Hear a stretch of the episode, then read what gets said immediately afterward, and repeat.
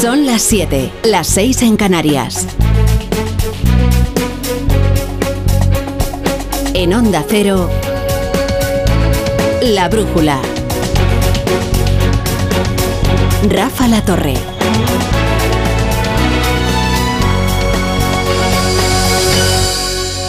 Nuestra búsqueda del mejor estudio posible para hacer la brújula, para hacer radio en España, en realidad nos ha traído hasta Santa Cruz de Tenerife. Y no está nada mal. Este estudio que nos hemos procurado, bueno, que nos ha procurado nuestra emisora Onda Cero Tenerife, aquí, en el Teatro Guimerá. Una sala verdaderamente luminosa y, y bellísima, monumental, 172 años de historia. En fin. Eh, Fíjense que en este solar estaba el convento de Santo Domingo, que fue donde, donde terminaron de, acabar con los ingleses que querían venir aquí a, conquistar, la, isla al mando del legendario eh, almirante Nelson. Bueno, pues aquí acabaron con ellos, no pudieron con, los habitantes de esta isla. Bueno, es, es un lugar muy indicado ¿eh? para lo que nos ocupa, que además de disfrutar de Santa Cruz de Tenerife, es celebrar todo lo que nos ofrece y puede ofrecer, porque una de las grandes injusticias que que padece eh, es que solo parece que nos acordamos de Canarias cuando conocimos los pormenores grotescos del caso Berni. Y, lo cierto es que es una tierra que tiene muchos desafíos por delante, muchos desafíos en el presente y también mucho que celebrar. Luego les vamos contando algo más de lo que nos ha traído hasta aquí, hasta Tenerife. Y también hablamos con, con algunos invitados muy interesantes. Y también les hablo de la isla de San Borondongo, que no saben lo que es la isla de San Borondongo. Es que claro, aquí hay que venir estudiado. Pero ahora vamos a contarles las noticias, que es un día de verdad cargado. La brújula. Con la torre.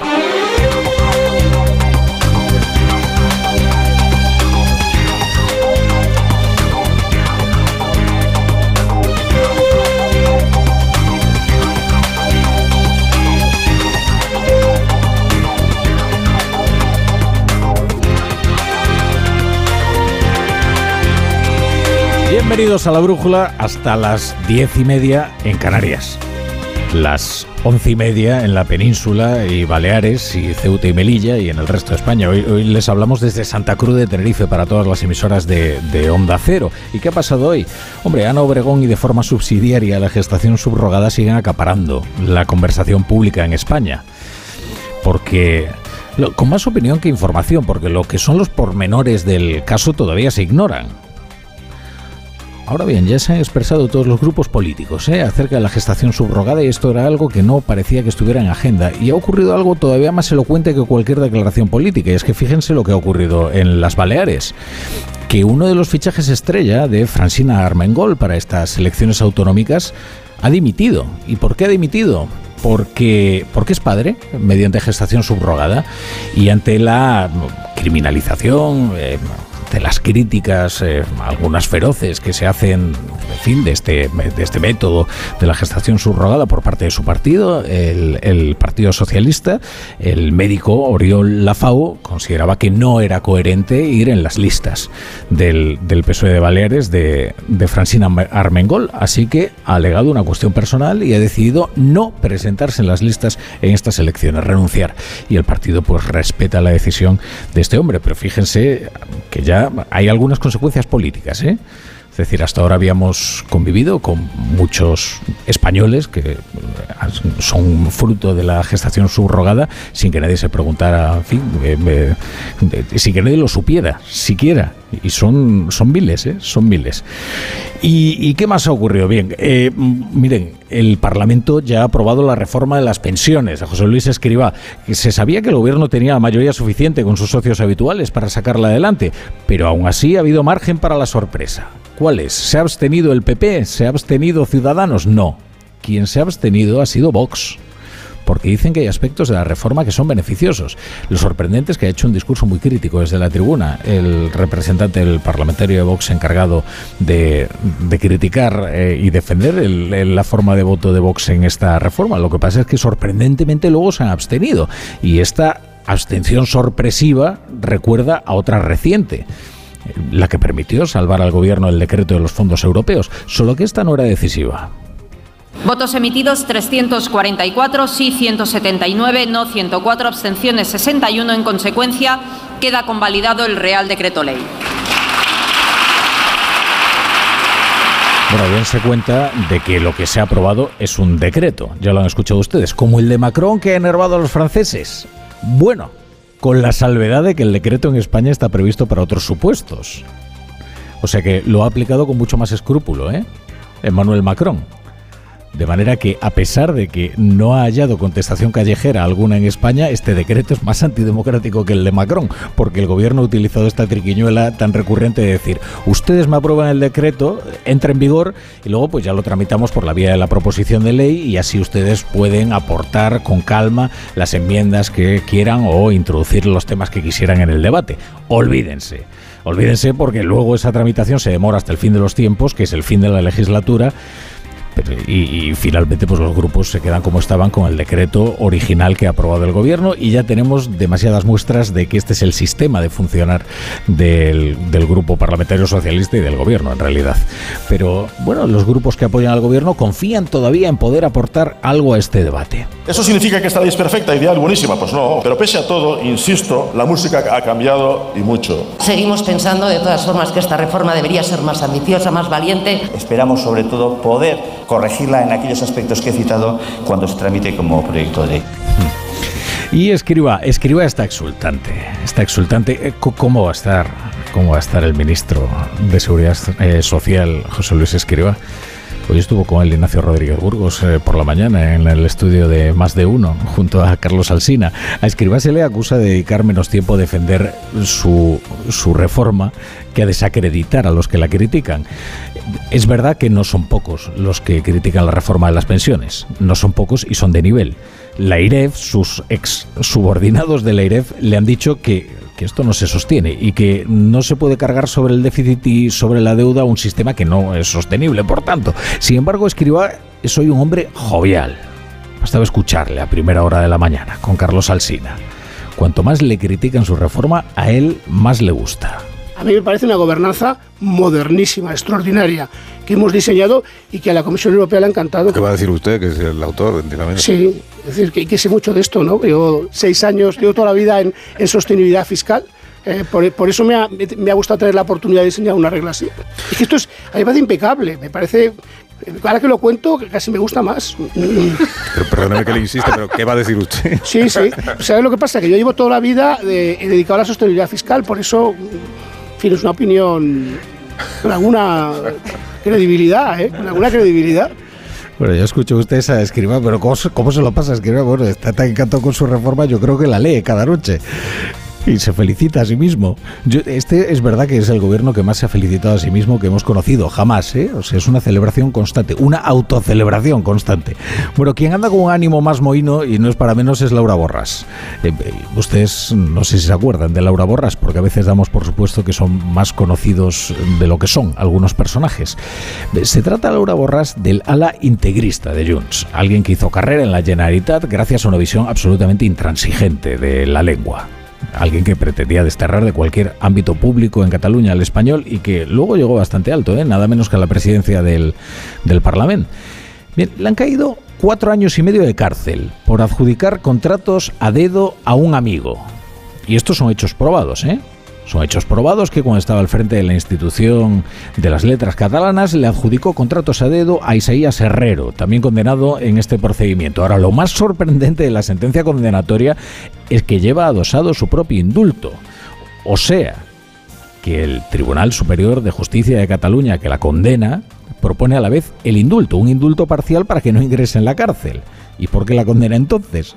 La condena primero a cuatro años y medio de cárcel y luego pide que se le condone mm, parcialmente pues, la pena, dos años, y así no entraría en prisión.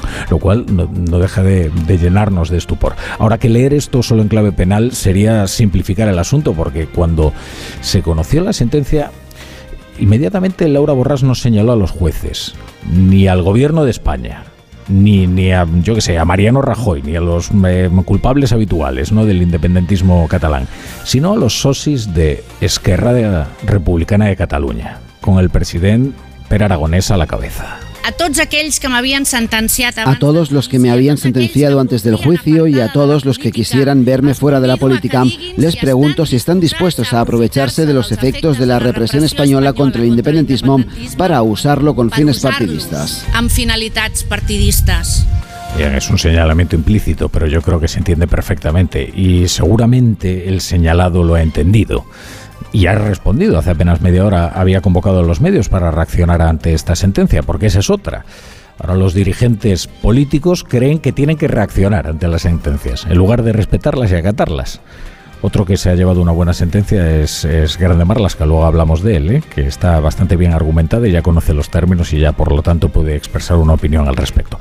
Nos vamos a ir antes a, a Barcelona, a conocer lo que ha dicho Per Aragonés con Marcos Díaz. Marcos, buenas tardes. Buenas tardes, Rafa. Sí, las primeras palabras del presidente de la Generalitat han sido para responder a Laura Burras y decirle que ella ha sido juzgada y condenada por un caso de corrupción, unos hechos graves que nada tienen que ver, dice, con el movimiento independentista. No tienen relación alguna con el referéndum sobre la independencia de Cataluña, no tienen relación alguna contra el 1 de octubre y por lo tanto es muy importante separar estas dos cuestiones y una defensa personal, eh, judicial, eh, legítima, no puede pues eh, intentar ¿no?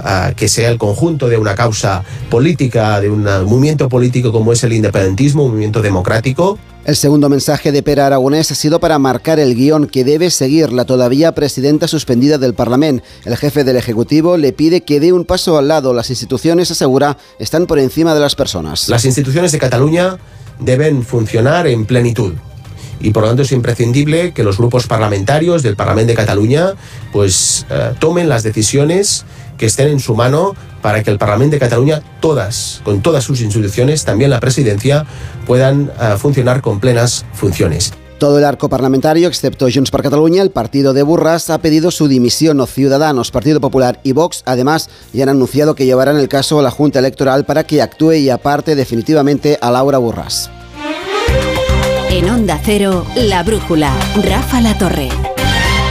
Bueno, repasamos ya otras noticias del día con Margarita Zavala y Pablo Albella.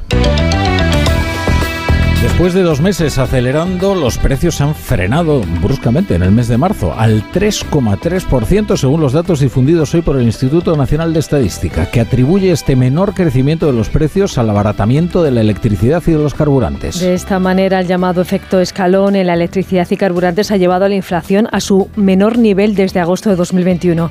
Aunque la inflación subyacente, que no tiene en cuenta los alimentos no elaborados ni los productos energéticos, apenas cae una décima al 7,5%. Sobre este aspecto ha incidido en declaraciones a Onda Cero el secretario de Estado de Economía, Gonzalo García Andrés. Y lo que tenemos que empezar a ver es esa subyacente que acompaña a la, inflación general y que refleja que el origen de esa subida inicial, eh, los costes energéticos y los costes de materias primas ya eh, han bajado y por tanto que ese, esta moderación y esta bajada de la inflación se va extendiendo a todos los componentes de la cesta. Bueno, antes le hablaba de la sentencia que se ha llevado Grande Marlasca. Bueno, nuevo revés para el Ministerio del, Interior que, dirige Grande Marlasca. Este jueves el Tribunal Supremo ha censurado que la razón que dio eh, el gobierno del cese del coronel Diego Pérez de los Cobos como jefe de la comandancia de la Guardia Civil es confusa y contraria a la función de la Policía Judicial, porque según argumenta el alto tribunal, la jueza del caso 8M dio la orden expresa de absoluta reserva hay que recordar que la razón concreta que aludió Interior fue no informar del desarrollo de investigaciones y actuaciones de la Guardia Civil en el marco operativo y de Policía Judicial con fines de conocimiento. O sea, y por resumir y decirlo en un lenguaje bastante sencillo, lo que había hecho Grande Marlasca era darle una orden ilegal a Pérez de los Cobos y el coronel se negó a cumplirla y por eso le cesó. Y ese cese es igualmente ilegal. La información es de Eva Llamazares. La orden fue confusa y contraria a la función de la Policía Judicial. No cabe cesar por pérdida de confianza a un mando por no atender una inadmisible interferencia gubernativa. A Pérez de los Cobos se le pidió información de la investigación del 8M, algo contrario a la ley y a la cautela absoluta ordenada por la magistrada instructora. Los puestos como la jefatura de la Comandancia de la Guardia Civil de Madrid no son de una confianza meramente subjetiva, dice el Supremo en una sentencia ya firme que obliga a restituir en el cargo al coronel y abonarle lo que dejó de cobrar. El Ministerio de Grande Marlasca dispone de dos meses de plazo desde la notificación. Bueno, será mañana como veremos esa imagen del encuentro en Pekín de Pedro Sánchez con el presidente chino Xi Jinping. De momento, el presidente del gobierno ha intervenido en el foro Boao para Asia Una cita económica que se considera el Davos asiático y que se celebra en la isla china de Hainan. Pedro Sánchez será este viernes el primer líder europeo en reunirse con el presidente chino después del encuentro de este en Moscú con Vladimir Putin y la presentación de la propuesta china para poner fin a la guerra en Ucrania. En el foro Boao, Sánchez ha presentado a España como un socio fiable para ser destino de inversiones y también para colaborar de forma multilateral en la resolución de conflictos. Creo firmemente que las relaciones entre Europa y China, y por extensión entre España y China, no tienen por qué ser de confrontación. Hay un amplio margen para la cooperación beneficiosa para todos. Debemos seguir siendo socios económicamente y más allá. La Agencia Europea del Medicamento ha dado su visto bueno hoy para que se autorice la vacuna contra el COVID de IPRA, que es la primera de fabricación española. Ahora la Comisión Europea tendrá que aprobar definitivamente su uso, un proceso que suele ser corto, de apenas unos días. Autorización de momento como dosis de refuerzo mayores de 16 años que hayan sido vacunadas previamente al menos seis meses antes con una vacuna de Pfizer o Moderna. Tras revisar toda la documentación, un proceso que se ha demorado durante meses, la EMA ha concluido finalmente que la dosis de refuerzo de IPRA es al menos tan eficaz como una de Pfizer para restaurar la protección contra el COVID en personas de 16 años más. Un reconocimiento por el que se ha felicitado el ministro de Sanidad, José Manuel Miñones. La recomendación de autorización es un hito que, clave que da comienzo además a una nueva etapa para la primera vacuna desarrollada en nuestro país, cuya fabricación y suministro va a permitir seguir luchando frente a la pandemia en todo el mundo, un hito científico y sanitario sin precedentes que muestra el compromiso de España con la mejora de la salud de las personas sin dejar a nadie atrás. La brújula con la torre. Formas sensatas de invertir tu tiempo. ¿Invertirlo jugando con tus hijos? Sí. Pero en una lista de espera para una cita de ginecología, no. Con Vivaz, el seguro de salud de Grupo Línea Directa Aseguradora, tienes acceso directo a más de 50.000 médicos especialistas, consultas presenciales ilimitadas y más de 1.000 centros y hospitales. Desde solo 17,50 euros al mes sin copago. Porque si en salud no hay tiempo que perder, perderlo en una lista de espera no tiene sentido. Ven directo a vivaz.com o llama al 917-400-400. Consulta condiciones. Líder y lo más visto del viernes. ¡Menudo arranque estratosférico! Ha demostrado un nivelazo espectacular. Lo que viene ahora es muy fuerte. Tu cara me suena. Mañana a las 10 de la noche en Antena 3. La tele abierta. Ya disponible en A3 Player Premium. La brújula. Hombre, hasta Santa Cruz de Tenerife se ha venido, como, como no podía ser de otra manera, Edu Pidal. ¿Qué bueno. tal, querido Edu? Lo que no está claro, la torre, es que me vuelva. Venirme Ah, venido. no, claro. En eso estamos todos ahora, ¿eh? Tenemos que negociar hacer la brújula desde aquí, yo qué sé, pues hasta. Mira, nos beneficia hasta el horario. Hasta que se resuelva el caso Negreira, por ejemplo. O sea, toda la vida, ahí. no estaría mal. Está bien. está Mira, bien. te voy a contar que, que últimamente la información general y la información deportiva han ido por el mismo camino en los últimos tiempos, sobre todo a raíz del caso Negreira. Hoy se celebraba en Barcelona una reunión de la Junta Directiva del Barça. De momento sabemos que han decidido ya el traslado al estadio de Montjuic para la próxima temporada para que puedan llevarse a cabo las obras del Camp Nou. La duda es que con la subida de los tipos de interés, la negociación para la financiación dificultaba todo para el Barça. De esto nos podría decir mucho más Ignacio Rodríguez Burgos, por ejemplo. Si un 10% para el Barça es mucho o, o es poco, es bastante, Mucho, que es lo que pensaba Laporta. Del caso Negreira aún no sabemos si han dicho algo de explicaciones, de cuándo aclararán todo lo que ha pasado en los últimos tiempos, nada sabemos. Este fin de semana vuelve la Liga, jornada 27 en Primera División. Mañana hay un Mallorca Osasuna, es el que abre la jornada. El Real Madrid eh, jugará frente al Valladolid el domingo. Hay un buen partido en el Metropolitano. Atlético de Madrid Betis a las 9 de la noche. En tenis juega Carlos Alcaraz esta madrugada. Se suspendió su partido ayer por la lluvia en Miami. Juega cuartos de final. Por cierto, hemos sabido que Djokovic podrá jugar ya en Estados Unidos. Se han levantado Ah, las restricciones. Se había perdido los últimos torneos, no jugó en Indian Wells, no ha estado en Miami, podrá estar en el US Open esta temporada Novak Djokovic. Ha hablado Fernando Alonso que va a buscar la victoria 33. Esto me interesa mucho.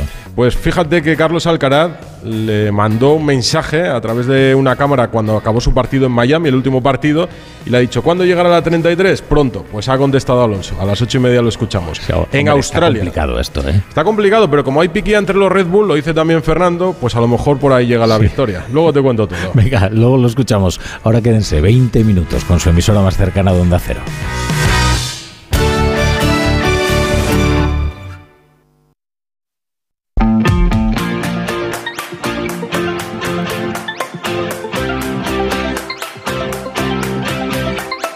La Brújula de Madrid.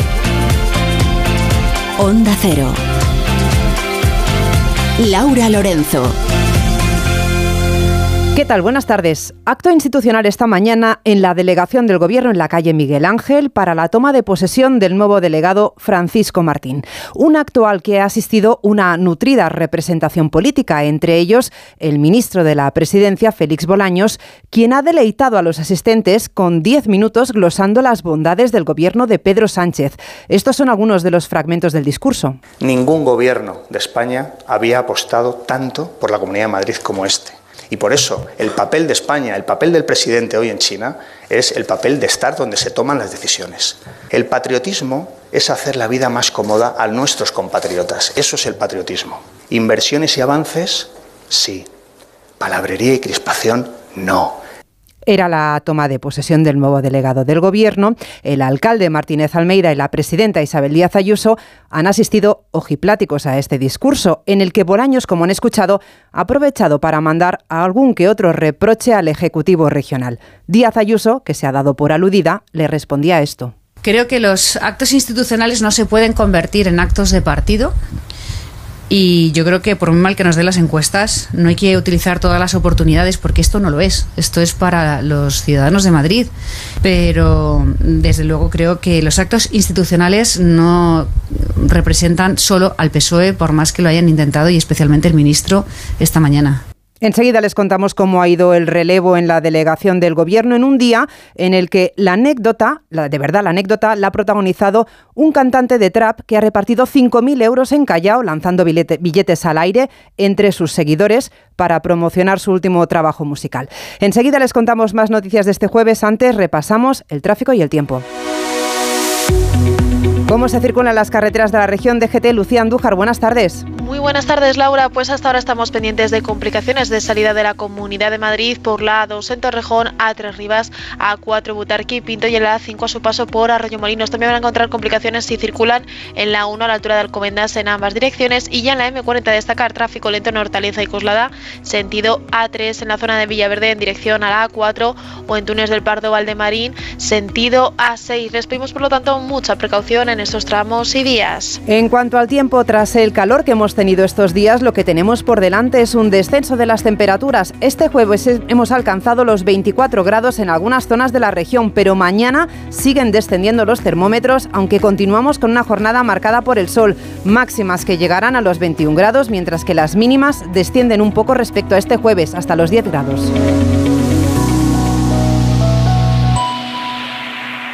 Las vacas Angus y Wagyu de la ganadería Organic comen pastos naturales reforzados con una mezcla de higos secos y pasta de aceite de oliva virgen extra. Es una carne increíble. Y como queremos que la pruebes, te llevamos del campo a tu casa dos solomillacos de 300 gramos, un chuletón de un kilo y cuatro hamburguesas de 150 gramos por solo 69 euros. Todo Angus Eco de Organic. Haz tu pedido 910 2010 910 2010 o en carneorganic.com. Organic, la mejor carne del mundo. Descubre el Cantar de Liébana, la nueva novela histórica de Peridis sobre el monje beato, una de las figuras culturales y religiosas más importantes de nuestra Alta Edad Media. El Cantar de Liébana, de José María Pérez Peridis, editado por Espasa.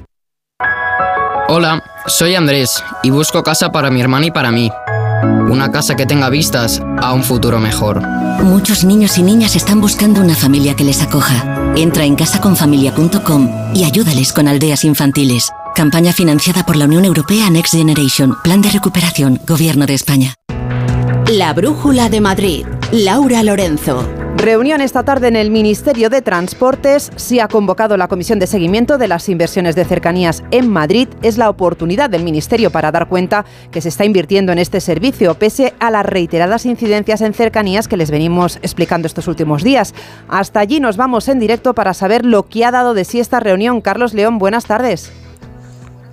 Hola, muy buenas tardes. Sí, acaba de terminar esta reunión que ha sido catalogada de fructífera, ya que se ha podido avanzar en el reconocimiento del problema por parte del Ministerio que existe en cercanías. Aunque el consejero de Transportes de la Comunidad de Madrid, David Pérez, ha asegurado que no se sabe nada de la inversión inmediata que necesita cercanías. Eh, seguimos sin conocer el grado de ejecución del plan de cercanías y lo segundo, hoy no hemos eh, recibido la confirmación por parte del Ministerio de que vaya a haber un fondo extraordinario, que sea un plan de choque para resolver el problema de las averías o de las incidencias que se están produciendo en la red de cercanías. David Lucas, secretario de Estado del Ministerio de Transportes, ha defendido que sí están actuando y que existe un plan que, asume con 6.000 millones de euros el Ministerio de Transporte para las cercanías madrileñas. Se lo hemos contado al inicio de este informativo esta mañana. Mercedes González le ha pasado el relevo al que será a partir de ahora el nuevo delegado del Gobierno en Madrid, Francisco Martín, que deja su puesto en Moncloa, donde trabajaba como secretario general de la presidencia del Gobierno. Era uno de los hombres de confianza del presidente, que lo seguirá siendo, pero desde otro destino, Marisa Menéndez. Francisco Martín tiene claro cuál es su nuevo encargo, cómo ha definido implicarse para que las políticas del Ejecutivo Central sigan desplegándose eficazmente en la Comunidad de Madrid. Para ello, el nuevo delegado del Gobierno reconoce que es necesaria la cooperación con todas las administraciones de la región. Tenemos tanto potencial por alcanzar que todo lo que no sea estar centrados en Madrid y los madrileños significará perder nuevas oportunidades. Presidenta, alcaldes, alcaldesas, cuenten con el Gobierno de España y con esta delegación para trabajar en favor de los madrileños. Martín ha tomado el testigo de Mercedes González, que ha hecho un repaso por sus dos años al frente del cargo, un cargo bonito, pero ha reconocido que difícil. Tendrás momentos buenos, muy buenos, y momentos malos, muy malos. Aquí no hay término medio. El ministro Bolaños ha destacado la eficacia, los valores y la forma de hacer las cosas del nuevo delegado del Gobierno, una garantía, dice, para los madrileños. En el polígono Marconi, en el distrito de Usera Villaverde, la Policía Nacional está llevando a cabo este jueves una macrooperación contra el menudeo de droga en la que participan más de 250 efectivos. De momento, la investigación se encuentra bajo secreto de sumario, aunque se espera que haya detenciones del total de 16 registros que se han realizado. La delegada de Seguridad del Ayuntamiento de Madrid, Inmaculada Sanz, ha querido dejar claro el compromiso del consistorio en la lucha contra la droga en esta zona de la capital. Desde luego vamos a seguir con toda la intensidad hasta erradicar algunas situaciones de, de, delincuencia que se están produciendo y que están alterando la vida de los vecinos de la zona que nos demandan que se puedan producir esas actuaciones. Finalmente habrá pleno monográfico en el Ayuntamiento de Madrid para hablar sobre la gestión del nuevo servicio de Bicimat. Será el martes que viene, mientras el delegado de movilidad, Borja Caravante, ha explicado esta mañana que ya se han empezado a suspender de forma temporal aquellas cuentas de usuarios que hayan abandonado la bicicleta de forma reiterada en la capital. Hemos triplicado los equipos y las personas que van a estar eh, recogiendo las bicicletas para retomarlas a las bases. Recuerden que empezamos con 20 personas, vamos a tener 60 personas ya eh, a, este, a, este, a este fin, cobrar a esos usuarios que lo hacen de manera indebida y también bloquear eh, las altas en esa, en esa aplicación.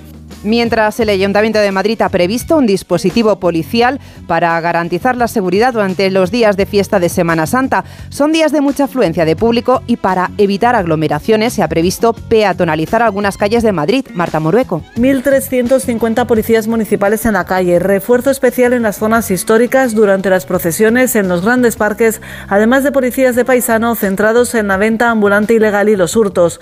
No faltarán controles de alcohol y drogas y vigilancia en la M30. Tampoco se descarta, ha avanzado la delegada de Seguridad Inmaculada Sanz, restringir el paso en algunas calles. En el caso de detectarse problemas importantes que puedan afectar a la movilidad peatonal, se valore la instalación de, de filtros, controles de acceso a determinadas vías y calles, la implantación de un solo sentido peatonal en los accesos a las calles que pudieran verse especialmente afectadas e incluso su cierre temporal si fuera necesario. También se estará en contacto con los responsables de los servicios tanto de metro como de Renfe en Puerta del Sol por si hubiera que cortar el servicio en algún momento. Esta Semana Santa también se crearán seis áreas peatonales en los alrededores de las iglesias más concurridas en los distritos de Centro y Salamanca. Estamos a las puertas de las vacaciones de Semana Santa, muchos madrileños estarán haciendo ya las maletas, pero posiblemente habrá otros que se queden aquí. A estos les interesará saber que hoy se han presentado las propuestas culturales de la Semana Santa madrileña. Consejera de Cultura Marta Rivera de la Cruz, buenas tardes. Hola, buenas tardes. Para los que se quedan, pero también para muchas otras personas que vendrán a Madrid de vacaciones estos días, ¿qué es lo que se puede esperar de la Semana Santa madrileña? Bueno, pues se puede esperar primero ocho fiestas de Semana Santa que son de interés turístico regional en, ocho localidades. Dos de interés turístico nacional que son Alcalá de Henares y Chinchón. Son todas las procesiones que se celebran en prácticamente todos los municipios, en especial en, Madrid Capital hay procesiones realmente muy bonitas. Y después eh, el programa eh, cultural que prepara la propia Consejería de Cultura para estos días. Eh, hay un ciclo de saetas hay también un ciclo de música antigua de temática religiosa y sobre todo bueno pues eh, todos estas eh, todos estos esta programación eh, se, ha enclavado en, lugares verdaderamente especiales en el patio del teatro de la abadía habrá saetas también en la casa museo Lope de Vega que es un lugar que es realmente muy bonito en la iglesia de Perpetuo Socorro en la basílica pontificia de San Miguel en fin, creo que, estamos preparando una programación eh, para todos, pero especialmente para aquellos que buscan vivir la Semana Santa de una forma más especial. Está claro que hay una gran oferta cultural, consejera, pero la Semana Santa también es una oportunidad para disfrutar de la gastronomía más típica de esta época y en eso Madrid también tiene mucha variedad. Bueno, es que hoy precisamente presentábamos en la oficina de turismo de Sol eh, pues la campaña de Torrijas. Doy un dato y es que se calcula que en la Comunidad de Madrid se consumirán esta Semana Santa 7 millones de torrijas, entre las que compraremos y las que haremos en casa y consumiremos en casa. Pero bueno, aparte de las torrijas, que son realmente mm, riquísimas y nos hemos presentado en diferentes variedades, está también platos típicos de esta fecha, como por ejemplo el hornazo de chinchón, o los penitentes de Alcalá de Henares o los pasioncitos de Morata de Tajuña. El sector hotelero en los últimos días señalaba que las previsiones en cuanto a reservas hacen prever un buen nivel de ocupación. ¿Le constan estas buenas previsiones? Sí, realmente sí que es cierto que, ha habido cambios eh, últimamente y ahora mismo se reserva más tarde. O sea, la gente no prepara sus viajes con tanta antelación como hacían eh, hace dos o tres años. Pero aún así eh, hay hoteles que están ya a punto de alcanzar el lleno, otros que lo están rozando y otros que nos dicen que, que bueno, pues que todo apunta a que va a ser una campaña de Semana Santa más que satisfactoria. Consejera, le quiero plantear una última cuestión. Estamos a las puertas de unas elecciones. Eh, me gustaría saber si le gustaría repetir como consejera de Cultura o si le queda alguna asignatura pendiente antes de que acabe su mandato. Bueno, yo creo que, todos los que estamos en una responsabilidad pública creemos que nos quedan muchas cosas por hacer y muchas cosas que están por desarrollar. Lo que pasa es que, bueno, pues quedan unas elecciones por el medio, queda un gobierno que hay que formar y eso está, está en manos de la, de la presidenta Ayuso. Yo, desde luego, he sido extremadamente feliz estos cuatro años. Eh, tengo un equipo maravilloso que, que, ha hecho un trabajo estupendo, pero evidentemente, por supuesto, que siempre nos quedan asignaturas pendientes, faltaría más. Consejera de Cultura Marta Rivera de la Cruz, gracias por acompañarnos en la Brújula de Madrid. Buenas tardes. Muchas gracias. Llegamos a las 7 y 33, hacemos una pausa y seguimos. Llega la semana sin IVA de Ocasión Plus. Mínimo 21% de descuento en más de mil coches. Solo esta semana. Solo esta semana. ¡Corre! ¡Las mejores ofertas vuelan! Ocasión Plus. 16 centros en Madrid. Nuevas tiendas en Fuenlabrada, Arganda y Torrejón. Localiza tu centro más cercano en ocasiónplus.com. Abiertos sábados y domingos. Si a ti lo que realmente te gusta es llegar del trabajo y ponerte a revisar portales inmobiliarios, hacer llamadas, mandar mails, organizar el papeleo y tener que enseñar tu casa a desconocidos, hazlo. Si no, confía la venta de tu casa a los mejores profesionales y disfruta de lo que realmente te gusta. Gilmar, de toda la vida, un lujo. El Grupo La Madreña le presenta las jornadas del chuletón premium de carne roja, una carne exquisita, de una calidad excepcional, madurada durante 40 días para obtener un sabor inigualable. No se pierda las jornadas del chuletón premium de carne roja en los restaurantes La Madreña. Información y reservas en lamadrena.com. La Brújula de Madrid Laura Lorenzo. Desde hace tres meses los cuerpos y fuerzas de seguridad, así como voluntarios de protección civil, están recibiendo formación para saber cómo actuar ante situaciones de emergencia en las que se ven implicadas personas con un trastorno del efecto autista. Julia Trullá. La mayoría sufre limitaciones importantes a la hora de comunicarse y relacionarse con los demás, algo que les produce ansiedad y mucho estrés. Consecuencia de ello, patrones de conducta ritualistas y repetitivos. Estas formaciones buscan ser una guía para los profesionales para que puedan identificarlos y entenderlos y que la intervención les genere el mínimo impacto negativo. El lenguaje, cómo dirigirse a ellos, es uno de los puntos más importantes. Lo explica en Onda Cero Silvia Ayensa, voluntaria de Protección Civil de Arroyo Molinos. Y otra de las cosas que se miraba era el, el tipo de comunicación que había que tener con ellos, que tenía que ser preguntas cerradas, un tipo de comunicación directa, concisa, en un tono severo sin que sea agresivo. Ahora el reto es conseguir que esta formación sea solo la base para establecer un protocolo a nivel nacional y poder dar una respuesta eficaz a un colectivo especialmente vulnerable. Tiempo ya para el deporte con David Camps. ¿Qué tal? Buenas tardes. Buenas tardes, Laura. Vuelta a la normalidad después de los compromisos internacionales y dada la diáspora de futbolistas de los equipos madrileños, conviene conocer cómo han regresado en el Real Madrid. Alberto Pereiro, buenas tardes. Hola, David. ¿Qué tal? Muy buenas. Bueno, pues son muy buenas noticias para Carlo Ancelotti este parón de eh, selecciones porque todo lo que se marcharon fuera, solo Thibaut Courtois venía con una pequeña distensión en el aductor y ha entrenado dos días seguidos, así que no hay ningún problema. Ayer ya volvieron Camavinga, Chouameni, Vinicius, eh, Rodrigo, Militao y David Alaba, que están completamente, mm, completamente disponibles porque ya jugó la segunda parte del segundo partido con Austria, así que se marchó lesionado y vuelve en perfecto estado de revista. Hoy han vuelto Carvajal, Ceballos y Nacho, que no puede jugar el fin de semana y ha hecho un poco de trabajo específico, además de Luka Modric. El único que va a regresar mañana es Fede Valverde, que tiene un viaje larguísimo desde Seúl y le han dado un día más de permiso. Pero ya sabes, la liga, la vuelta a la esquina, pero sobre todo la semana que viene, día 5, la vuelta a las semifinales de Copa frente al Barça. El Atlético de Madrid ha entrenado esta tarde para dar tiempo a que pudieran llegar todos los internacionales. Alejandro Mori, buenas tardes. Buenas tardes, David. Toda la plantilla a disposición de Simeone, excepto los lesionados Reinildo, Reguilón y Memphis, que van a ser baja para el partido del domingo frente al Betis. Carrasco y Rodrigo de Paul entrenaron, pero no hicieron la prueba táctica, prueba en la que Simeone ya ha empezado a probar con un equipo de cara al partido del domingo frente al Betis, con Oblak en portería, Molina, Savic, Jiménez, Hermoso y Saúl en defensa, Coque, Llorente y Lemar formando el centro del campo y arriba Grisman, el mejor jugador de la liga en el mes de marzo, y Álvaro Morata. Y en el Rayo Vallecano, Raúl Granado, buenas tardes.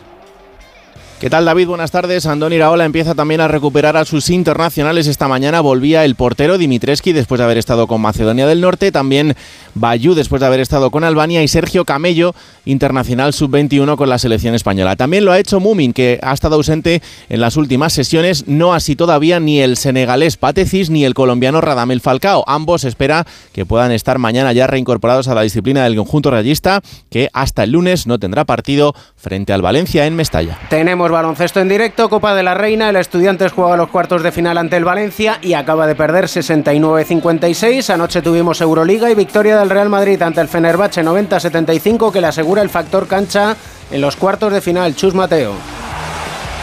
Creo que entendemos que cuando no es uno, es otro el que puede lucir de una manera diferente a la hora de anotación, pero que todos necesitamos de todos. Que no hay nadie que sea imprescindible, que todos aportamos, todos. No somos un equipo invencible y queremos seguir mejorando, ser ambiciosos. Y quiere ser ambicioso Carlos Sainz en Fórmula 1 este próximo fin de semana, Gran Premio de Australia. Hasta mañana, Camps. Hasta mañana. Las vacas Angus y Wagyu del Ganadería Organic comen pastos naturales reforzados con una mezcla de higos secos y pasta de aceite de oliva virgen extra. Es una carne increíble. Y como queremos que la pruebes, te llevamos del campo a tu casa dos solomillacos de 300 gramos, un chuletón de un kilo y cuatro hamburguesas de 150 gramos por solo 69 euros. Todo Angus Eco de Organic. Haz tu pedido 910 2010 910 2010 o en carneorganic.com. Organic, la mejor carne del mundo. Ahora solo piensa en disfrutar de tu Audi, porque de todo lo demás se ocupa Audi Selection Plus. Conduce tu Audi seminuevo o de ocasión con entrega inmediata, control de calidad de hasta 289 puntos de chequeo, financiación a medida y otros beneficios únicos. Y si visitas tu concesionario más cercano, podrás tasar gratuitamente tu vehículo con opción a compra. Con Audi Selection Plus todo son ventajas. Consulta condiciones y vehículos disponibles en Audi Retail Madrid. Hasta el próximo 30 de abril aún pueden disfrutar en el Palacio de Liria la exposición que se ha organizado con motivo del centenario del descubrimiento de la tumba de Tutankamón, una muestra que como curiosidad nos desvela el papel que desempeñó el duque de Alba en la organización de las conferencias que el arqueólogo Howard Carter impartió en este edificio. En la realización ha estado de este informativo ha estado José Luis Gómez. Nosotros volvemos mañana con más noticias de Madrid. La Brújula de Madrid. Laura Lorenzo, Onda Cero.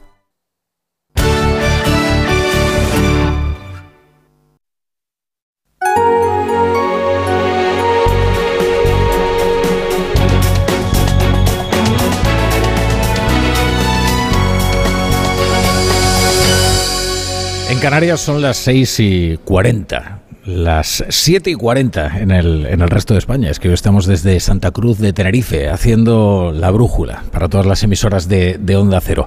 A esta hora estas son las noticias que tienen que escuchar para estar bien informados.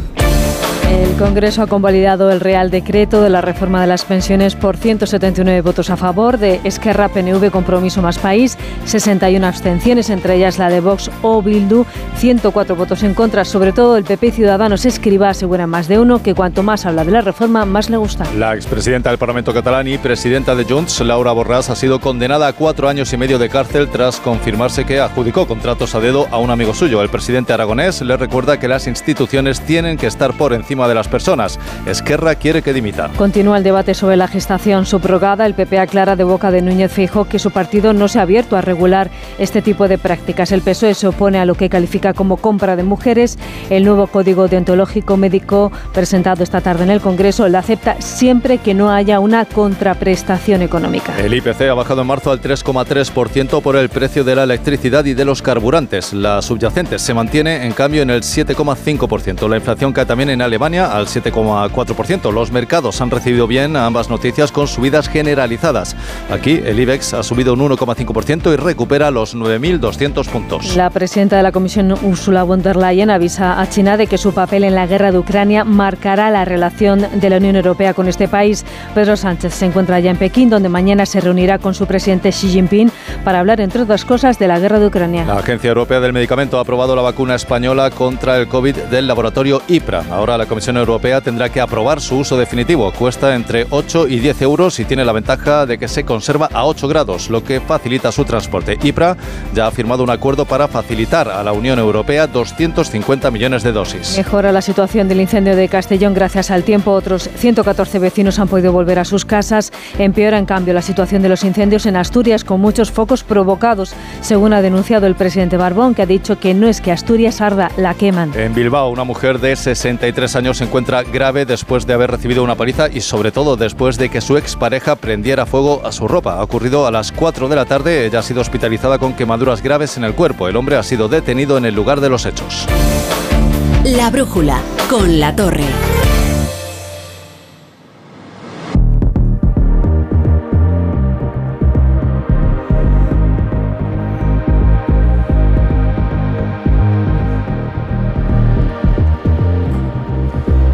En el Teatro Guimerá de, de, Santa Cruz de Tenerife, en este bellísimo estudio que, que, tenemos montado para emitir la brújula, tengo conmigo Ignacio Rodríguez Burgos, porque les vamos a contar un avance de lo que luego trataremos y desarrollaremos en la brújula de la economía. ¿Qué tal, Ignacio? Buenas tardes. Muy buenas tardes, la verdad. Bueno, maravilloso brújula, estar aquí. Desde luego, una brújula cargadita, ¿eh? además la que viene hoy, ¿verdad? Sí, la verdad es que la brújula de la economía, últimamente siempre llegamos con todo, con las noticias al borde Oye, ¿te has podido dar un paseíto por, por, el teatro? Me ha dado tiempo a ver cómo están, están eh, bueno, preparando una obra, una obra muy importante que se podrá ver, por ejemplo, mañana aquí en el Teatro Guimera, que es la Metamorfosis Anda. de Gregor, ¿eh? inspirada ligeramente en la obra de Kafka. Trata de un adolescente 3.0 abducido por la tecnología y, bueno, pues trata también de cómo se transforma, pero no hay más transformación en la vida actual que la política. Transforma al más pintado, fíjate Rafa, uno de los... Bueno, pues puede haber políticos aburridos, políticos oscuros que de repente se convierten en seres carismáticos, otros pueden ser técnicos atrincherados tras los números y las cifras. Ya sé por dónde vas. ¿eh? Y como una crisálida se transforman en reyes de la oratoria y dominadores del discurso. Hoy lo hemos visto con la reforma de las pensiones. José Luis Escribá era famoso como técnico reconocido en el mundo de la economía y ahora es un político al que le encanta su propia reforma de las pensiones. Está encantado. Una reforma que ha salido adelante con un amplio apoyo del Frente de Izquierdas, con la oposición del PP y de Ciudadanos y con la abstención de Bildu y también, sorpresivamente, con la abstención de Vox, la formación de Abascal, que también está viviendo una sorprendente metamorfosis. Veremos hacia qué lugar vuela cada uno. Oye, eh, yo que soy muy malvado, me, imagino que una de las de las risas ¿no? que escuchaba yo de fondo mientras eh, José Luis escriba esta mañana decía aquello de cada vez me gusta más mi reforma. Y yo creo que quería reconocer que era la tuya. ¿eh? He visto que te hacía mucha gracia. Bueno, a mí una de las cosas que me encanta de la política, que se ve muy pocas veces, es la sinceridad. Y hoy el ministro ha sido sincero, ha dicho, es que cuanto más hablo de la reforma de las pensiones, más me gusta. Bueno, oye, la otra, la otra gran noticia del día en el mundo del dinero es precisamente la depreciación del mismo, de los salarios, de las rentas, por culpa del aumento de los precios. Eh, que eso es la inflación que se modera por esas cosas que tiene la estadística, pero la subyacente ni, ni, ni por esas. Vamos, ni por efectos estadísticos ni efectos bases, no, no. La inflación subyacente, la inflación estructural, la que está más cercana al tejido productivo, no sabe lo que es el efecto escalón, apenas se ha relajado medio bordillo, vamos, apenas ha bajado una décima, bueno, bajado, se ha situado una décima por debajo de lo que era el mes anterior. Sigue por las cumbres del Teide, en el 7,5%, y esto significa que la presión inflacionista sigue ahí, como la lava en la palma acechando profundamente. Eso sí, la inflación interanual se sitúa en el 3,3% por el efecto base, y es que la medición de la inflación, recordemos, es comparativa, y el año pasado, con el inicio de la guerra de Ucrania, el coste de la energía pues se incendió en toda Europa, pero recordemos que la inflación también es acumulativa. Los precios suben sobre precios que ya subieron antes. ¿eh? Habrá que esperar a mediados de mes para ver cuánto se han encarecido realmente los alimentos. Bueno, Ignacio, y, ya dos píldoras rápidas. Eh, las previsiones de la Semana Santa y, las cuentas públicas. Pues mira, Hacienda despidió el año pasado con un déficit del 4,8%. No son las cuentas del gran capitán, pero son las cuentas de María Jesús Montero. Resalta el fuerte avance de los ingresos públicos con un nuevo récord de 255 mil millones de euros. Voy a repetirlo para que todo el mundo se entere lo que ha pagado. 255 mil millones de euros, cosas de la recuperación económica según el gobierno, pero también, y esto no lo, no lo reconoce con la, con la boca pequeñita, ¿eh? cosa también efectos de la inflación. Y el nuevo ministro de Turismo, el tinerfeño Héctor Gómez, pues se va a estrenar con el cartel de completo en muchos hoteles españoles en esta Semana Santa que está a punto, a puntito de comenzar. Ah, es que se estrena, se estrena con récord, con lo cual... Sí, sí, va a superar los niveles de 2019 posiblemente esta Semana Santa. Oye, es que no es lo mismo estrenarte como ministro de Turismo en plena pandemia que cuando estamos precisamente remontando ¿no? de los años de, la pandemia. Oye, pues a, las 8 en Canarias, a las 9 en el resto, de, España, te espero aquí para la brújula de la economía. ¿eh, aquí estaremos. Aquí estaremos. Quédate, quédate, que además tenemos ahora invitados interesantes. ¿eh? Muy bien. La brújula. Onda Cero. Con cebolla. Sin cebolla. Con cebolla que le da alegría. Sin cebolla, que es muy fuerte. Aunque el mundo se divida entre tortilla con cebolla o sin cebolla, en Opel Service elijas lo que elijas, siempre elegirás muy bien. Cambia tus neumáticos con un 2x1 en las mejores marcas. Pide tu cita ahora y haz tu mejor elección. Condiciones en opel.es. Dos cositas. La primera, con la que está cayendo le ha subido el precio del seguro a mi hija. La segunda, nosotros nos vamos a la mutua. Vente a la mutua con cualquiera de tus seguros y te bajamos su precio, sea cual sea. Llama al 91 555 5555. 91 555 5555.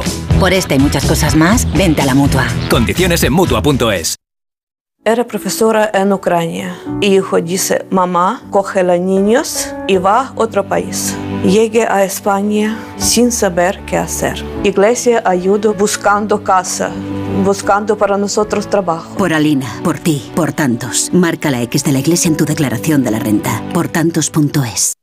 Si tienes tu casita en la playa, es lógico y normal que te preocupe algo así. Llegar allí es un relax, pero antes de llegar pienso, ¿y si en estos meses sin venir ha entrado alguien en casa y no me he enterado? Pues con Securitas Direct tienes la mejor solución, porque con su alarma antiocupación, la policía tendría pruebas de que han entrado en tu casa y podrían actuar para desalojarlos cuanto antes. Porque tú sabes lo que te preocupa y ellos saben cómo solucionarlo. Llama ahora al 900-272-272 o entra en securitasdirect.es.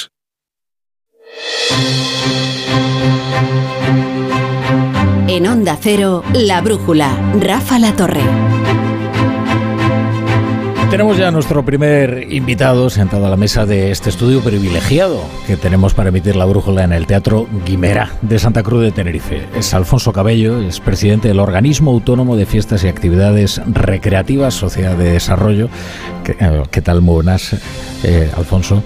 Eh, buenas, bienvenido Buenos a la días, buenos días, buenos brújula, días. gracias por Bienvenidos, acogernos aquí. bienvenidos, bienvenidos, bienvenidos. Iba a decir que es usted un hombre atareado, sin duda, porque aquí las fiestas son importantes, sobre todo el carnaval, que estoy pensando que es algo imperdonable, pero yo nunca he venido al carnaval de Tenerife. Hombre, no sé si imperdonable, pero sin duda te has perdido una cosa muy importante que tiene este país, que es el Carnaval de Santa Cruz de, de Tenerife. Hoy además presentábamos a los compañeros de los medios escritos balance de ese carnaval. Casi un millón de personas pasaron por aquí en esos 15 días de, de carnaval con un impacto económico en torno a los 39,5 millones de euros. Caray. O sea que venimos de. Claro, supongo que los años de la pandemia fueron duros, durísimos. Además, eh, en fin, pues deprimente, ¿no? El ver que una fiesta de, de esta categoría y que concita tanta atención, pues pasaba una mala época, pero estamos remontando a una velocidad de vértigo, ¿no? La gente después de la pandemia yo creo que todos nos hemos quedado con ganas de acercamiento social, no de distanciamiento social y el carnaval va de eso. La verdad es que fue muy duro en términos generales para la sociedad el pasar una pandemia. A mí como presidente del organismo autónomo de fiestas tener que suspender un carnaval por primera vez en la historia porque ni siquiera en la época de la dictadura en esta ciudad se llegó a suspender el carnaval. Bueno, fue un tema muy complicado de, de gestionar. Nos adaptamos, hicimos algo virtual, hicimos algo por mantenerlo, pero ya este año nos sacamos la espinita y pudimos volver a la calle con muchísimas ganas y muchísima fuerza. No, pero decía, eh, es algo muy importante para España, ¿no? Es algo mucho más importante eh, a nivel internacional. Quiero decir, es una fiesta a nivel internacional, un- un- una fiesta de interés turístico internacional a la que en realidad ya solo le queda ser patrimonio de la humanidad, ¿no? Es decir, esto trasciende las fronteras. Esa es la línea en la que estamos trabajando, en la que de, de que sea declarado patrimonio de la humanidad. Es verdad que a nivel internacional cada vez más los indicadores son muy positivos. Estamos hablando de que apenas en nueve días son 280.000 los turistas que visitan durante esos días y participan activamente del carnaval. Una planta hotelera, porque te das una idea, 9 de febrero del próximo año, aprovecho que nos estén oyendo, va a ser el día de cabalgata. Ese día salimos a la calle del 2024. Ya hay casi un 80% de reservas hoteleras en la, en la ciudad. Así que en los próximos días no quedarán habitaciones para esa fecha. Hay casos muy curiosos, muy curiosos. Tenemos vuelos desde Israel, desde Tel Aviv, tenemos varios vuelos que llevan años viniendo específicamente solo para esas fechas del carnaval. Hay cosas muy, muy, muy curiosas Que hay mucha que se fiesta dan en en Tel Aviv, carnaval. ¿eh? que la gente no se confunda, ¿eh? yo me- a mí me sorprendió mucho, pero es, es- son dos vuelos que una, una agencia de nivel a nivel local Ah. allí viene cerrando, dos charters, desde hace más de 10 años que están viniendo al carnaval de Santa. Cruz de Tenerife de manera continua, además siempre se alojan en el mismo hotel. Eh, Estaba pensando que ahora tiene un ministro de turismo que es además de la tierra, con lo cual entiendo que esperará algo de complicidad por- por su parte, ¿no? Aunque tampoco parece que lo necesiten demasiado. Bueno, al final Canarias en general, Tenerife en particular y Santa Cruz vivimos, nuestra industria principal es la turística, aquí tenemos operadores turísticos de primer nivel a nivel a nivel mundial y bueno, parece que eso se ha reconocido por este ministro y Héctor Gómez, que ha participado en ese ministerio en muchas ocasiones y en otras lides, está ahora al frente. Esperemos que nos trate bien. Claro, y ahora entiendo que ya están ustedes pensando en la edición del próximo año. Por esto se programa con, con, mucha antelación, ¿no? Es que he visto que está abierto el plazo para elegir el tema del carnaval, ¿no? Hay cuatro temas ahora mismo, ya se pueden votar para el siguiente año ese temática del carnaval, carnavaldetenerife.com, te metes ahí, puedes votar, hay cuatro temas, 15 días hasta el próximo 10 de abril y se elige el tema. Es el primero de los hitos que se despeja del carnaval y a partir de ahí hasta que acabemos bailando disfrazados en las calles ese 9 de febrero. Bueno, usted me corrige si me equivoco, pero creo que los temas son Grecia clásica, la Antártida, eh, Japón o la televisión. Ahí, ahí están los temas. De momento, bueno, a mí no me toca, no sé si me toca o no decir mi favorito, pero hay dos que están muy destacados con respecto a los otros dos. Hay dos que están muy, muy fuertes. ¿Así sí, se puede decir cuáles? No, eso no se puede decir, porque condicionaría un poco lo otro. Pero hay dos que están muy destacados. Yo le confieso que me hace ilusión el de la televisión, porque yo vendría disfrazado, yo que sé, de, ¿De Roberto Brasero, por ejemplo. A mí me dijeron el otro día de Azafata del 1, 2, 3. Hay gente que se quedó ahí, como hay un poco de todo, ¿eh? Para cada uno, la televisión es un tema totalmente diferente. Japón es otro que está bastante fuerte. La Antártida no acabo de ver yo el tema, el, el disfraz. Sí, pero ese bueno. me cuesta un poquito más. ¿eh? Pero la gente está votando también. Bueno, al final, la gente es muy novelera, la gente es muy novelera. Y la Grecia clásica, bueno, no, hay gente que me ha escrito diciéndome yo con una túnica gano mucho. Me decía la gente, no, no yo, sino el que me lo decía. Y entonces la gente se anima con esa túnica. Bueno, al final un poco de esto va el carnaval, ¿no? Claro. De que cada uno se meta en el personaje, de acercamiento social, de buen rollo, de muchas miles, cientos de miles de personas en la ciudad de Santa Cruz de Tenerife, eh, con buen rollo, que es otra de las eh, características diferenciadoras del carnaval. Cuando tú tienes oportunidad de estar en un día con 400.000 personas disfrazadas en la calle durante muchas horas y que no pase nada, sí, eso que no es pase nada desde la perspectiva de seguridad, es algo muy, muy destacable y que, bueno, nosotros trabajamos mucho, mimamos mucho y nos tiene que acompañar un poquito de suerte y del carácter de cómo somos los, los santacruceros. Porque expl- explícanos un poco cómo funciona esto del carnaval. Por ejemplo, en Río, en, en Río ustedes están hermanados con el carnaval de. Río. Eh, allí dicen que lo importante no es lo que ocurre en el Sambódromo, ¿no? sino en las calles, ¿no? Lo que se va eh, desperdigando por las calles y cómo se vive la ciudad en, en esos días, ¿no? Aquí ocurre algo parecido, ¿no? Que hay un carnaval callejero que es realmente el espíritu del carnaval y allí donde están los centros, digamos, eh, de atención no es exactamente lo más lo más importante. Sí, el Carnaval de Santa Cruz de Tenerife se, se divide en dos bloques. La parte de concursos y galas, que ocurre normalmente en el recinto ferial, etcétera, que para nosotros es muy importante porque estamos hablando de 100 grupos aficionados que lo conforman casi 9.000 personas que durante 7, 8 meses están preparando sus disfraces, ensayando. Es el gran movimiento cultural y participativo ciudadano el más importante que hay en Canarias y uno de los más importantes que hay en todo el, territorio español, es ese carnaval. Ahí donde hay un grupo del carnaval, hay un grupo benéfico, hay una parranda folclórica, hay un grupo folclórico, hay clases de instrumentos, hay costura, hay una industria vinculada al carnaval. Y después está el carnaval de calle, que ocurre entre el viernes de cabalgata y el domingo de piñata, son dos fines de semana, una semana que bueno, alguien me decía el otro día que hay que entrenarla como si fuera un Ironman porque es muy dura, es muy dura, una semana muy dura en el que, bueno, es la gran explosión del carnaval en la calle, se hace en este entorno donde nos encontramos, estás ahora mismo en el epicentro eh, carnavalero y aquí, bueno, pues explota esa explosión, esa serpiente multicolor en la calle, pero yo te digo, el gran elemento diferenciador con otros carnavales que he tenido la oportunidad de visitar eh, varios en esos hermanamientos es que el conjunto de la ciudadanía va disfrazada todo el mundo va disfrazado. El que no va disfrazado se siente raro. El que no va disfrazado es el que va disfrazado. Es el que, bueno, aquí se suele decir que va de, va de godo, se le se, se mete, lo chincha uno un poco, ¿no? El que no va disfrazado se sabe. eh, porque aquí. Está muy bien eso. O sea, el que no va disfrazado es el que va disfrazado de godo, ¿no? Claro, aquí Está eso está bien. muy claro porque aquí lo importante es la actitud. No te puedes ir de sevillana perfectamente, maquillado, conduciendo, bracito apoyado en el coche y, y tú vas tú metido en tu rol normal de ciudadano. El chofer de pizza puede ir disfrazado, aquí todo el mundo, el conductor de la guagua, o sea, aquí todo Muy el mundo bien. puede ir disfrazado y no pasa nada. Lo importante es ir disfrazado, participar de la actividad del carnaval, que para nosotros es un gran escaparate y una gran excusa, una tarjeta de presentación en una estrategia turística, bueno, ambiciosa que tiene la ciudad de Santa Cruz de Tenerife. Pues, pues díganos, díganos las fechas para ir ya reservando. 9 de febrero, cabalgata. Y a partir de ahí, eh, quien pilla habitación de hotel, que se dé prisa, que la vaya reservando ya a disfrutar del carnaval de Santa Cruz de Tenerife, de la ciudad de Santa Cruz de Tenerife. Yo creo que es una muy buena oportunidad de vivir algo mm, único, de verdad que lo digo totalmente convencido, además, no porque me toque, estoy totalmente convencido que es una muy buena oportunidad. Ah, muy bien, pues eh, nada, lo apuntamos, ¿eh? desde el 9 de febrero hay que cogerlo con mucha antelación, ¿eh? que ya les están advirtiendo que esto luego los agota y no tenemos eh, de, dónde, dónde estar, y tampoco uno va a estar de fiesta, en fin, no stop hasta que termine. Bueno, pues yo voy preparando entonces mi disfraz de Roberto Brasero, que es el que decido en el caso de que gane la televisión, pues si no ya llevar una túnica o lo que sea, que lo vamos a hacer. sí, sí, gana Grecia. Ahí la, la, imaginación es importante, ¿eh? te sorprendería, bueno, después los compañeros seguro que a nivel local te voy a poner algunas imágenes. ¿Cómo se retuerce el disfraz? No sé Hasta límites, hasta límites insospechados. Hasta juegos de palabras insostenibles. Hasta límites insospechados, hasta que la propia performance te haga descubrir quién es el, personaje. Pues Alfonso Cabello, presidente del organismo autónomo de fiestas y actividades recreativas, eh, muchas gracias por, acogernos aquí en la brújula y por estar contándonos eh, todas estas cosas acerca del carnaval, que de verdad que nos ha, nos ha despertado las ganas de que llegue ya. Muchas gracias a ustedes, bienvenidos de verdad. Aprovechar para invitar a todos los oyentes de Onda Cero a venirse a disfrutar de Santa Cruz de Tenerife, el corazón de Tenerife. Gracias.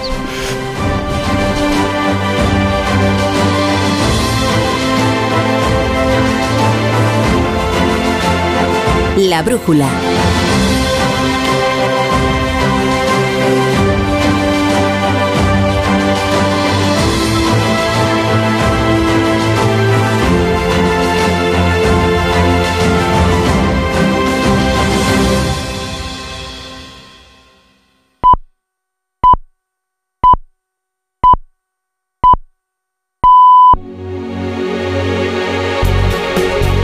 Son las 8, las 7 en Canarias.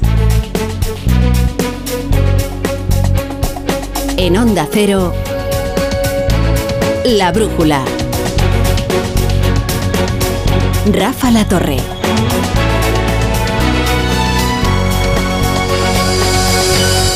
Bueno, y lo más apropiado sería decir que son las 7 de la tarde, las 8 de la tarde en la península y Baleares y Ceuta y Melilla, porque hoy les hablamos desde las Islas Canarias, desde Santa Cruz de Tenerife, desde un estudio maravilloso que Onda Cero Tenerife ha dispuesto aquí para nosotros en el Teatro Guimerá, aquí donde derrotamos a Nelson, ni más ni menos, ¿eh? en este solar. Vamos, no exactamente en el teatro, sino en el convento que había antes aquí.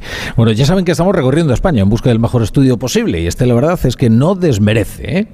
Además, ahora que sabemos que vamos a tener una pensión porque nos lo garantiza José Luis Escriba, pues este es un buen lugar, ¿no? Para, para jubilarse, ¿no? Aunque a ver si la pensión va a ser como la isla de San Borondón, que yo antes dije la isla de San Borondongo porque fui del listillo y dije hay que venir estudiado y, les voy a hablar de la isla de San Borondongo. No, se llama la isla de San Borondón. Ahora me acaba de decir Alfonso Cabello esto de que el que no viene disfrazado en carnaval va disfrazado de godo. Pues así estaba yo disfrazado de godo hablando de la isla de San Borondongo. No, la isla de San Borondón. ¿y por qué les digo que la pensión puede ser como la isla de San Borondón? seguro que los oyentes del resto de España no saben lo que es la isla de San Borondón pero es muy raro que si tú le hablas a un tinerfeño de, de, la leyenda de la isla de San Borondón, no sepa a qué te refieres. La isla de San Borondón era una isla que, según la leyenda, había entre Tenerife y La Gomera. Según la mayoría de las versiones que circulan por el acervo popular insular, eh, estaba ahí, aunque hay testimonios que luego aseguran que la habían visto entre las islas del Hierro y, y de La Palma. O sea, ya ven que es toda una historia envuelta en misterio como cómo se van a sostener las pensiones, que también está envuelto en misterio. La leyenda de la isla de San Borondón que aparece y desaparece no ha dejado de repetirse a lo largo de los siglos, desde el siglo XIII hasta hoy, en que hay gente que todavía asegura que la ha visto en el horizonte de la costa tinerfeña. Aún hoy hay quien lo jura. Bueno, pues a ver si algún día va a pasar con las pensiones porque esta reforma la cuestionan reputados centros de estudios y hasta la autoridad de responsabilidad fiscal independiente. Aunque oigan, tienen ustedes la garantía de José Luis Escriba. La brújula con la torre. Y si se incorporan a esta hora a la sintonía donde Onda Cero, reciban nuestra bienvenida a la brújula hoy desde Santa Cruz de Tenerife para todas las emisoras de, de, Onda Cero en horario ininterrumpido hasta las diez y media aquí en Canarias, las once y media en el resto de España. Lo cierto es que hoy el ministro de Seguridad Social, José Luis Escriba, es un hombre exultante al que las críticas a su reforma de las pensiones no le duelen. Más bien todo lo contrario. De hecho, las críticas, aunque sean las de sus exsubordinados de la IREF, hacen que cada vez su reforma le guste más y más. A mí me parece una gobernanza modernísima, extraordinaria, que hemos diseñado y que a la Comisión Europea le ha encantado. ¿Qué va a decir usted, que es el autor? Sí, es decir, que, que sé mucho de esto, ¿no? Llevo seis años, llevo toda la vida en, en sostenibilidad fiscal. eh, por, por eso me ha, me ha gustado tener la oportunidad de diseñar una regla así. Es que esto es, a mí me parece impecable, me parece, ahora que lo cuento, que casi me gusta más. Pero perdóneme que le insiste, pero ¿qué va a decir usted? Sí, sí. ¿Sabes lo que pasa? Que yo llevo toda la vida de- he dedicado a la sostenibilidad fiscal, por eso, en fin, es una opinión con alguna credibilidad, ¿eh? Con alguna credibilidad. Pues ya ve, ya ve que, este, que está jovial, ¿eh? Y, y eso que esta mañana, cuando se dirigía a los estudios centrales de Onda Cero para hablar con Carlos Alsina en más de uno, quizás no sabía José Luis Escribá que el decreto de su reforma de las pensiones iba a salir convalidado con menos votos en contra de los que preveía, ¿eh? Votos emitidos 344, sí 179, no 104, abstenciones 61. En consecuencia, queda convalidado el Real Decreto Ley. Porque finalmente Vox se ha abstenido. No ha sido el Partido Popular, ¿eh? que decía en un principio que estaba dispuesto a estudiar una abstención en caso de que le dieran la información que requería, porque por el momento solo tenía un PowerPoint, etcétera, etcétera, etcétera. No, no ha sido el Partido Popular, ha sido Vox. Ha sido una sorpresa, ¿eh? Igual que cu- cuando con su abstención el Partido Bascal salvó el decreto de los fondos europeos. Bueno, en este caso la, la abstención de Vox no era fundamental para la aprobación del decreto, pero todo lo que sea que Vox le dé oxígeno o le preste apoyo, aunque sea un apoyo pasivo mediante la abstención a este gobierno, es desde luego noticioso, es sorprendente y cabe preguntarse a qué viene. Porque si para PP y Ciudadanos esta reforma es una filfa que no garantiza la sostenibilidad, es más, si esta reforma es una irresponsabilidad que carga las pensiones sobre los pies de barro de la deuda y el déficit, Hombre, Vox no ha hecho un discurso menos crítico ¿eh? desde la tribuna de oradores del Congreso de los Diputados en la sesión de hoy. Sin embargo, sin embargo dice que tiene aspectos positivos la reforma de Escriba, como la subida de las pensiones mínimas, contributivas y no contributivas, y una mejora en las lagunas de cotización y medidas encaminadas a suplir los periodos en que las mujeres no han cotizado por haberse dedicado al cuidado de los hijos, y que eso merece que al menos no voten en contra. Bueno, lo que se ha aprobado hoy es, es un decreto, como el de Macron que ha enervado a los franceses. Bueno, parecido, pero no, pero no igual, ¿eh? ¿Y, y, y por qué aquí no nadie se enfada? Bueno, de hecho aquí voces del gobierno incluso le afearon a, a Macron el hecho de que haya tomado el atajo constitucional, perfectamente constitucional, de aprobar su reforma por la vía del decreto. Es que hay que aclarar que el decreto en España es para, está contemplado para otras circunstancias que aprobar por la vía de la urgencia, es la vía del decreto, reformas como la reforma de las pensiones, en el fondo es un atajo antidemocrático. Al contrario que lo que ocurre en Francia, donde es perfectamente constitucional y está perfectamente previsto porque para eso está dispuesto en su Carta Magna. De manera que, en fin, a pesar de que no haya dado contestación callejera alguna en España, este decreto es más antidemocrático del de Macron, ¿eh? porque el gobierno ha utilizado esta triquiñuela tan recurrente de decir, ustedes me aprueban el decreto, el decreto entra en vigor. Y, luego ya lo tramitamos vía proposición de ley y así ma- pueden hacer usted eh, con calma, ustedes, sus señorías, con calma sus aportaciones. Todo esto se puede imaginar que es una fantasía, porque luego esa tramitación se va demorando hasta el fin de los tiempos, como hemos visto ya en otras ocasiones, con otras leyes, con otros decretos que luego se prometía una tramitación mucho más larga y con aportaciones del resto de los grupos y que va a llegar el fin de los tiempos, es decir, el fin de la legislatura y, y no se ha introducido ni una enmienda en, en esos textos. Pero bueno, los grupos que apoyan al gobierno confían todavía en que van a poder aportar algo. ¿Eso significa que esta ley es perfecta, ideal, buenísima? Pues no. Pero pese a todo, insisto, la música ha cambiado y mucho. Seguimos pensando de todas formas que esta reforma debería ser más ambiciosa, más valiente. Esperamos sobre todo poder corregirla en aquellos aspectos que he citado cuando se tramite como proyecto de ley. Y en las otras noticias de hoy, miren, eh, la condena de Laura Borràs, que también es como la isla de San Borondón, eh, porque resulta que el mismo tribunal que la condena a cuatro años y medio de cárcel, luego pide en la sentencia un indulto parcial para que no entre en la cárcel. Hechos probados, que cuando estaba al frente de la institución de letras catalanas le adjudicó a dedo a un amigo llamado Isaías Herrero, también condenado en este procedimiento, una serie de contratos que tenían que haberse tramitado de otra manera. Y ella quiere utilizar su condena para hacer política contra Esquerra. A tots aquells que m'havien sentenciat A todos los que me habían sentenciado antes del juicio y a todos los que quisieran verme fuera de la política, les pregunto si están dispuestos a aprovecharse de los efectos de la represión española contra el independentismo para usarlo con fines partidistas. amb finalitats partidistes. Y luego se dan cuenta ustedes de la contradicción que supone el condenar a una persona a cuatro años y medio de cárcel porque de unos hechos probados que sustentan esa sentencia y que esa misma sentencia establezca que hay que condonarle al menos dos años de prisión para que no tenga que ingresar en la cárcel. Pues para eso, ¿para qué le condena el Tribunal Superior de Justicia de Cataluña? Pues, eh, son estos misterios como la isla de San Borondón. En cualquier caso, sepan que se ha dado por aludido ¿eh? el presidente de la Generalitat con estas palabras de Laura Borràs y ha contestado Pere Aragonés, claro, porque hay una lucha larvada. Bueno, larvada, es una lucha ya a campo abierto entre los dos grandes actores del independentismo, que son Junts per y Esquerra Republicana de, de Cataluña. Y dirán ustedes, ¿pero qué pasa? Que hoy no vamos a hablar de Ana Obregón.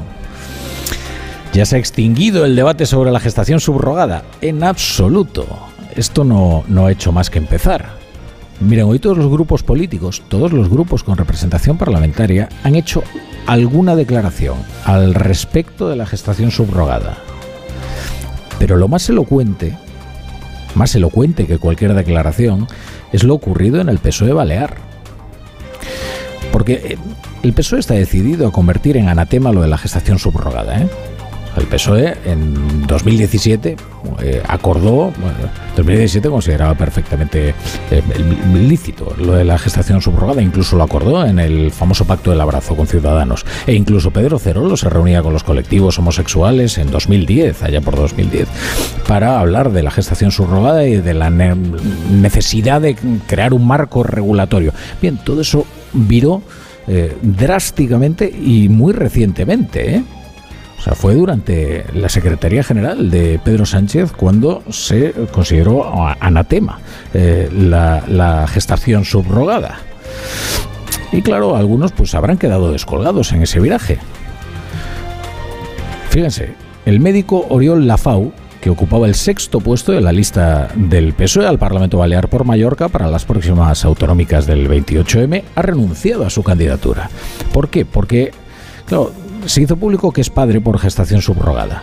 Y tras los ataques a esta técnica reproductiva, vertidos por algunos de sus propios compañeros de filas, pues el hombre decidió que no era lo más coherente concurrir en una lista con quienes pensaban que él era bueno, un, criminal semejante, porque es que parece normal que si se está criminalizando la, la elección de este hombre que en su día tomó para ser padre, pues que decide irse de la organización que lo considera un crimen nefando, nada menos que violencia o explotación contra la mujer, pues eh, lo normal es que decida no ir en las listas. Desde luego, ahora lo que hay que preguntarse es si es solo este hombre o si habrá más socialistas que vivan en silencio esta contradicción entre su partido y sus vidas. En Onda Cero, La Brújula, Rafa La Torre. Dos cositas. La primera, con los tiempos que corren no nos das facilidades de pago. La segunda, nosotros nos vamos a la mutua. Vente a la mutua, paga en tres meses sin intereses y además te bajamos el precio de tu seguro, sea cual sea. Llama al 91 555 5555. 91 555 5555. Por esta y muchas cosas más, vente a la mutua. Condiciones en mutua.es. ¿Hay algo mejor que un viaje? Por supuesto, muchos viajes. En el mes del circuito de viajes El Corte Inglés con Panavisión, reserva con hasta un 12% de descuento y sin gastos de cancelación. Italia, Países Bajos y Noruega. Aprovecha el mes del circuito de viajes El Corte Inglés y Panavisión. Un viaje, muchos destinos. Consulta condiciones. Formas sensatas de invertir tu tiempo. ¿Invertirlo oyendo otra vez la historia de tu mejor amiga? Sí. Pero tener que esperar para hacerte una ecografía? No. Con Vivaz, el seguro de salud de Grupo Línea Directa Aseguradora, tienes acceso directo a más de 50.000 médicos especialistas, pruebas diagnósticas y más de 1.000 centros y hospitales. Desde solo 17,50 euros al mes sin copago. Porque si en salud no hay tiempo que perder, perderlo en una lista de espera no tiene sentido. Ven directo a vivaz.com o llama al 917-400-400. Consulta condiciones. Este sábado la liga vuelve a Radio Estadio. con el líder buscando los tres puntos en casa de un colista que no se rinde, Elche Barcelona, con enfrentamientos entre vecinos con puntos vitales para la permanencia, Cádiz Sevilla y Girona Español, y la intensidad del choque de San Mamés, Athletic Getafe, con lo mejor de la segunda división, la Liga ACB, los detalles del Gran Premio de Australia de Fórmula 1 y la carrera sprint de motociclismo desde Argentina. Este sábado, desde las 3 y media de la tarde, el mejor deporte te espera en Radio Estadio con Edu García. Te mereces esta radio. Onda Cero, tu radio. ¿Otro día sin saber quién debe hacerse cargo de las averías en tu casa de alquiler? Hazte de legalitas en el 900 100 661 y un experto te ayudará a resolverlo. Y ahora por ser oyente de Onda Cero, ahórrate un mes el primer año. Legalitas y sigue con tu vida. En Onda Cero, La Brújula, Rafa La Torre.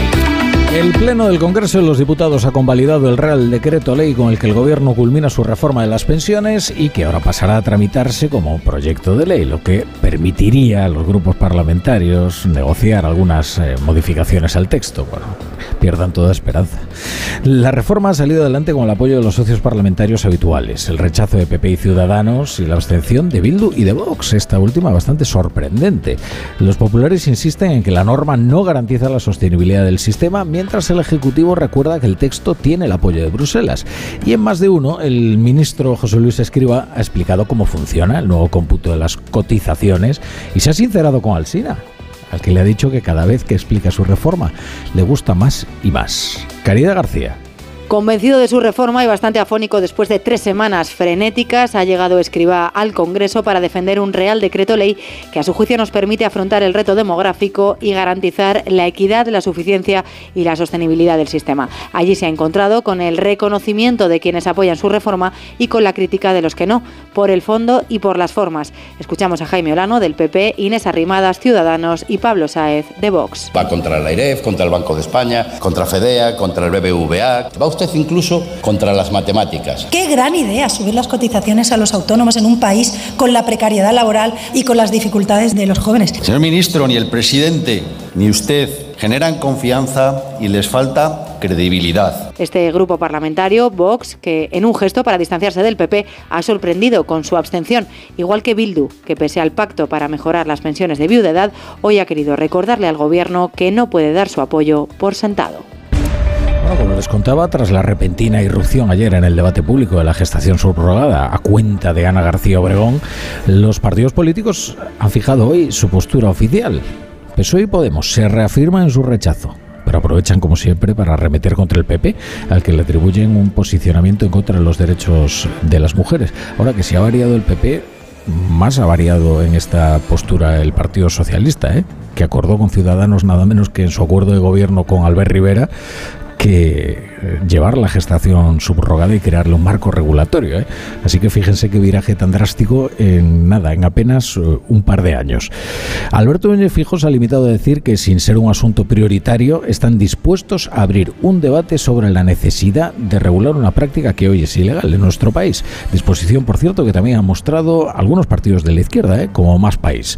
Informa Ignacio Jarillo. Pues así decían en efecto unos y otros, con matices y con rotundidad, pero siempre mirando al oponente político, porque hoy en los pasillos del Congreso, Pachi López y Yolanda Díaz rechazaban de plano la gestación subrogada, sea como sea, y de paso lanzaban el dardo a su diana favorita. El cuerpo de las mujeres ni se puede alquilar ni se puede comprar, ni en España ni en el resto del mundo. Y que el Partido Popular desacierte colocándose en el terreno de la vulneración de los derechos de las más necesitadas me parece gravísimo. Es verdad que no toda la izquierda era tan tajante, sobre todo porque desde más países Rejón admitía que este tipo de gestaciones puede tener un componente no siempre comercial. Eh, no tenemos problema con los, con los comportamientos altruistas, pero sí con los comportamientos mercantilizados. El más directo, el portavoz de Esquerra, Rufián, que defiende su no al vientre de alquiler, dice con esta comparación. No compres, adopta. Si sirve para los animales, tiene que servir para las personas. Y desde la oposición, Vox se mantiene tan firme como Unidas Podemos, en otro no, y Núñez Feijóo desde Portugal defendía sobre todo que este no es el momento para hablar de un asunto que requiere más profundidad. Porque por una parte, esto es ilegal hacerlo en España, pero hay españoles que lo están haciendo en otros países. Ciudadanos, ya decíamos ayer, defiende la gestación subrogada con una legislación que no permita las transacciones económicas. Pedro Sánchez está ya en Pekín. a la espera de reunirse mañana con el presidente Xi Jinping. En su primera jornada de visita oficial a China ha participado en una cumbre económica en la isla de Hainan. Se trata del foro Boao, con el que el régimen chino quiere competir con el foro de Davos, pero en versión asiática. En este escenario, el presidente del gobierno ha marcado ya el verdadero objetivo de su visita al reclamar un papel protagonista de China en los esfuerzos diplomáticos para poner fin a la guerra de Ucrania. Enviado especial de Onda Cero, Juan de Dios Colmenero, buenas tardes. Muy buenas tardes. Ya en Pekín, mañana será recibido Pedro Sánchez por el presidente chino. Dice que quiere conocer y escuchar su propuesta de primera mano, su propuesta sobre Ucrania. Hoy ha dejado ya sus impresiones durante la participación en el Foro Económico de Boao, en la isla de Hainan, y Sánchez se ha ofrecido tras hablar de los desafíos globales y de la brutal guerra en Ucrania, se ha ofrecido para reconstruir la confianza, ha dicho, para tender puentes, dando la bienvenida a los contactos diplomáticos de China. Es esencial reconstruir la confianza a través del diálogo, la solidaridad y la cooperación. En este sentido, acojo con satisfacción la intensificación de los contactos diplomáticos de las autoridades chinas con los dirigentes de todo el mundo. Refleja un alto grado de responsabilidad y queremos contribuir a estos esfuerzos. Elogia China. Pedro Sánchez da la bienvenida a la labor diplomática del gigante asiático. Todo ello a pesar de que desde Moncloa no querían lanzar las campanas al vuelo ni extralimitarse de sus funciones a la hora de presentar a Pedro Sánchez como emisario, portavoz o mediador europeo ante un hipotético proceso de paz en Ucrania con China como valedor. Eh, ya tenemos la decisión que ha tomado el jurado popular tras el juicio por el crimen de un niño de nueve años, Alex, el 28 de octubre en Lardero, en La Rioja. El jurado ha declarado a Francisco Javier Almeida culpable de los delitos de asesinato y agresión sexual. Onda Cero La Rioja, Javier Hortelano.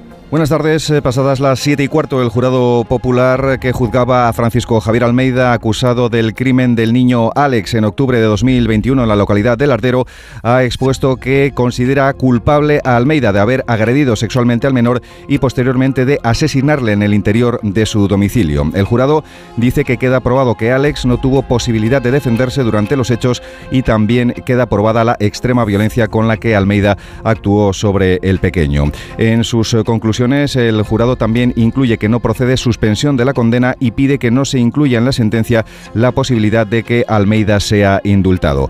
Queda el asunto visto para la sentencia que imponga el magistrado. La Fiscalía pide prisión permanente revisable por el asesinato, al igual que la acusación popular y particular, además de 15 años de prisión por la agresión sexual. Mientras la defensa, una vez que Almeida ha sido condenado, pide que se tenga en cuenta la atenuante de confesión y arrepentimiento. La brújula.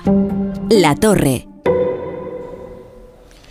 Bueno, y nos vamos ahora hasta el Círculo de Bellas Artes de Madrid, porque a esta hora y con la asistencia de sus majestades los reyes tiene lugar un acto literario para conmemorar el centenario de la primera casa del libro. En 1923 se abrió al público en la Gran Vía madrileña lo que se bautizó como el Palacio del Libro, donde por primera vez los clientes podían tocar y ojear los ejemplares. Aquel inmueble albergó la sede de la Revista de Occidente, dirigida por, por José Ortega y Gasset, y se erigió como punto de encuentro de grandes figuras de la época, Federico García Lorca, Sever Zubiri, Miguel de Unamuno, Gómez de la Serna, en fin. Siguiendo el acto está nuestro compañero Francisco Paniagua. Buenas tardes, Paco. ¿Qué tal? Buenas tardes. Pues sí, es una celebración con la asistencia de los Reyes en esta conmemoración del centenario de la Casa del Libro, cuyo primer establecimiento se abrió el 15 de abril de 1923 en plena Gran Vía madrileña, en el número 29, bautizado como Palacio del Libro. Un calígrafo ha apuntado las primeras líneas de un gran libro de la historia de la Casa del Libro, iniciado por Carmen Posadas y que los invitados van a ir completando con sus reflexiones. Han intervenido Javier Arrébola, director de la Casa del Libro, y el presidente del Grupo Planeta, José Creueras. Déjame decir primero que fue Nicolás de Urgoiti quien, quien, quien abrió la primera librería, quien tuvo la idea de, de esta librería. Pero claro, Ortega y Gasset fue el primero que colaboró con esta librería. Qué responsabilidad después de 100 años. A lo largo de todo este tiempo, Casa del Libro ha ocupado un lugar destacado en la primera fila de la actividad cultural y del entretenimiento en nuestro país. La Casa del Libro que fue la primera que dejó tocar los libros físicamente, un acto con los reyes para celebrar los lazos que unen a quienes escriben con más de 40 autores aquí esta noche con los lectores, los verdaderos protagonistas. Juanjo de la Iglesia, ¿qué tal? Buenas tardes, Juanjo. Muy buenas tardes, isleños.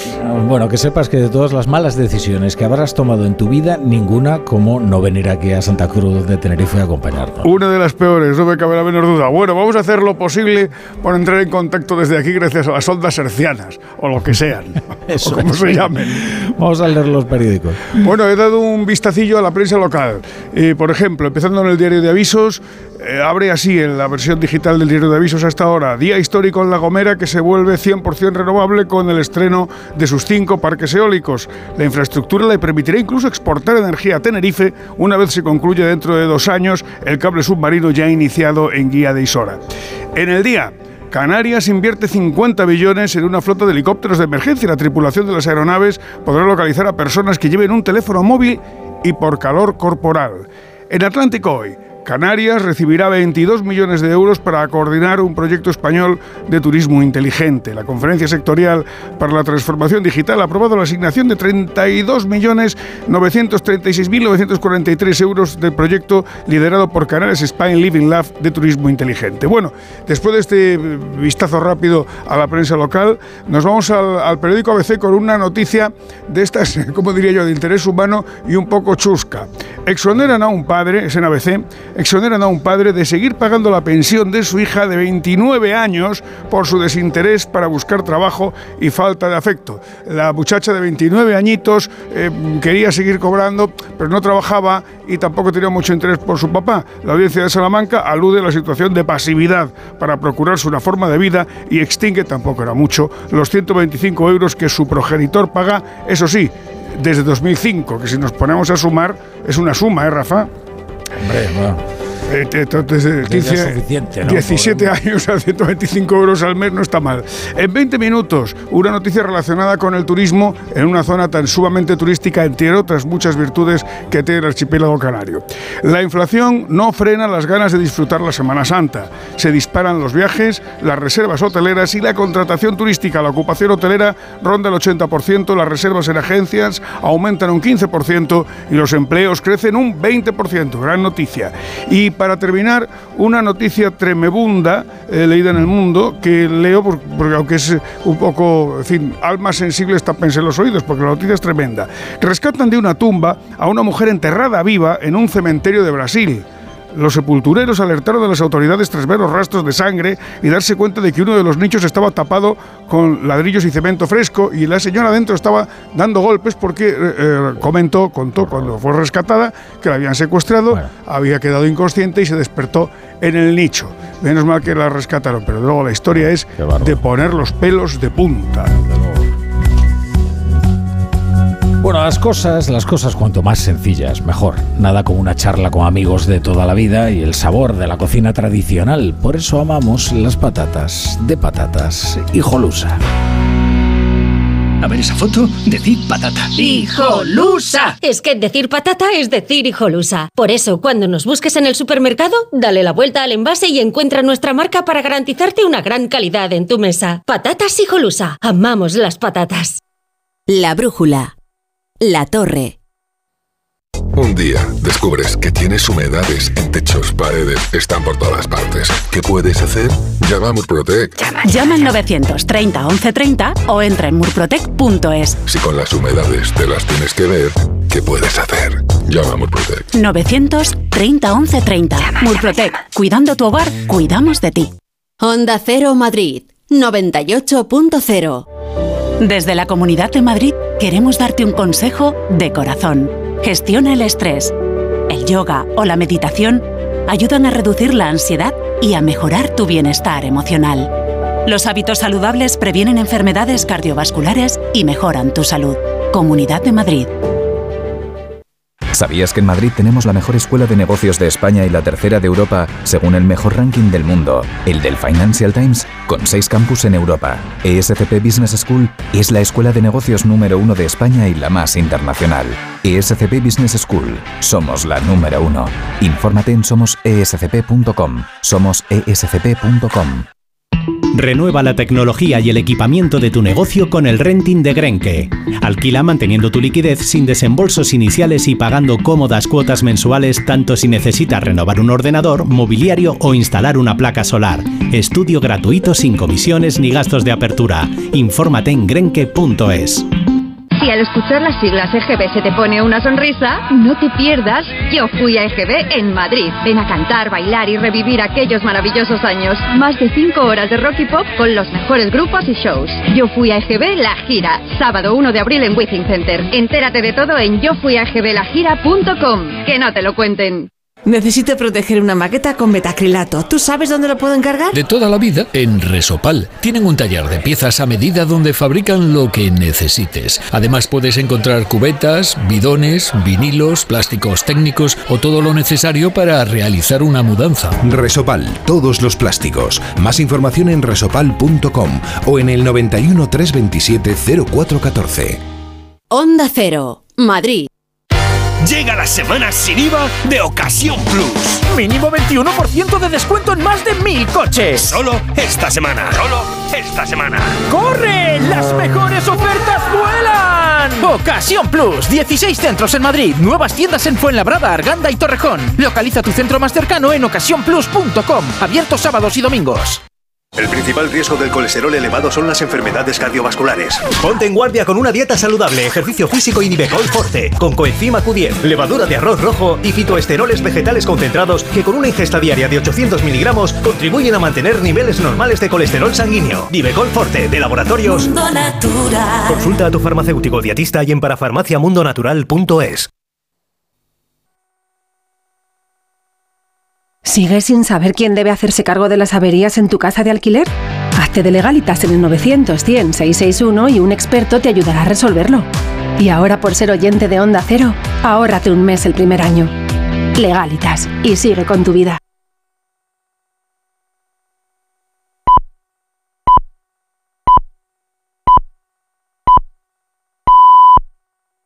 La brújula. Edu Pidal, ¿qué tal? Buenas Muy buenas. Eh, mira, te voy a confesar algo. Yo creo que me van a matar aquí. O sea, eh, pero Bueno. de- tú sabes uno de los fichajes que más ilusión me hizo a mí en la vida. Cuando yo era un niño, que le vamos a hacer cuando le fichamos a, a Fernando Redondo. Ah, me lo imaginaba por lo que veníamos Madrid. comentando de camino del aeropuerto al teatro. ¿Tú te acuerdas aquí? Que era un equipazo, ¿eh? Sí, el del Tenerife de Valdano, que no solo se mantuvo en primera, sino que impidió que el Madrid ganase dos ligas. no, Eso vamos, lo recordarás eso también. Fue, ¿Cómo, lo vamos a olvidar? 90. Jamás lo olvidaremos. Uno de Aquel los- balón que, que Bullo mete Sí, dentro sí, de. Un del 3-2. campo que iba a salir. La verdad que iba afuera. No, no sabemos, nunca le pregunté a Bullo por qué.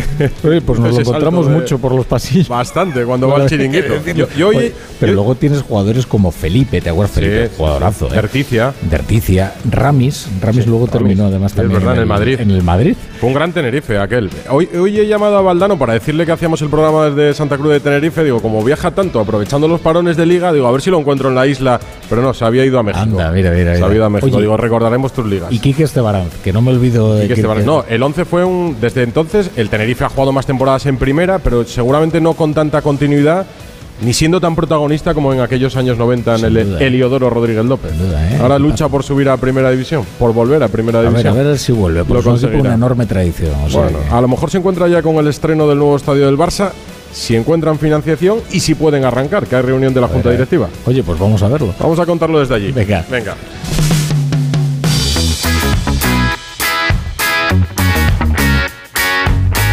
La brújula de Radio Estadio. Edu Pidal.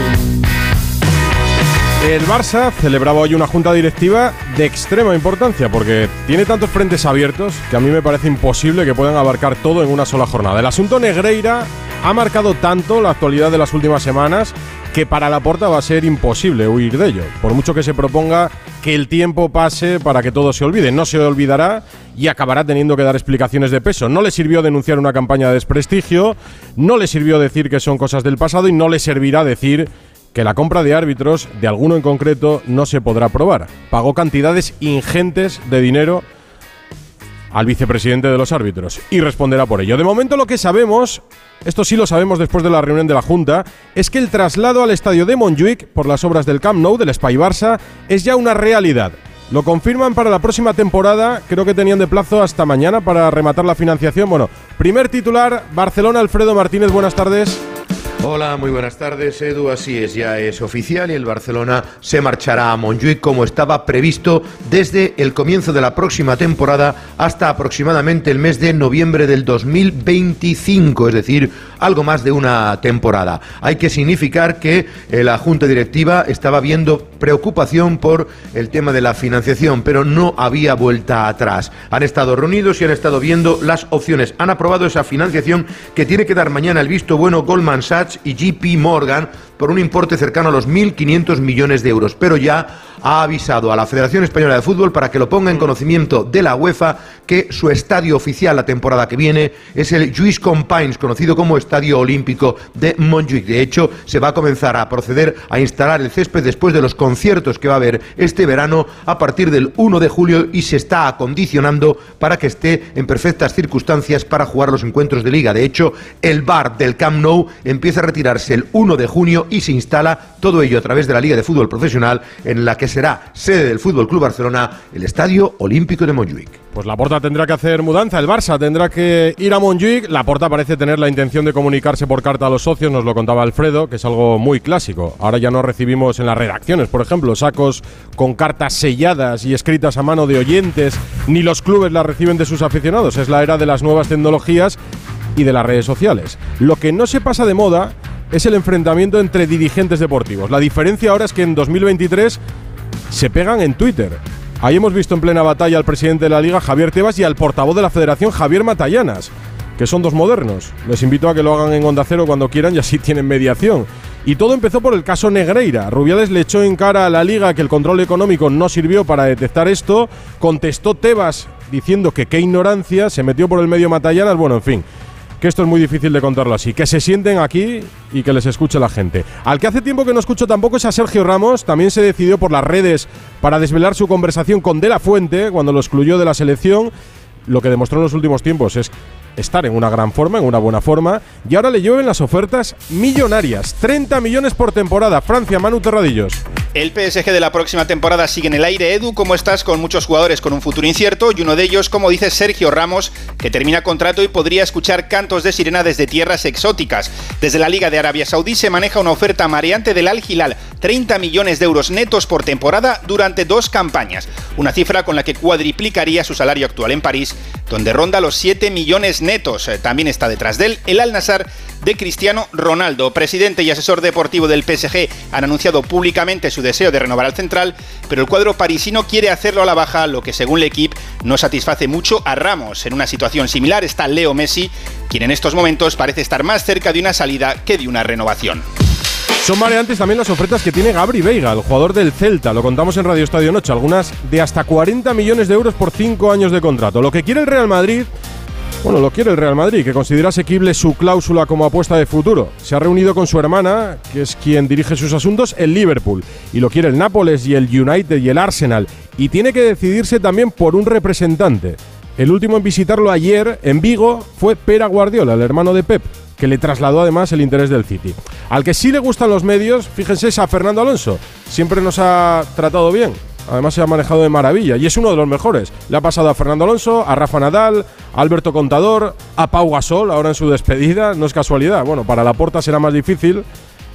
O nos miente como hizo Joan Gaspar o se descubre diciendo la verdad. Así que de momento opta por el silencio. A no ser que Alfredo nos diga en unos instantes lo contrario. Bueno, pues Alonso, Fernando Alonso, hablaba del reto que le lanzó en Miami Carlitos Alcaraz este fin de semana. Corre en Australia y busca la victoria número 33.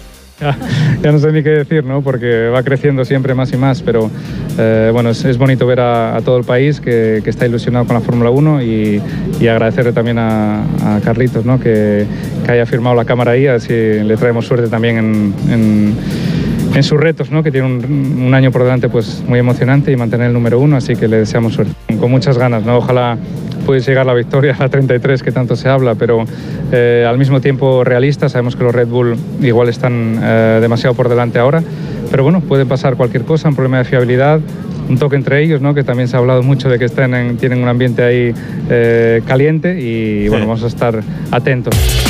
A todo esto, que hablábamos de Carlos Alcaraz, su partido en Miami se suspendió por la lluvia. ¿Cuándo juega Rafa Plaza? Buenas.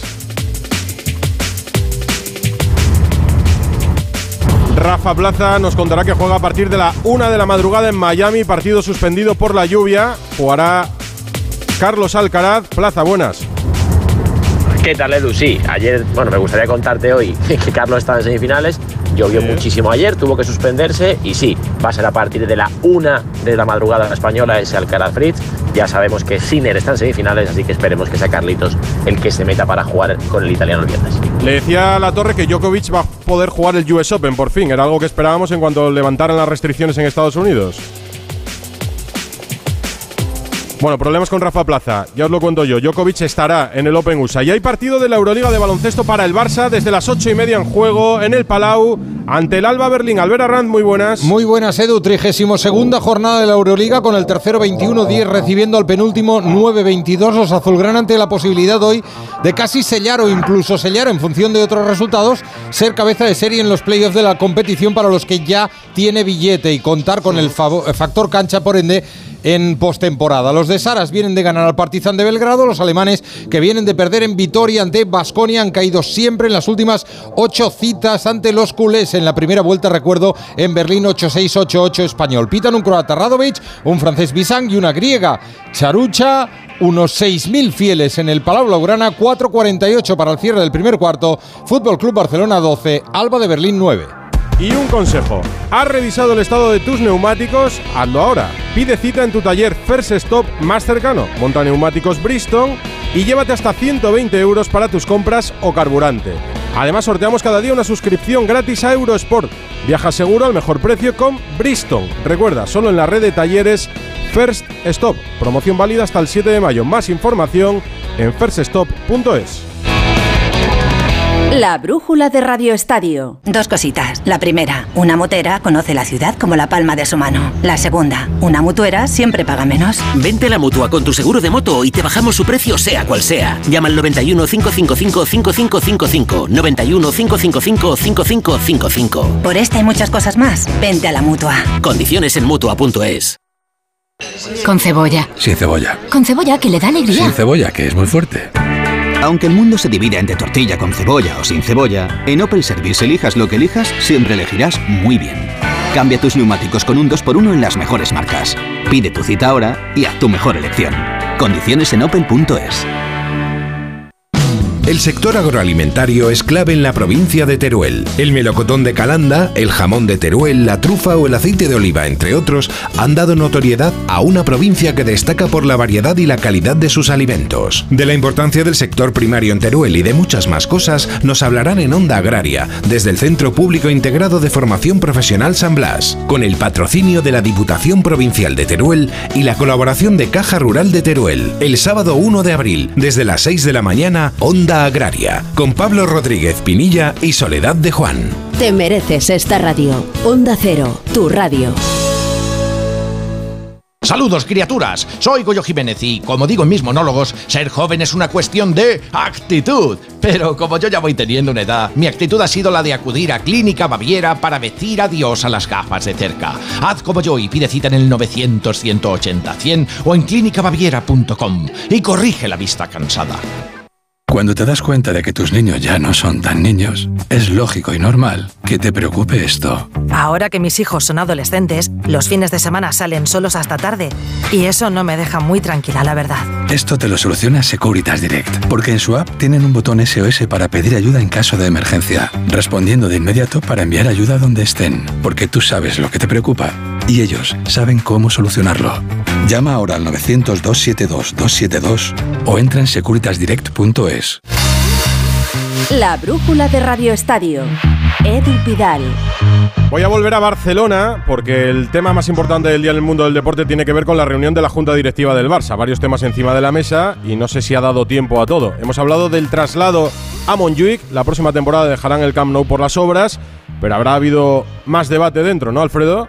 Sí, evidentemente, pendientes de que mañana se confirme el plan de financiación y por tanto JP Morgan y eh, Goldman Sachs autoricen a ese acuerdo y a esa decisión que ha adoptado la Junta Directiva del Barcelona, que por cierto ya ha hecho oficial la renovación de dos pólizas que tenía con vencimiento del 30 de abril del 23, tres años más tarde, de 17 millones de euros, y con vencimiento del 15 de mayo del 23 al 15 de mayo del 26, otros tres años más tarde, con 32 millones y medio, es decir, casi 50 millones de euros por gastos corrientes, operaciones ordinarias, es decir, el Barcelona necesita liquidez inmediata para hacer frente a los pagos más normales. Pero eso sí, también dicen que es una muestra de confianza de las entidades bancarias. Desconocemos el nuevo eh, interés que van a pagar por estas pólizas, pero es uno de los datos que ha avanzado la reunión de la Junta Directiva en la que se ha tratado también el tema Negreira, cómo se va a exponer, cuándo va a exponerlo eh, Joan Laporta, todavía no ha trascendido este detalle. Se ha hablado de la masa salarial, Mateo Alemán ha estado presente en la reunión y ha explicado que se necesitan recortar casi 200 millones de euros para inscribir jugadores, entre otros Gaby, que sigue teniendo dorsal del filial. Hemos visto ya en la Liga de Fútbol Profesional a Gaby con ficha del juvenil y con el dorsal 30 con el que tendrá que jugar en Elche. Por cierto, y termino, ha comenzado a entrenar esta tarde Xavi ya prácticamente con todos los internacionales, con seis bajas, mañana última sesión preparatoria, rueda de prensa y viaje a, a Elche para intentar componer un equipo de garantías y mantener la renta con el Real Madrid. De momento tiene colchón suficiente para poder estar tranquilo hasta final de temporada. Nos lo vas contando. Gracias, Alfredo. Hasta luego. Les contaba algo que me tiene asombrado. Cómo los responsables deportivos de nuestro país se enzarzan en Twitter. Tebas y Matallanas, el presidente de la Liga y el portavoz de la Federación Española de Fútbol. Y la Federación quiere denunciar ahora al presidente de la Liga por insinuar que Rubiales estaba implicado en el amaño de partidos en su etapa como futbolista. Bueno, esto que ahora repasamos tanto, la guerra que antes se vivía en la radio, pues ahora se vive en las redes. Carlos Bustillo, que has estado pendiente, muy buenas. Buenas tardes, Edu. Tú lo decías, ¿Qué ha pasado? que antes esto se podría ver en un programa de los que hacemos por las noches en la radio, incluso en alguna asamblea, pero ahora es todo a través de las redes, hoy en concreto a través de Twitter. Y todo a raíz de unas declaraciones del presidente de la Federación, Luis Rubiales, en las que acusaba a la Liga de no haberse dado cuenta con su control económico de los pagos del Barça a Negreira. Decía Rubiales, 20 años de control económico que no han servido para nada. Y a raíz de esto, pues Tebas ha respondido en su Twitter personal, acusando a la Federación de esconder la responsabilidad y no enterarse de nada. Y ahí ya surge ese cruce de mensajes al que aludías entre el presidente de la Liga, Javier Tebas, y el portavoz de la Federación, Javier Matallanas. Tebas escribe, Rubí, no puedes dar lecciones de control hasta que no expliques la integridad de algunos partidos cuando eras jugador, en alusión a un Atleti Levante del año 2007 cuando Rubiales se militaba en Levante. Respuesta de Matallanas. Acusa a Tebas de, de haber prestado servicio a equipos de la Liga desde su despacho de abogado y termina diciendo que el presidente de la Federación le va a denunciar a la justicia por calumnias. Eso digamos que ha sido la parte seria de, de los tuits, ¿eh? porque también ha habido... Eso es la parte seria, o sea, Sí, que sí. imaginen cómo sería la otra. Pues en la otra, eh, Matallanas, por ejemplo, pide explicaciones a Tebas por llevarse a los presidentes a Dubái y a Qatar. Esto ha sido hace tres meses, finales de diciembre. Y Tebas responde hablando de una barbacoa que Rubiales celebra con amigos y amigas tras unas reuniones de trabajo. Y así está nuestro fútbol. Así son el presidente de la liga, el portavoz de la federación, los que mandan en el fútbol, arreglando los asuntos a través de Twitter. Es todo tan cutre y tan chabacano que el presidente de la Liga, el portavoz de la Federación Española de Fútbol, se enzarcen de esta manera en Twitter, cuando nos quejamos de lo que dice la gente en las redes sociales, de los insultos, de las faltas de respeto, y que esto se dirima en una red social como Twitter, entre dos entidades tan importantes para el fútbol, para nuestro fútbol, Los que como la. Federación y la Liga. Sí, sí, los que mandan. Bueno, pues en estas están. Nosotros, Busti, tenemos los estudios de Onda Cero abiertos. Por si un día se quieren sentar, mediamos, y la Federación y la Liga, no sé si les llevaremos a un acuerdo pero por lo menos podrán hablar para todo el mundo, ¿no? Y que les escuchen. A un acuerdo es difícil, pero sí, aquí hay un montón de sillas y estarían cómodos a izquierda y derecha con Aitor, fíjate, invitados están, el espectáculo está servido. Lo intentamos, puertas abiertas en Onda Cero. En el Real Madrid, que tiene un mes por delante de cuidado, tiene la Liga, tiene la Copa, la vuelta de las semifinales de la Copa del Rey en el Camp Nou frente al Barça, perdió 0-1 en el Santiago Bernabéu, ganó el Barça. ¿Qué noticias hay en la vuelta al trabajo del equipo ya con los internacionales de regreso? Alberto Pereiro, buenas. Hola Edu, ¿qué tal? Muy buenas. Bueno, pues pocas veces te puedo decir que un parón de selecciones le ha ido también a Carlo Ancelotti, eh, porque eh, de todos los futbolistas que tenía afuera, el único que venía con un sustito y que tuvo que dejar la concentración de la selección fue eh, Thibaut Courtois con esa pequeña distensión en el aductor y al final, mira, entrenó ayer y ha entrenado en el día de hoy. Eh, ayer ya regresaron a la última hora también los dos franceses, Camavinga y Chouameni, además de los tres brasileños, Rodrigo Militao y Vinicius. También hacía David Álava, que es una grandísima noticia porque se fue sin haber jugado en el Madrid, con algo de controversia, pero con un permiso del conjunto blanco que que parecía eh, que eh, daba el ok a que fuera incluso eh, para jugar con la selección austríaca. Y mira, ha jugado la segunda parte del segundo partido con Austria, lo que hace que se marchara un futbolista tocado o lesionado y te vuelva uno completamente recuperado y disponible para este tramo tan importante de, temporada. del resto ya han vuelto Ceballos, Carvajal y Nacho, Nacho no puede jugar el fin de semana, así que ha hecho un trabajo un poquito más específico, ha vuelto Luka Modric, el único que va a tardar un poquito más en regresar porque tenía un viaje larguísimo desde Seúl es eh, Fede Valverde que se va a incorporar mañana. De los que estaban aquí ninguno tiene ningún tipo de problema. Así que nada, ya sabes, ahora acumular días de trabajo, mañana otra vez a las 11. Los objetivos están bien cerquita, más allá del partido frente al Valladolid el domingo a las 4 y cuarto, sobre todo el miércoles santo frente al Barça, recuperar esa desventaja del 0-1 para estar en la final de Copa y lo que viene ahí a lo lejos, que ya lo ve todo el mundo, primero en Madrid y luego en Londres 12 y 18 los cuartos de final de la Liga de Campeones. Donde se crecen los blancos, sí, ante el Chelsea, primero en el Bernabéu y si pasan será también primero en el Bernabéu, ante el City o ante el Bayern. Ayer en Valencia la noticia era la visita al juzgado de Amadeo Salvo, el conseguidor de Peter Lin, quien puso la alfombra roja al actual dueño del Valencia. Un tema pendiente es la construcción del nuevo estadio. Y sobre esto ha hablado hoy el director corporativo, Eduardo Esteve. Hola Edu, buenas tardes. Hoy en el Palencia ha hablado el director corporativo Javier Solís para repasar todos los temas de la actualidad del conjunto valencianista. Ha hablado sobre el nuevo estadio, dice que no se firma ese convenio con el Ayuntamiento de Valencia, entiende él porque se está utilizando de cara a las próximas elecciones. Sin convenio, de momento no se reanudan las obras del nuevo estadio. Y ha vuelto a insistir en que Peter Lim no solo no ha recibido ninguna oferta para comprar el Valencia, sino que tampoco tiene ninguna intención de venderlo haciendo eco y referencia a, las palabras de la presidenta.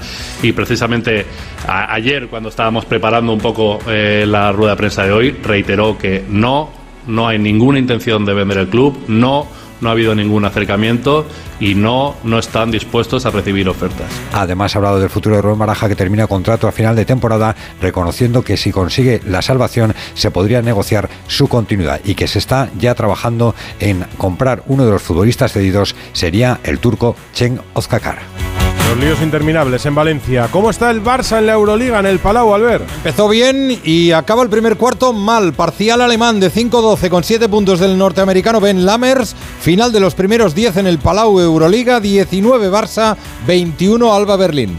9 menos 10, una hora menos aquí, en la preciosa Santa Cruz de Tenerife. La brújula de Radio Estadio.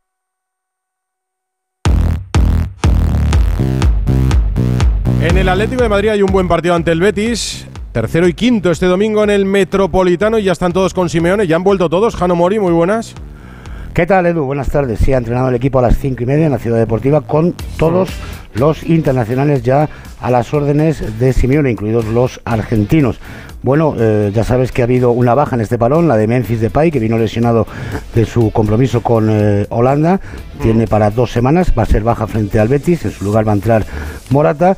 Y hoy ha hecho un entrenamiento Simeone, insisto, con toda la plantilla, salvo Reinildo, Reilón y Memphis, que son las bajas para el siguiente partido, en la que ha hecho ya incluso una prueba del 11 en la que no han estado ni Carrasco ni De Paul, no han entrado en esta prueba táctica porque han sido los que más minutos han disputado, pero yo estoy seguro de que van a ser titulares el domingo frente al Betis a las 9 de la noche. Black en portería, Molina, Savic, Jiménez, Hermoso y Saúl, en su lugar entraría Carrasco, Coque, Llorente y Lemar, en lugar del francés entraría Rodrigo de Paul y arriba Grisman, elegido el mejor jugador de la liga en el mes de marzo, y Álvaro Morata, un Atlético de Madrid que espera iba como un tiro antes del parón, estaba intratable y espera que no le afecte y que vuelva a retomar la senda de la victoria y eso pasa por ganar al Betis y eh, abrir brecha eh, para el conjunto sevillano de cara a las próximas jornadas. Sí, Coque dijo que el objetivo es ser segundos, que parecía muy ambicioso en su día, pero ahora parece un poco más cercano a cinco puntos del Real Madrid. Gracias, Jano. El domingo te escucho en el Metropolitano, mañana te escucho en La Brújula. En Getafe se ha despedido Ramón Planas que era la mano derecha de Ángel Torres en los últimos tiempos, Alberto Fernández. Hola Edu, ¿qué tal? Muy buenas. Sí, buenas. director general del Getafe, que se va a quedar sin ese cargo. Hace un mes contábamos aquí en Onda Cero que tenía tomada esa decisión, que se iba a marchar a pesar de tener tres años de contrato. Bueno, pues esta semana se ha precipitado todo, va a dejar el Getafe antes de que acabe incluso la propia temporada. Hoy ya se ha despedido de los trabajadores. Me cuentan que no tiene ningún equipo, eh, aunque tiene al Betis como gran candidato, no tiene ningún equipo y que va a ligar seguramente su futuro a lo que haga Mauricio Pochettino. Son buenos amigos, se conocen conocen bien y así que Ramón Planes se despide del Getafe. Parece que no se va a hacer oficial por parte del Getafe, me cuentan que es porque el propio, el propio Planes no quiere que se haga oficial, pero aquí tenemos a un ganador de esa batalla que venimos contando toda la temporada entre Quique Sánchez Flores, entrenador del Getafe, y Ramón Planes, director general. Ya sabes quién es el que ha ganado, Edu. Pues mira, Ramón Planes podría estar en el Madrid algún día, porque Pochettino sigue siendo candidato el día que Ancelotti no esté en el banquillo del Real Madrid. Este fin de semana, jornada 27 en Primera División a las 9 hay un Mallorca Osasuna mañana viernes. ¿Qué contamos de los de Javier Aguirre? Paco Muñoz.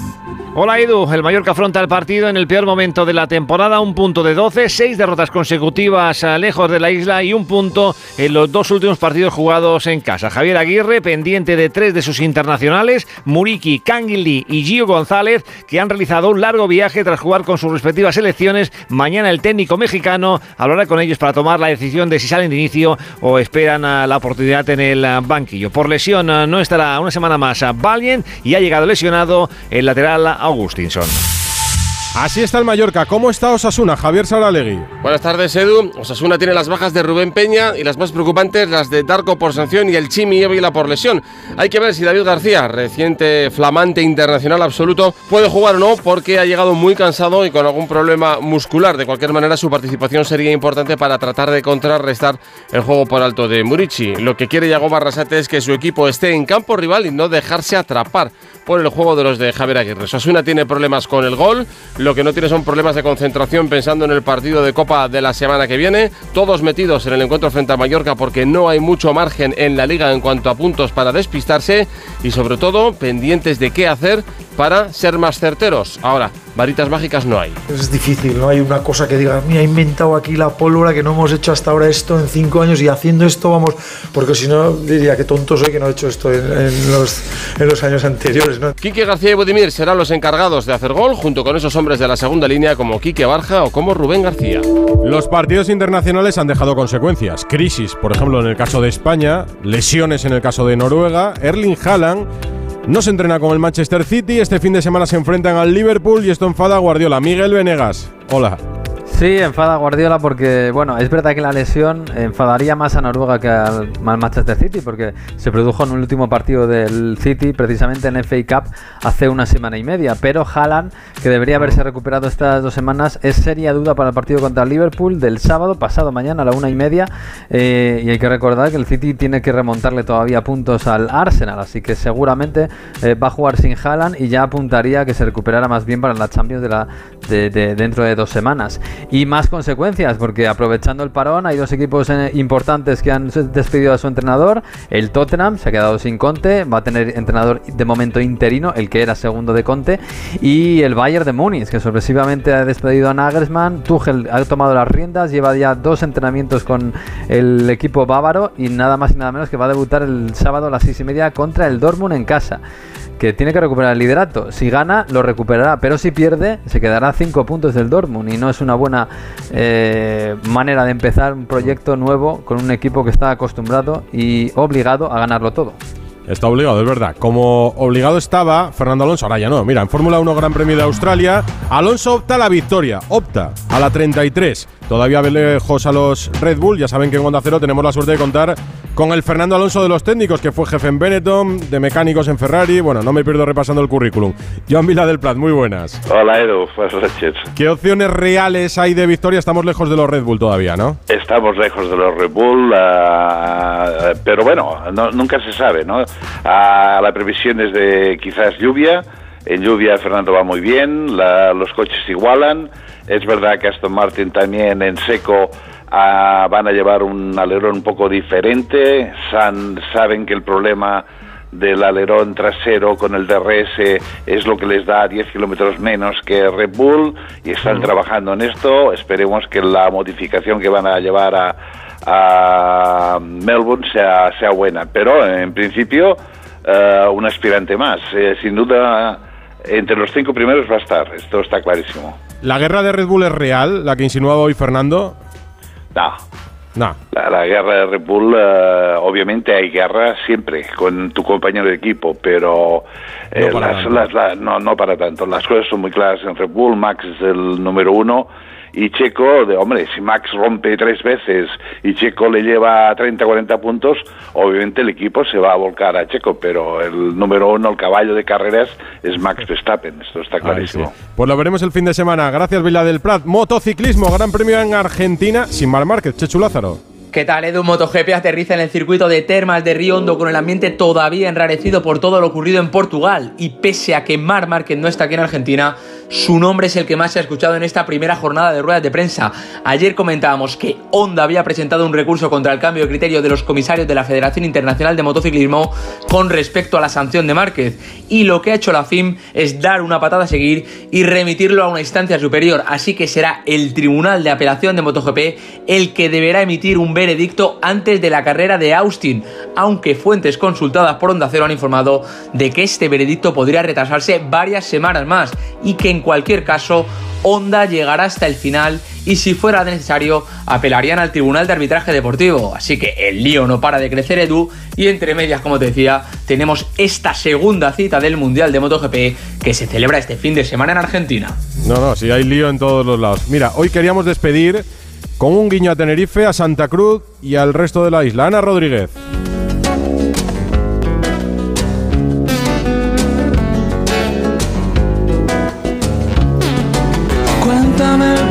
Sin acritud y para que nadie se moleste, Edu, pero Tenerife es tierra de un fausto recuerdo para los madridistas. Dos ligas se dejó allí el Real Madrid, dos ligas que un Tenerife espectacular, el Tenerife de Jorge Valdano, dio al Barça. Pero no acaba ahí el idilio tinerfeño con el club azulgrana, pues dos de sus mejores jugadores nacieron allí, los Pedro. ¿Qué decir de Pedro Rodríguez, de Pedrito, el hombre de los récords, el goleador de todas las competiciones, el socio perfecto de todos en aquella maravillosa orquesta dirigida por Pep Guardiola, que lo ganó todo? Y Pedro González, o Pedri, el heredero, el sucesor, el elegido para liderar el nuevo proyecto culé de la mano de Xavi Hernández. Pero ¿por qué hablar del Barça Edu cuando aquí se disfrutan de títulos internacionales con el Lenovo Tenerife al que se le escapó la copa pero que luchará por más? Tiene un equipo femenino que es el orgullo de Granadilla, modesto y modélico a la vez y la joya de la corona, el Club Deportivo Tenerife, que lo tuvo cerca el año pasado y este toca luchar contra todos y contra todo. Pero aquí son guerreros Edu, si caen, se vuelven a levantar. Los tratados y los viajeros. Mira qué música más bonita para despedir con el marcador del Barça en el palo, Albert. Pues sí, la música es preciosa. Las cosas como son. El Barça intenta recuperar el mando en electrónico. De momento no lo consigue. 5-22 para el descanso. Barcelona 24, Alba de Berlín 30.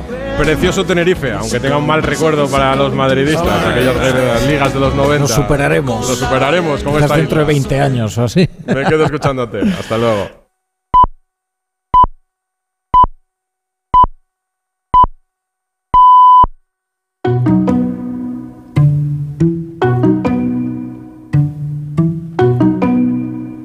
En Onda Cero, La Brújula, Rafa La Torre.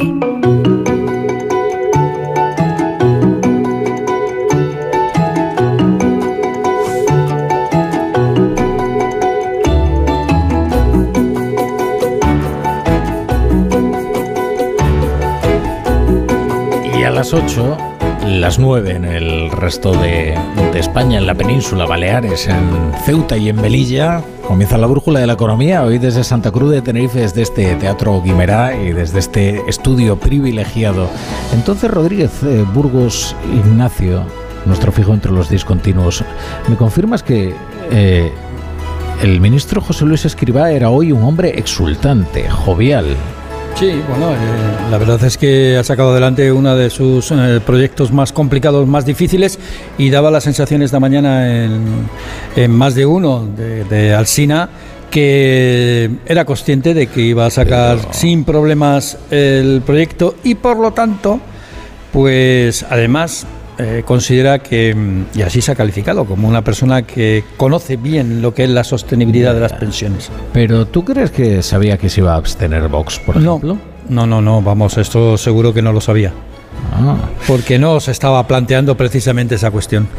Jesús Morales, Buenas, no- buenas noches, no Buenas todavía. tardes buenas aquí. tardes, buenas tardes todavía. Igual Buenas a, tardes. igual a Natalia Hernández y le damos las buenas noches, pero a ti te damos las buenas Mira, tardes. buenas tardes que aquí te Qué morro, qué morro. Yo- No, qué morro. Mira, te voy a, eh, ¿sabes lo que pasa? Natalia? Te voy a decir lo mismo que le dije hace un rato a Juanjo de la Iglesia. De todas las malas decisiones que has tomado en tu vida, una de las peores ha sido no venirte aquí a Tenerife a disfrutar con nosotros de, de hacer la radio donde hay que hacerla. Ay, si yo, si yo hablase, si yo hablase la torre. Por cierto, estoy buscando aquí las pastillitas estas de Alsina, porque también ando yo un poquito, sí, las de escriba. Ando se las ha llevado, ¿eh? Se las ha llevado, ¿no? Claro, Sí, así sí, que no para- encuentro ni una. Para poder seguir el debate en el Congreso. Claro, pero eh, ¿sabéis que eh, esto eh, Alsina igual me mata? Si, si lo yo creo que lo ha contado él muchas veces. Alsina toma unos brebajes verdaderamente infectos para la garganta. O sea, es un poco el panoramix de, de la radio, ¿no? O sea, de vez en cuando lo ves ahí con unos preparados. eh, que tienen muy mala pinta, francamente, y que no sé cuál será su composición. Pero ¿será legal o no será legal? Ah, no, no, no lo sé. No lo sé. Es, es verdad que en su descargo diré que se levanta muy temprano. Demasiado pronto. Eso es verdad. Y no es en Canarias, que si no sería peor. Eso es verdad. Bueno, eh, así como nosotros nos favorece muchísimo el horario canario, porque fíjate lo que es hacer la brújula Natalia Hernández y terminar a las diez y media de la noche. Mm, O sea, es es que- perfecto, ¿no? Se podrá cenar. Pero no vais a estar así toda la tertulia, ¿verdad? No. No, pero, pero claro, ahora si nos ponemos en el pellejo de Alsina, claro, es que empezar a las 5 de la mañana ya sí que es un exceso, ¿no? Y esto el que, esto el que lo ha vivido la madrugada, desde luego lo sabe, desde luego lo sabe. Bueno, solo te diré que estamos a treinta y tantos grados, ¿eh? Natalia, y ya está, hasta aquí, ¿eh? El tono jactancioso. Que, que cada, que cada minuto que hago radio en Tenerife me gusta más. Me pasa como a escriba, ¿no? Como escriba con las pensiones. Como escriba con, con las su pensiones. reforma. Desde luego, esto está desolado, ¿eh? que por aquí cierto, sola. eh, eh, Escribá nos ha, nos ha invitado a demorar nuestra jubilación. Sí, sí, pero creo que Alsina no lo ha convencido. ¿A ti te ha convencido? No. no, a nadie. No te miras a jubilar ahora, que he llegado yo a la brújula, No, no, no, Ignacio. A ver si. No, no, no, no. Forma parte No, de ese tranquilo. envejecimiento activo, ¿no? Que, que Sí, sí, sí, sí, está claro. tan de moda, sí. Pero de todas maneras, eh, Natalia, eh, tú, Jesús y yo no deberíamos preocuparnos por estas cosas, porque nos queda que, lejísimos, hombre, ¿no? Él, él ha hecho cuentas, ¿no? Y supuestamente nos llegará la pensión. Tenemos que creer esas cuentas, pero ¿Tú te las pero crees, bueno. Jesús? eh, me gustaría creérmelas. Hombre, yo O sea, que- no. quiero decir, no, quiero Por lo que te toca. Evidentemente me conviene creérmelas y yo creo que, que alguien hará nuevas cuentas, ¿no? En 10 años, en 5, en 15. En con lo dos, cual quizá seguramente al aire. cuando nos, cuando nos jubilemos serán otras cuentas muy diferentes a esta. Pero si la IREF ya ha hecho cuentas, no sé por qué vamos a tener que esperar otros dos años. Porque será no cuando se le caso. tenga en, será cuando Bueno, se le tenga en cuenta, ministro claro. por, por la mañana ha respetado la IREF, o sea, ha dicho que básicamente todo el mundo que ha opinado no tenía ni idea que eran expertos individuales Sí. y ha salvado justo a la IREF, Ah, a los justo. únicos que ha salvado. Qué casualidad.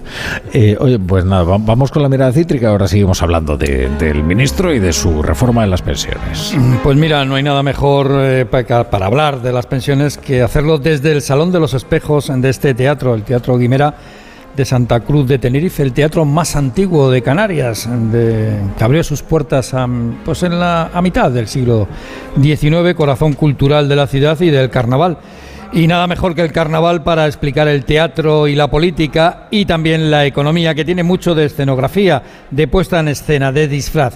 Hoy un ministro que llegó como técnico al gobierno de Sánchez, José Luis Escribá, pues se ha cambiado de ropaje y se ha convertido en político, en protagonista. Hoy ha sacado adelante su reforma de las pensiones sin problemas, incluso con más apoyos de lo que inicialmente pensaba la reforma sin problemas, una reforma que cuanto más habla de ella, como él dice, más le gusta. Así lo, lo apuntaba en más de uno de, de Alsina. Escriba rechaza las críticas, la oposición del PP y lo que él denomina el ruido. También la reforma del 2011 fue muy criticada por el Partido Popular y pues no la tocó, ¿no? no la tocó. Luego, yo, yo creo que todo esto es más ruido de corto plazo. No se cree usted mucho eso de que, de que va a haber cambios. Igual se intenta, ¿eh? y, y de luego hay instancias en la sociedad que no quieren que las pensiones eh, tengan el nivel de suficiencia que tienen y luego lo van a intentar, pero es muy difícil. ¿eh? Y ya sabes que en el carnaval nada es lo que parece y que tras las máscaras te puedes llevar sorpresas, como por ejemplo que tras un duro e intenso discurso crítico de Vox, la formación de Abascal finalmente ha votado abstención. Dice que la reforma no logra la sostenibilidad de las pensiones, pero también dice que hay cosas que le gustan. Vamos, como al ministro. Bueno, la reforma a las pensiones se ha aprobado en el Congreso cuando a la vez se conocía el dato adelantado del IPC de marzo. Este mes los precios han subido un 3,3%. El gobierno se felicita de esta, de esta moderación en la subida, algo que francamente nos aparece en la inflación subyacente, que es la que debería preocuparnos, ¿no? Sí, porque la inflación subyacente, la que no tiene en cuenta los alimentos frescos ni la energía, es de naturaleza rebelde. En marzo apenas se ha moderado una décima, se sitúa en el 7,5%. Vamos, que no se ha disfrazado, que sigue ahí como el dinosaurio de Monterroso. El secretario de Estado de Economía, Gonzalo Andrés, señala en Onda Cero que comienza, eso sí, a dominarse la inflación general. Habrá cierta volatilidad mensual, pero yo creo que este dato lo que indica es que vamos a estar en unos niveles mucho más razonables y sobre todo entre los niveles más bajos de Europa, ¿no? Lo que claramente pues eh, nos sitúa en una buena posición tanto a las familias como a las empresas.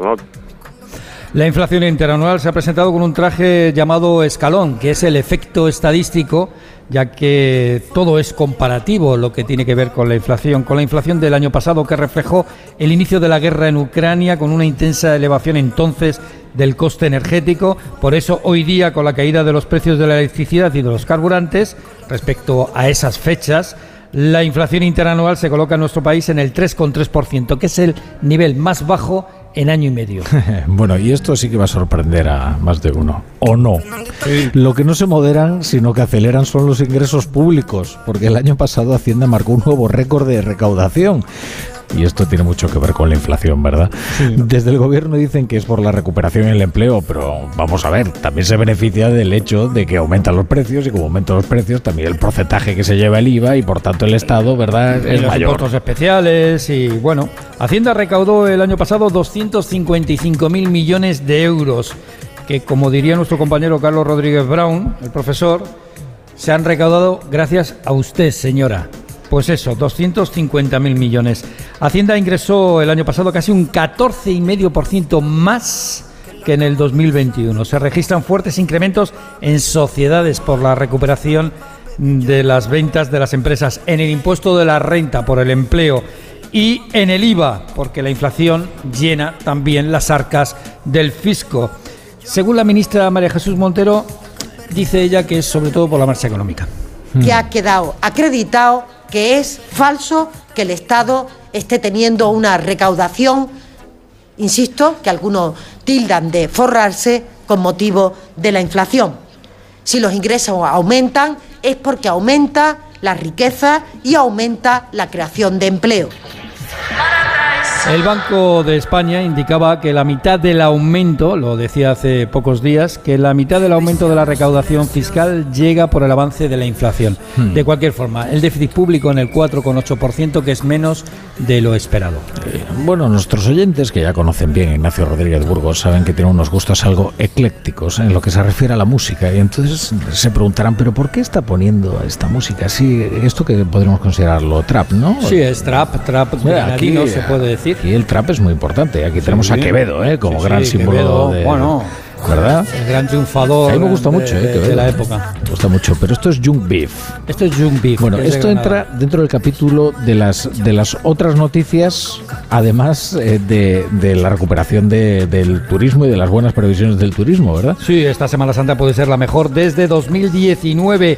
Incluso puede superar aquel año en reservas hoteleras. Y hay que recordar que aquel año 2019 fue el mejor de la industria turística española. Las ocupaciones pues, rondarán el 80%, mejoran las conexiones aéreas, algo que favorece a destinos con turistas con más turismo extranjero, como es el caso de Canarias. Pero hoy Rafa, hoy Hmm. Rafa, y esta es la razón de por qué suena la música de Young Beef ¿eh? Hmm. de fondo, hoy Rafa, Esto uno de los destinos contaras. sorpresa inesperado ha sido la plaza madrileña del Callao, donde ahí en la Gran Vía, donde el cantante granadino Young Beef ha decidido lanzar al aire billetes de euros, de 10, de 20 euros, de 50 euros no he visto. ¿eh? Pero bueno, el caso es que ha lanzado 5.000 euros allí entre sus seguidores en mitad de la Gran Vía. Bueno, No te esto- puedes imaginar Primero. el lío que se ha montado. Hombre, pero ¿cómo no se va a montar lío? Pero vamos a ver, eh, pero este tío que se cree el Joker, ¿o qué? Pues algo parecido. al- ¿Esto qué es? Pues esto ya, ya ha ocurrido varias veces, ¿no? Para- Otro cantante también de, de trap eh, recorrió la, la castellana eh, en un Ferrari haciendo trompos.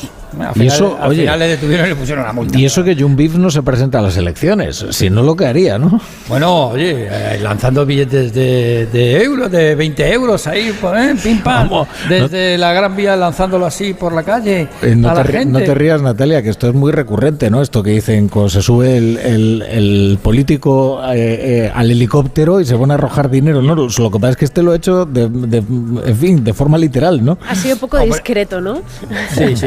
Bueno, oye, aquí ha habido en economía, hay un señor que le dieron un premio Nobel ¿eh?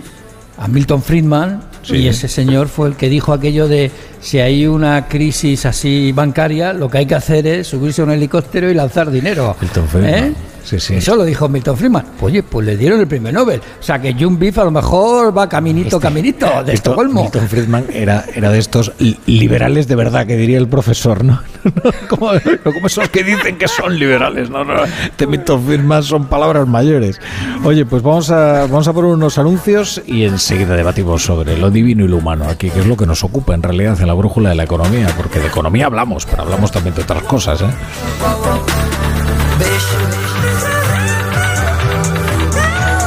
La brújula. La torre.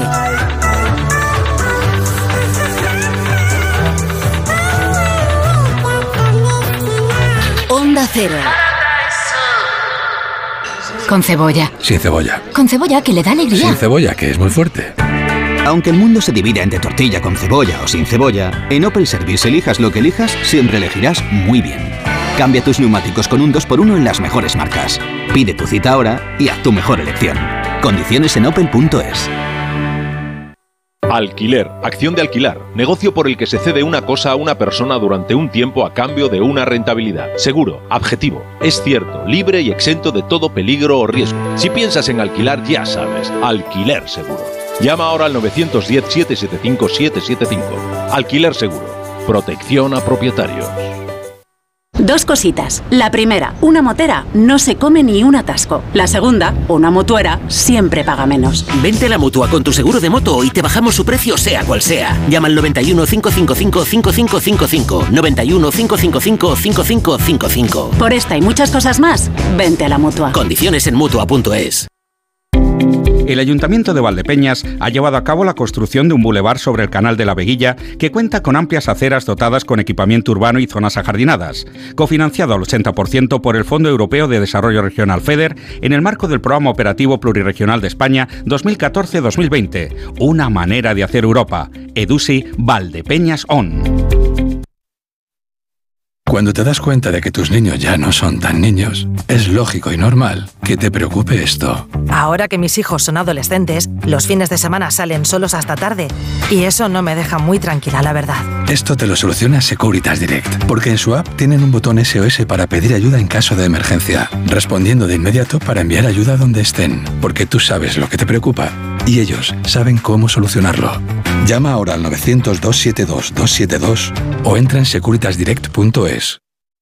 Me levanto a las 7, a las 9 entro a trabajar, salgo a las 6, pongo la lavadora, la compra, la cena. Con Revital puedes con eso y con mucho más. Revital con jalea real mantiene tu energía a lo largo del día. Revital de Pharma OTC.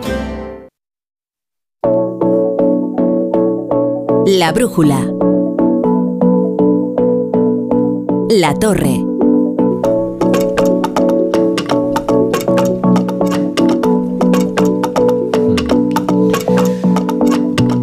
Jesús Morales, Ignacio Rodríguez Burgos y nuestra peninsular Natalia Hernández empezamos hablando de la reforma de las pensiones. Y os preguntaba yo si os creéis la garantía que os ofrecía Escribá de que algún día la cobraríais, por muy tarde que veáis ese momento en el que reclamar vuestra pensión. Eh, os veo bastante confiados, ¿eh? bastante confiados en la palabra Escribá, lo que seguramente a él le llena de regocijo. Bueno, él, ha hecho el discurso de, de que en España todavía hay margen ¿no? para subir cotizaciones sociales sin que la economía se hunda, que, que ahí, respecto a otros países como Francia, tenemos mucha, mucho recorrido de, de que las empresas vayan un poco contribuyendo más al sistema. eh, esa parte, pues me creo si realmente este país está dispuesto, las empresas pueden aguantarlo sin afectar mucho el empleo, si me creo en la voluntad de los gobiernos, de, este, de todos, de que se, se cobre. Ahora que las cuentas no las tengamos que, que creer. eh, Pero, pero serán las cuentas las que ofrezcan los argumentos, no, ¿no? no, no, no. Y eh, yo, eh, ayer estuve con el ministro que vino a la reacción de 20 minutos y estuvo dos horas y media contestando preguntas de lectores. Y, y realmente me convenció en el sentido de que claramente los gobiernos se van a encargar de que siempre los pensionistas de este país cobren las pensiones, claramente. Ahora, al precio que se vaya a pagar por parte de la economía es otra cosa, ¿no? O sea que ayer ya me creí que yo cobraré, ahora eh, seguramente la economía lo, lo sufrirá y quizá tenga que haber una lectura un poco posterior en unos años de que, bueno, pues que ahora vemos que los del baby boom sí que la cobrarán y tendrán su IPC actualizado y todo será perfecto como cuentan, pero quizá en algún momento determinado habrá que pinchar un poquito esa burbuja, pero bueno, confío en que sea poco, ¿eh? Una vez que, que Claro, nos la- toque también a nosotros, porque estamos ahora contribuyendo los que más, ¿no? Pues que cuando nos toque eh, haya quien pueda contribuir. Natalia. Bueno, yo creo que se esperaba eh, una profunda transformación en el sistema de pensiones que no ha sido así finalmente, ¿no? Eh, sobre la mesa tenemos un asunto de gran envergadura. Eh, no solamente si vamos a cobrar en, en el futuro, sino es que ahora mismo somos los más longevos de la, de la Unión Europea. Eh, la esperanza de vida en España es de 83 años. Ahora mismo el 33%, un poquito más de la población activa, tiene entre 50 y 64 años, es decir, que los jubilados en el, futuro van a ser más. Vivimos más años con una pensión pública de media entre 12 y 24 años, la fecundidad cae y tenemos el problema eh, que comentabais añadido de- del baby boom. Entonces, el, el gran problema que teníamos sobre la mesa era de dónde iba a salir ese dinero. Lo que ha hecho Escriba ha sido, eh, pues eh, sí que es verdad, como él decía esta mañana en el Congreso, que ha cambiado de paradigma, ¿no? Porque no ha tocado los gastos como quizá se esperaba que, hiciese, o al menos es lo que muchos expertos estaban demandando, sino que ha tocado los ingresos. eh, y habrá más, eh, habrá, habrá más gasto, de hecho, ¿no? Por esa ampliación de coberturas, de brecha de género.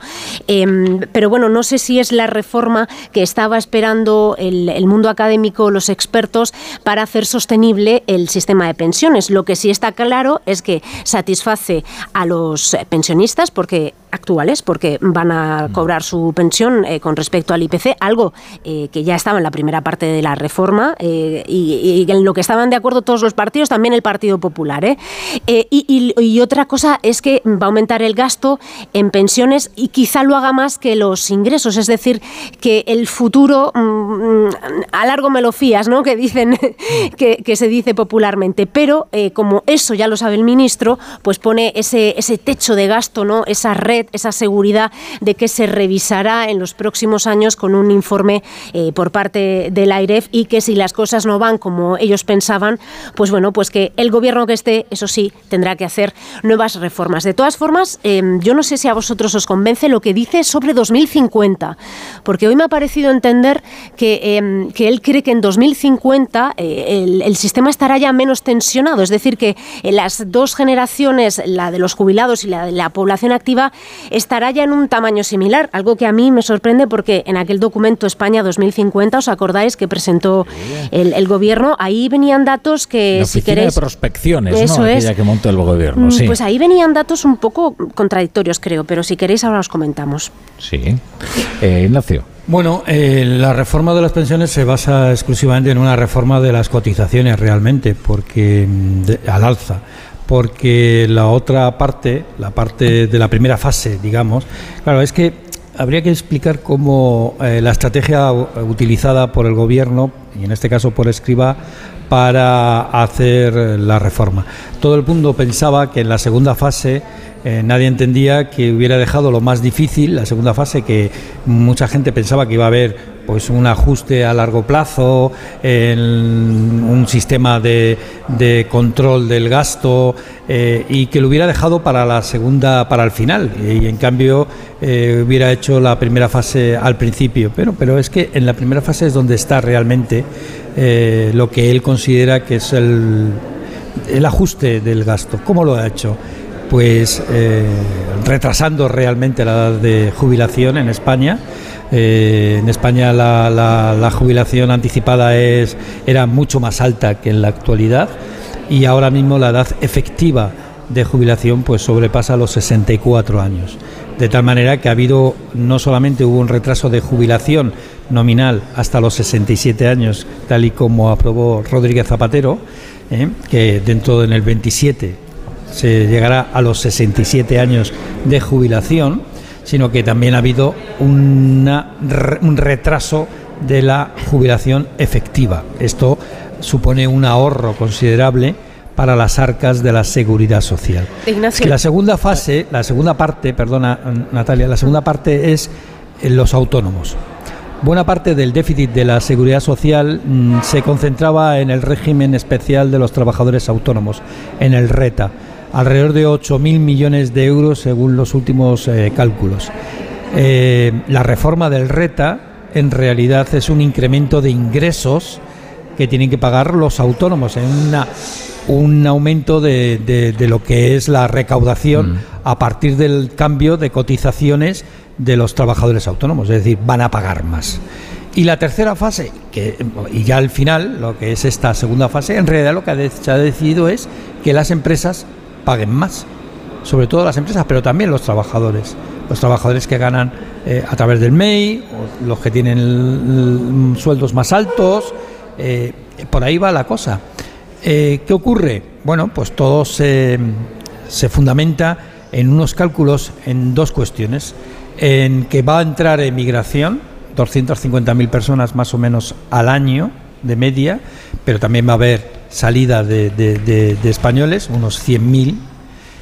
Pero eh, él apuesta por un crecimiento continuo de la población, no vegetativa, sino por emigración, por entrada de trabajadores extranjeros.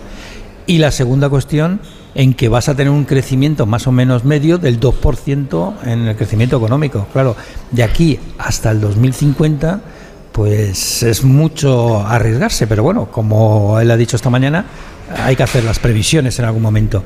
Y dos apuntes muy rápidos. Lo primero, efectivamente, cada tres años hay que revisar eh, si esto funciona o no funciona, con lo cual la reforma en realidad es para tres años. Ya para tres años, no, para, el 2050, sino para el 25, sí, 2025. o sea, la reforma en realidad es para marzo del 2025. Esa, esa, es la duración real de esa reforma, porque a partir de ahí pues habrá que ver cómo va y el gobierno que esté tendrá que tomar decisiones. Y la segunda cuestión es que ha reconocido que la Unión Europea, la Comisión Europea, no le ha dado todavía el aval a esta reforma.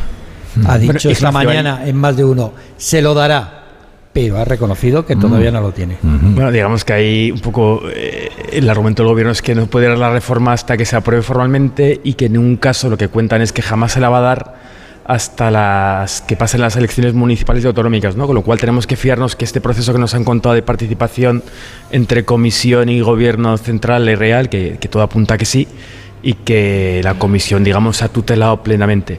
Ahí con, con, otra de las claves que creo que hay es que claramente lo que decís de la jubilación, de que cada vez la gente se jubile más tarde, ¿no? O sea, que al final esto de jubilación demorada o jubilación parcial, eh, el, el, gobierno ha hecho un experimento ahora con los médicos de atención primaria, que llevará como un par de meses, tres meses, que básicamente, ante la falta de médicos que hay en todas las autonomías, ha hecho un plan específico para ellos, eh, pidiéndoles que no se jubilen a, la edad que les toca, y que a la vez cobren igualmente su salario y ya la mitad de la jubilación.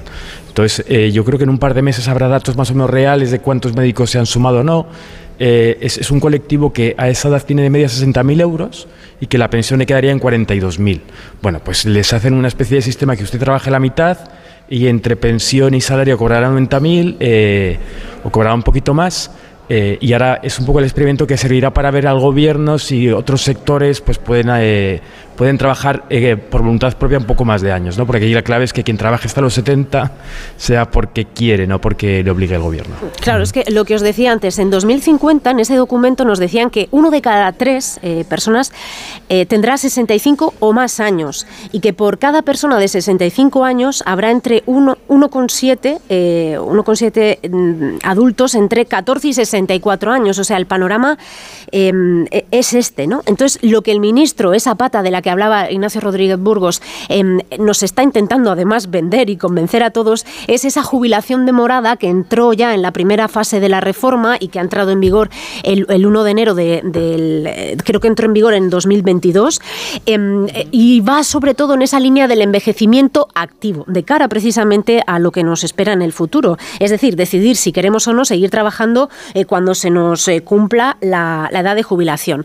El problema que tiene España con esto es que además es, eh, tiene una de las tasas más bajas en, este sentido de, de la Unión Europea, es que mm, los incentivos hasta ahora eran escasos, ahora con la reforma de Escriba eh, se han incrementado un poco, pero la estructura productiva es muy eh, difícil de, em, bueno, de llevarla a cabo porque, mm, a ver, eh, son actividades realmente físicas. Es eh, la hostelería, es el turismo, es, es la construcción. Entonces, en países como, por ejemplo, Dinamarca, Suiza o Estonia, que son los que lideran este envejecimiento activo, ha sido más sencillo llevarlo a cabo y, de hecho, eh, tienen unas tasas bastante, bastante altas. Pero, claro, aquí en España esa jubilación demorada se ha comenzado, como, como comentabais, con, con los médicos, pero veremos a ver si se puede extender precisamente por esa estructura eh, sectorial de nuestro país, ¿no? de la población Natalia, activa. entonces confiamos en la inmigración, ¿no? Que al final Confiamos en la inmigración, nos lo quizá- arregle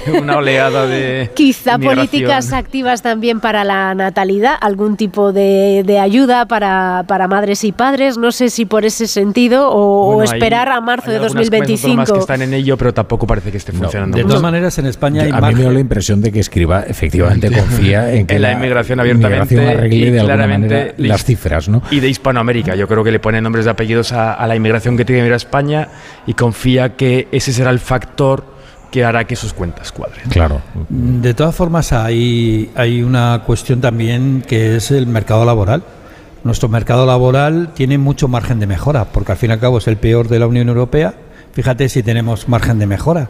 No solamente tenemos una tasa de desempleo altísima, de alrededor del 13%, sino que ayer la IREF nos decía que hay otro millón, aparte de los 3 millones de personas que están en paro, hay otro millón infrautilizado. De tal manera que ponía la tasa de infrautilización de fuerza laboral en el 18% de la población activa. Es decir, ahí en el mercado laboral España tiene un margen tremendo de mejora respecto al resto de los países europeos. Pero es que hay una cosa que nunca o muy pocas veces se habla de ella, que es la tasa de ocupación. La tasa de ocupación es el número de personas que podrían estar trabajando en la edad de trabajar y no lo hacen. Pero ahí, ahí pues vemos que España tiene una tasa de ocupación del 58,52%. Es decir, España no tiene ni el 60% de la población, ni el 60% de la ocupación está ocupada. Y, o sea, tenemos una muy baja tasa de ocupación y una muy alta tasa de paro, lo cual nos da unos márgenes de mejora tremendos que algún día, vamos, no creo que España tenga una maldición bíblica de estar siempre encabezando las listas del paro. Bueno, no lo sé, pero desde luego en, en el hecho de que el gobierno se enorgullezca eh, de, de la forma en que se ha creado empleo en esta legislatura y de las cifras que ahora mismo puede exponer, da la impresión de que casi lo considera una maldición bíblica, ¿eh? como si nuestro pleno empleo estu- estuviera situado en el 10% más o menos ¿no? del, del paro. ¿no? Pero, ne- y, y creo que, fíjate, eh, es eh, en, en esta materia hay una cierta resignación ambiental, ¿eh? Eh, respecto de, de que tenemos que sufrir un paro estructural de, bueno, del 10%, del 10% sí, más o menos. Pero eso es, eh, es que fíjate, incluso cuando nos va muy bien, muy bien, muy bien, el punto culminante de la actividad económica en España fue en, en 2007 creo, ¿no? 2007, que llegamos incluso a codearnos con el PIB por habitante de, de- de Italia. Incluso Rodríguez Zapatero llegó a decir que La había habido League. el sorpaso que se había producido. Incluso en ese momento teníamos el doble de paro que la Unión Europea. Bueno, es que no bajó del 7% en ningún No bajó momento. del 7. No bajó del 7% en 2007. Ahí hay una parte, y no, no es por criticar a la sociedad, sino que eh, es lo que hay, eh, que hay una parte con mucha subvención ¿no? y con mucha ayuda pública, eh, que digamos que ha habido parados en este país que al llegar a los 52 años tenían ya unos, retribu- o sea, tenían digamos que se favorecía no volver al mercado laboral, ¿no? Por, por ayudas sociales que hicieron, que estaban muy bien pensadas, pero que quizá eso hace desincentivar que gente que podría volver al mercado laboral pues tampoco les salga a cuenta, porque al Pero, final... Entonces están, no están tan bien pensadas. No, bueno, no, a ver, estaría bien pensadas en un momento en el que no había capacidad de empleo como ahora, ¿no? Esas ayudas surgieron en una época de España en la que esa gente no podía trabajar y aquí el problema es que quien inventó esas ayudas se olvidó ponerlo de forma transitoria y ahí Claro. se han quedado. Entonces son ayudas que cuando se idearon quizá tenían un sentido, pero por unos años y ahora que realmente hay capacidad para que esa gente trabajase, pues bueno, pues son circunstancias que efectivamente sí hay gente que sí. Fíjate, el otro día entrevistaban a un líder sindical francés, ahora no recuerdo el nombre, en el país y era muy interesante ¿eh? leerlo. La ley, la ley, la ley. Expresaba su, bueno, su visión eh, Sí. De, de la reforma laboral eh, francesa y en algunos momentos además aludía a la reforma que se estaba llevando a cabo en España con el acuerdo de los sindicatos. ¿no? Y hay un argumento que utilizaba este líder sindical francés, decía, eh, es que fíjese usted, dicen, Claro, nosotros nos jubilamos mucho antes que los españoles, pero hay que ver la edad real de jubilación. La edad eh, oficial, digamos, la edad legal, son 64 años. Eh, perdón, son 62 años, pero quiere cambiarlo a 64 Macron. Pero el francés se jubila ya a los 63 años, dice, de media. En cambio, usted mire España, por ejemplo, y aludía precisamente a que, aunque la edad de jubilación en España es eh, eh, 67 años, sin embargo, los españoles se jubilan bastante antes y que bueno que al final eh, digamos terminan con su vida laboral por una razón por otra por lo que sea por esto que señalas por ejemplo Jesús eh, antes de mucho antes de tiempo Al final lo que nos decía es que el sistema español es un poco falso, ¿no? Que, que hay unas reglas Eso de es. juego con miles de excepciones que, que hacen que mucha gente pueda acceder a, a la situación mucho antes. Aún así nos jubilamos ya más allá de los 64, ¿eh? la efectiva, eh, la real, sí. es más allá de los, creo que 64 con 8 años. O sea que bueno, que tampoco se quejen eh, los franceses, que ya nos jubilamos eh, más de lo que, de lo que quiere poner Macron. Y además hay que recordar que en muchos casos la jubilación anticipada te trae una penalización en la jubilación, en lo que vas a cobrar, ¿eh? Cuidado que Sí, lo- esto lo que tienen es- no, no sé cómo va a convencer Escriba a Alsina de que se jubile antes de tiempo Al No, revés, no, no. le decía que, quiere prolongase que su vida prolongase, que demorara Disculpa, la sí, es verdad, que siguiera trabajando, que siguiera madrugando a esas que se levanta a esas horas intempestivas ¿eh? Ah, para ir a bien, trabajar. bien, bueno, pues que siga haciéndolo. Eso es lo que le recomendaba el ministro. Oye, vamos a poner unos anuncios que enseguida vamos a hablar de, de Santa Cruz de Tenerife y de su realidad, que es, eh, es muy interesante. Tenemos ya por aquí al, al alcalde.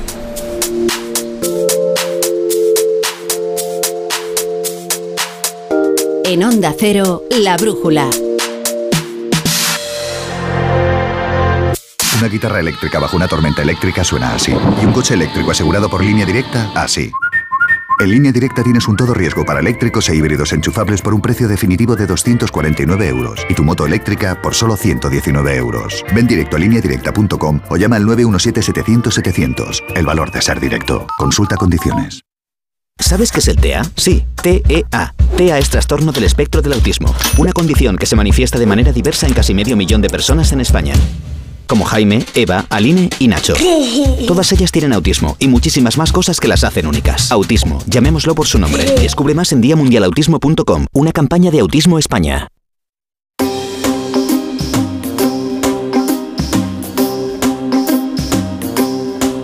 La Brújula.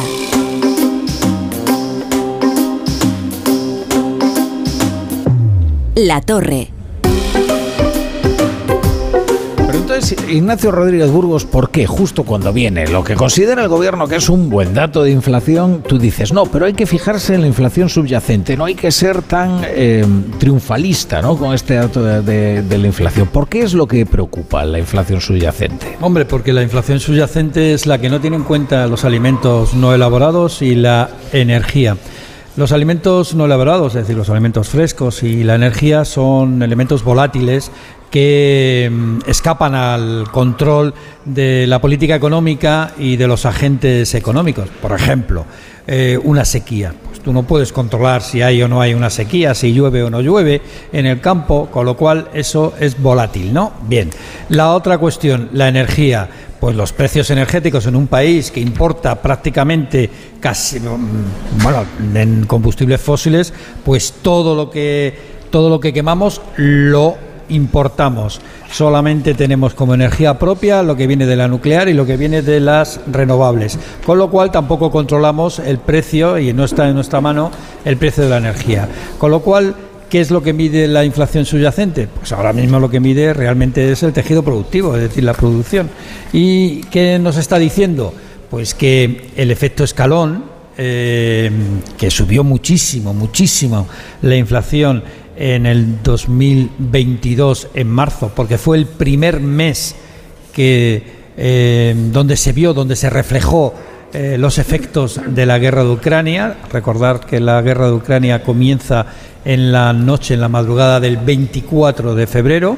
Bien, pues eh, ahí se vio cómo suben los precios del gas, cómo subía la electricidad, cómo subía el petróleo y la inflación llegó al 9,8% en aquel año, en aquel mes. Ahora, ¿qué ha ocurrido? Pues que la electricidad no ha subido tanto, la excepción ibérica está funcionando, el gas, eh, bueno, pues ayer lo comentábamos, ¿no? Que había habido un acuerdo para comprar gas de manera conjunta en la Unión Europea, las reservas están por encima de lo previsto, todo eso ha llevado a unos precios muchísimo más bajos que el año pasado. Y como la inflación interanual, lo que es es una comparación, pues ahora mismo los precios suben el 3,3. ¿Eso es un buen dato? Sí, es un buen dato porque incluso se pensaba que iba a ser eh, alrededor del 4, con lo cual eso es un buen dato. Pero lo que tiene que ver con la economía, digamos, más la inflación más estructural, pues apenas ha movido una décima. Seguimos en el 7,5%, que son datos, niveles que hacía muchísimo tiempo, décadas, que en España no se veían. ¿Y eso por qué? Pues porque hay elementos inflacionistas y ya veremos a mitad de mes cómo ha quedado los alimentos y los alimentos eh, tenemos datos que siguen indicando que siguen subiendo alimentos básicos. Por ejemplo, las patatas. Las patatas han subido, según a su fin, un 22% solo en el mes de marzo. Y, las, y yo digo, las patatas, las papas, como dicen aquí en Canarias, pues las papas ¿eh? es uno de esos alimentos claves para medir la inflación porque es uno de esos alimentos que son sustitutivos de otros alimentos más caros, de otras comidas más caras, cuando vienen mal dadas, cuando los precios suben. Como ocurre generalmente con todos los hidratos. Exacto. Es, así, o sea, generalmente cuando em, se encarece la cesta de la compra, la gente aumenta la compra de hidratos y sirve más hidratos a su mesa que proteínas, por ejemplo. Sí, sí. Fíjense, la gastronomía al final atiende mucho a razones económicas. Efectivamente.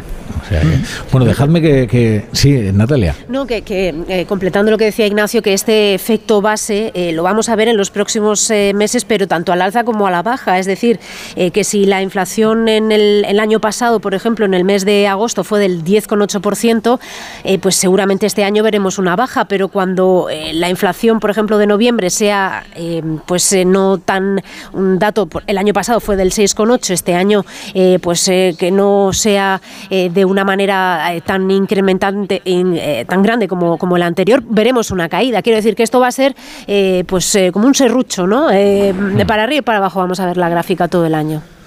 Bueno, dejadme saludar al alcalde de Santa Cruz de Tenerife, que es José Manuel Bermúdez y ya nos acompaña en este estudio improvisado del Teatro Guimerá, desde donde estamos emitiendo la brújula. Alcalde, ¿qué tal? Buenas noches. Buenas noches. buenas noches, que estoy acostumbrado a decir buenas noches en la brújula de la economía. Entonces, debería decir buenas tardes, pero ya, en fin, ya está Buenas tardes, noches, ¿no? Ya. nos viene muy bien esto. No, no le negaré que, que, no estamos muy a gusto en su ciudad, ¿eh? O sea, la verdad es que de a gusto. La verdad es que para nosotros es un placer tenerte aquí. La brújula es un gran instrumento, una oportunidad para Santa Cruz de Tenerife para eh, hacer valer un poco nuestra condición de co-capital de Canarias y también de, un sitio que creo que vale la pena ver, que vale la pena visitar. Desde luego. Bu- Bueno, seguir más lejos, ¿dónde estamos? Aquí, el Teatro Guimerá, que es un símbolo de la ciudad. Esto es como el Gran Rex para Buenos Aires. Bueno, pues el Teatro Guimerá para, para Tenerife, que creo que además le van a dar aquí un remozado tecnológico muy interesante, ¿no? 172 años nos contemplan. ¿eh? Estamos hablando del teatro más antiguo de todas las Islas Canarias, el Teatro Guimerá, el Teatro Decano.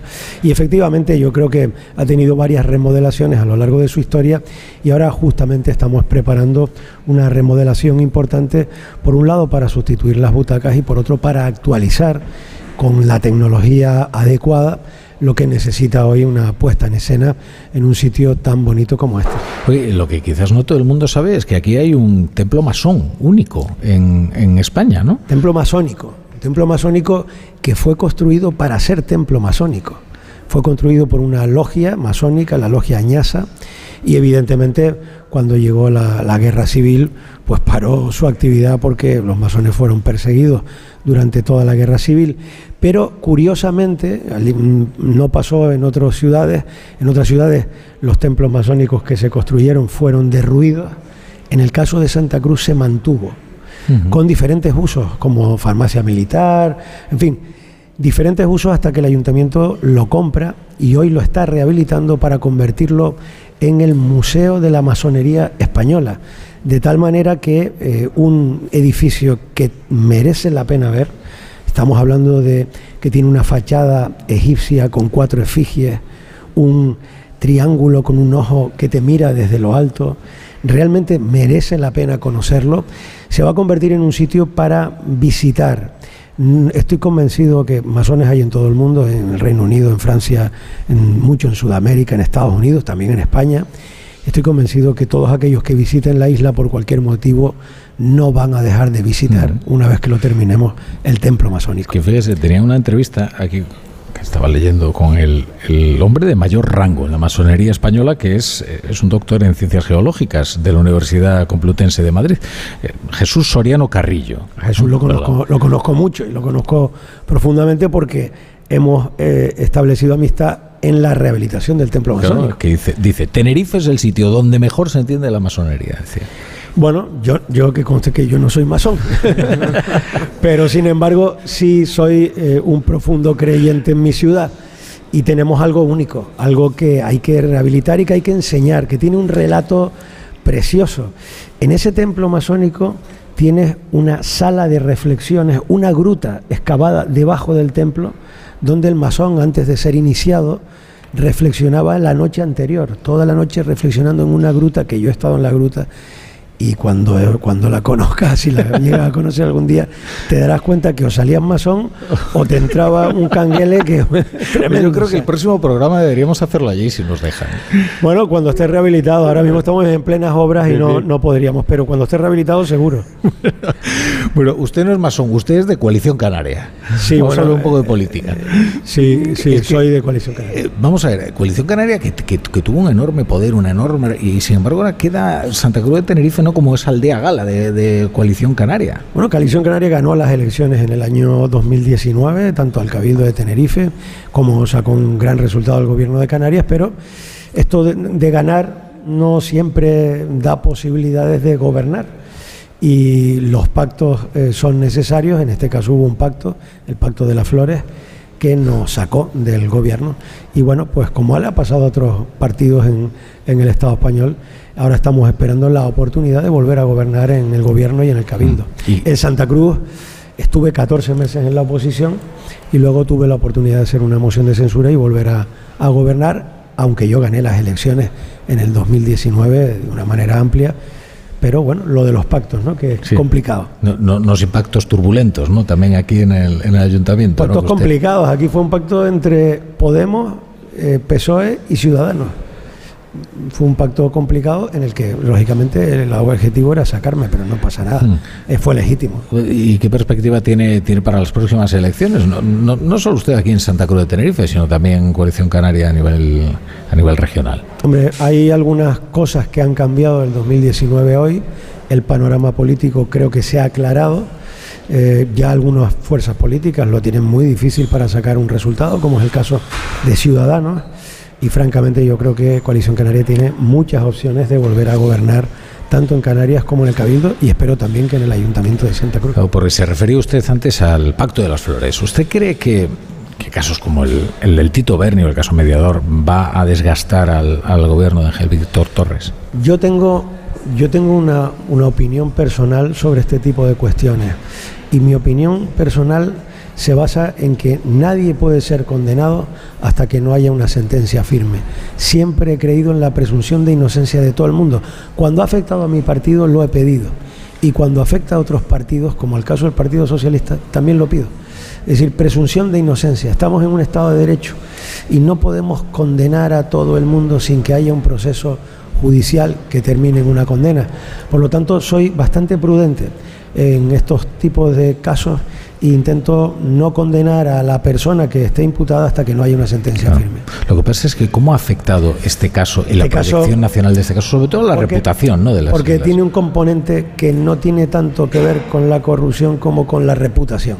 Y desde luego cuando mezclas un tema de drogas, cuando te mezclas un tema de prostitución en la política, pues no es un buen ejemplo precisamente para darle al ciudadano. Y por eso ha tenido quizás mucha más repercusión que si hubiera tenido un mayor contenido económico, porque evidentemente son cosas que la sociedad pues no, no le parece bien que un político ejerce. La política tiene un componente de ejemplaridad, el que tienes que dar más ejemplo que cualquiera, porque si no, eh, no es ejemplar y, y tienes que tener ese componente personal en hacerlo. ¿no?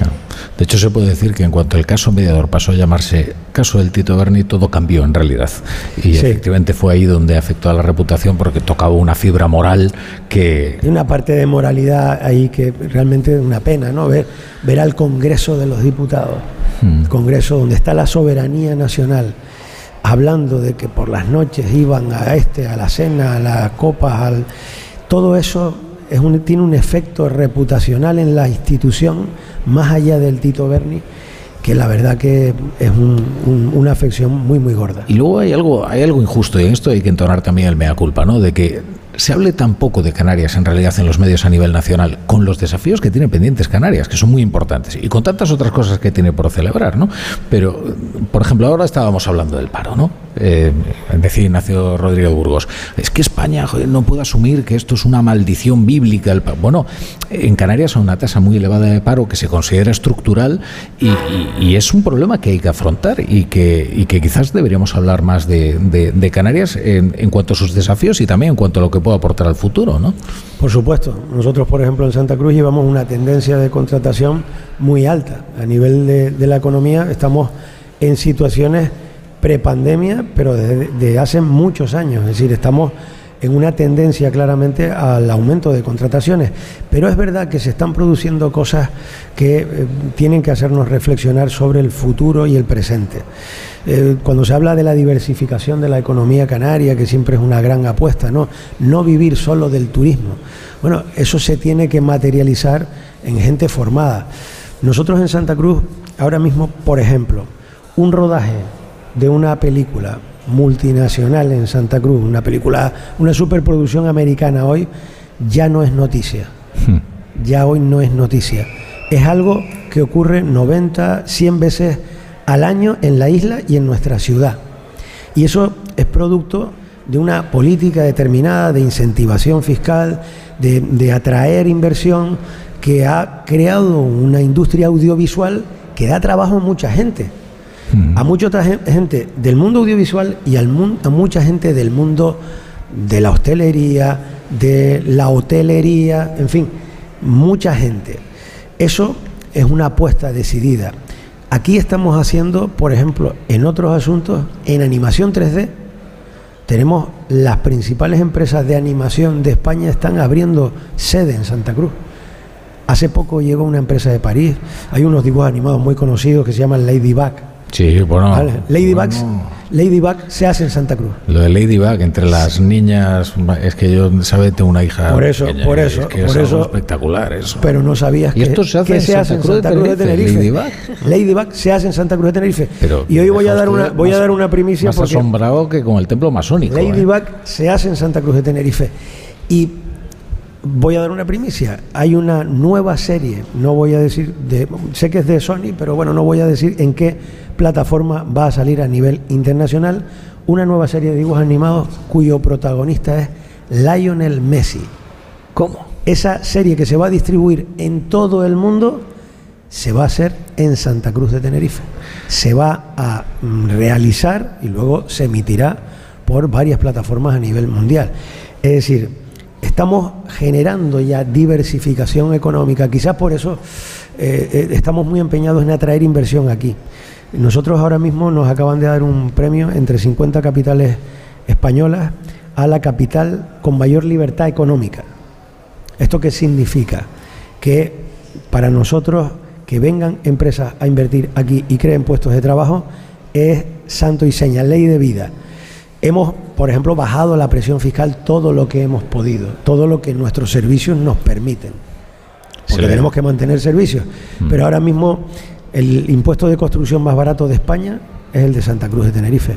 Este año, de los 12.000 autónomos y empresas que tiene esta ciudad, por primera vez en la historia no van a pagar la tasa de residuos sólidos en Santa Cruz de Tenerife. El impuesto de circulación es el más barato o está entre los más baratos de toda Canarias. No se paga tasa de ocupación de la vía pública por tener una terraza frente a un restaurante. Se suprimió hace mucho tiempo. Y a partir de este año ninguna empresa que abra en Santa Cruz va a tener que pagar tasa de apertura. Tenemos una presión fiscal que lo que intentamos es que el empresario, por lo menos esa parte, no le cueste. Luego está la parte burocrática que también estamos eh, generando avances para que sea la menor posible y se abran empresas en nuestra ciudad. Bueno, cuando escuche esto Ayuso de la presión fiscal y la libertad económica, le- Bueno. Bueno, nos dieron un premio a nivel y compararon Madrid y Barcelona ¿eh? y te- estamos por delante. Santa Cruz de Tenerife, es verdad que hace 10 años no éramos los primeros. Hace 10 años estábamos a mitad de la tabla. Hoy, después de muchos años de una política muy clara, de una presión fiscal lo más baja posible, creo que estamos en la línea adecuada. Bueno, y como decía usted, no puede ser desde luego el turismo un monocultivo, pero sí es importante. Se han vivido unas épocas terribles ¿no? con el tema de la pandemia, donde inevitablemente la economía de, de Tenerife y de las Canarias en general pues eh, sufrió, eh, pero ya se ha recuperado ¿no? Eh, plenamente y ya tenemos unos carnavales cele- celebrados en, en- en- con todos. Además me dicen que usted es muy carnavalero. Yo soy muy carnavalero. Pues se Yo, si y- estuviéramos en carnavales, hubiera venido a tu programa disfrazado. Yo es que vengo disfrazado. Me- normalmente- Me dijo un concejal suyo que es que vengo disfrazado de godo. Bueno, bueno, tú sabes que aquí ah, ahí está el peninsular y el godo. Nosotros diferenciamos. Tú has venido de peninsular. No, porque me, me- me contaba, me contaba su presidente de, de- de festejos que, claro, que, mm, que cuando mm, alguien que está en el carnaval no está disfrazado, le dicen ustedes que viene. Claro, porque eh, al- el carnaval tienes que salir disfrazado, si no, no te vas a integrar, no lo vas a comprender, no lo vas a sentir, porque se es durante el año lo que no, o sea, lo que, lo que eres en el carnaval es, es justamente lo contrario de lo que eres durante el año. Entonces yo, por ejemplo, en carnavales siempre me disfrazo de mujer y llevo disfrazándome de mujer pues eh, toda la vida. Y además no me divertiría si me disfrazo de cosaco o de eh, soldado del siglo XIX. Yo me divierto disfrazándome de O sea que si el año que viene el tema es la televisión, pues se disfraza usted de Susana Griso, por ejemplo. Pues sí, y sería un disfraz muy ponible, eh, me lo pasaría genial. Y la gente además que me conoce sabe que, que- que verme así no, no pasa absolutamente nada, ¿no? Porque forma parte de nuestra idiosincrasia. Este carnaval ha sido multitudinario. Eh, Desde que se iniciaron, los concursos hasta hoy, casi 900 y pico mil visitantes, visitantes a concursos, galas, carnaval de día, carnaval de noche. Ha sido un carnaval pletórico, ha salido genial, la gente tenía muchas ganas y la verdad que estoy eh, feliz porque la gente está feliz. Mm, Eso es lo importante. le tengo que hacer otra pregunta, eh, fin, acerca del Tenerife. No sé si también es futbolero, pero bueno. Sí, muy futbolero. Está ahí peleándolo. Además, solo soy del. Tenerife, no, no soy ni del Barça ni del Madrid, soy No. del Tenerife nada más. Yo soy el Madrid, ¿sabe? Entonces tenemos muy mal recuerdo de Aquí hay mucha cosas. gente que son del Barça y del Madrid Yo no puedo ser del Barça y del Madrid. Aquí tenemos muy mal Soy recuerdo de algunas cosas que nos ocurrieron aquí, Bueno, ustedes sobre, sabrán, ¿no? sobre- Pero- sobre todo al Madrid. Pero bueno, ahora están en la mitad de tabla, ¿verdad? Eh, Están Sí. ustedes muy Sí. lejos, ¿no? Del, del Eibar. O sea que, que, bueno, va a ser complicado el ascenso, pero algún día el Tenerife volverá a las glorias aquellas con Felipe Neri, con Ramis, ¿eh? ¿se acuerda usted? Hombre, la verdad es que eh, esa época fue una época gloriosa que tuve la oportunidad de vivir en primera persona porque yo era consejero de deportes del Cabildo. Entonces, aquella, aquel, aquel Tenerife de Europa, aquel Tenerife de Turín, aquel Tenerife del Salque 04, aquel Tenerife que nos dio tantas alegrías, es el Tenerife que pretendemos y queremos recuperar. En esta temporada parece que no nos van las cosas como nos fueron en la anterior, que estuvimos a punto de ascender. Pero mira, al menos nos conformamos con haberle ganado 4-1 a la Unión Deportiva el otro día en el derby, que nos ha dado una alegría al menos. Veo, de- que, de- veo que esa rivalidad no es una leyenda, ¿verdad? es normal, es un derby, bueno. pero todo el mundo sabe que me alegraría mucho que también la Unión Deportiva ascendiera. Pues José Manuel Bermúdez, alcalde de Santo Cura de Tenerife, muchas gracias por acogernos en, en esta ciudad y muchas gracias por estar en la brújula con nosotros. Muchas gracias, de verdad, muchas gracias por estar con nosotros y hablar de nuestra, de nuestra ciudad y hablar de, de las Islas Canarias. La brújula. La torre.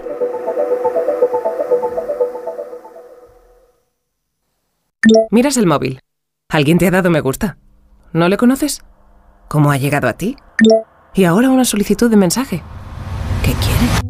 La captación de mujeres por redes sociales es una realidad que empieza con un like. Ayúdanos a erradicarla. Denuncia. Pacto de Estado contra la Violencia de Género. Comunidad de Madrid. 98.0.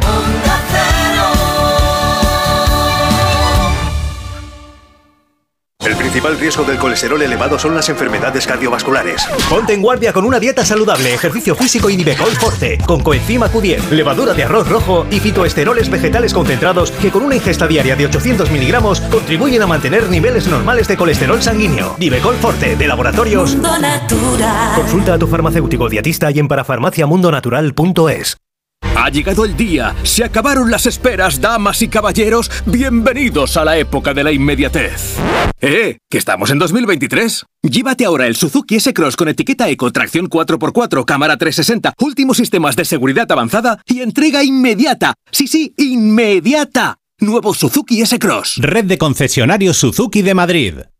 Bricolaje Moraleja, la mayor exposición de elementos de baño en Madrid que puedas imaginar. En stock más de 40 medidas diferentes de platos de ducha. Brico oferta. Plato de ducha de carga mineral completo blanco 1,20 por 70 por solo 90 euros. Todo esto y mucho más siempre en stock solo en Bricolaje Moraleja. En Getafe, calle Galileo Galilei 14. Bricomoraleja.com. Clínica Oliver y Alcázar. Especialistas en implantes para pacientes con muy poco hueso. Cirugía mínimamente invasiva con prótesis definitiva en un mes como máximo. Diagnóstico gratuito y financiación. Consulte su caso en el 91 564 6686 o a través de la página web oliverialcázar.com. Más de 30 años de experiencia. Si te preocupas de buscar el mejor colegio para tus hijos y los mejores especialistas para tu salud, ¿por qué dejas la compra-venta de tu vivienda en manos de la suerte? Confía en Vivienda 2. Entra en vivienda2.com, la empresa inmobiliaria mejor valorada por los usuarios de Google. Con los ojos cerrados, vivienda 2. El 2 con número. Es el rincón de Jaén, es el rincón de Jaén. Ven al Rincón de Jaén. En Don Ramón de la Cruz 88, Doctor Gómez Ulla 6, junto a la Plaza Manuel Becerra y Avenida Camilo José Cela 11. Es el rincón de Jaén. El Rincón de Jaén, el pescadito frito de Madrid. Onda Cero. Muebles Adama. Renovar sus muebles es renovar su vida. Venga a conocernos y le sorprenderá todo lo que podemos hacer por usted. La más amplia variedad de muebles de calidad y diseño a un precio increíble. Muebles Adama. Ver a la calle General Ricardo 190 o entra en mueblesadama.com.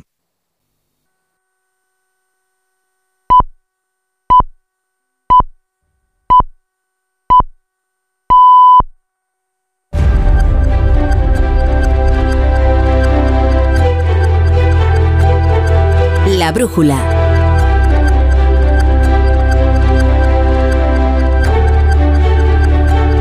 La torre. Son ya las 10, son las 9 en Canarias, estamos en la brújula emitiendo desde un lugar privilegiado, desde el Teatro Guimerá, en Santa Cruz de Tenerife, y enseguida empezamos con la tertulia. Están por aquí Graciano Palomo, José Antonio Ver y David Jiménez Torres para debatir acerca de los principales asuntos de la actualidad. Pero no quería yo cerrar la brújula de la economía sin hablar de un asunto que es muy importante en, esta isla y en, y en fin, en todas las islas, porque visitar la isla de Tenerife es casi sinónimo de ver plataneras. Bueno, pues esto es una marca conocida a nivel mundial, ¿verdad? En cuanto aterriza el avión y uno se pasea un poco por la zona norte de la isla, es una maravilla poder disfrutar de ese manto verde que forman las hectáreas y hectáreas de plataneras que se extienden desde el monte hasta el mar. Por eso hemos querido acercarnos un poco más al cultivo de este producto al que le tenemos tanto cariño, una, una fruta muy nuestra de toda la vida y que está prácticamente en todas las casas día a día. Y para hacerlo tenemos con nosotros a Esther Domínguez, que es responsable del Departamento Técnico de Plátano de Canarias. Hola, Esther, ¿qué tal? Buenas noches. Quiero decir, bienvenida. Bueno, gracias por estar en la brújula. Los bienvenidos somos nosotros, que somos los que llegamos. Es un placer estar somos aquí. los que aterrizamos.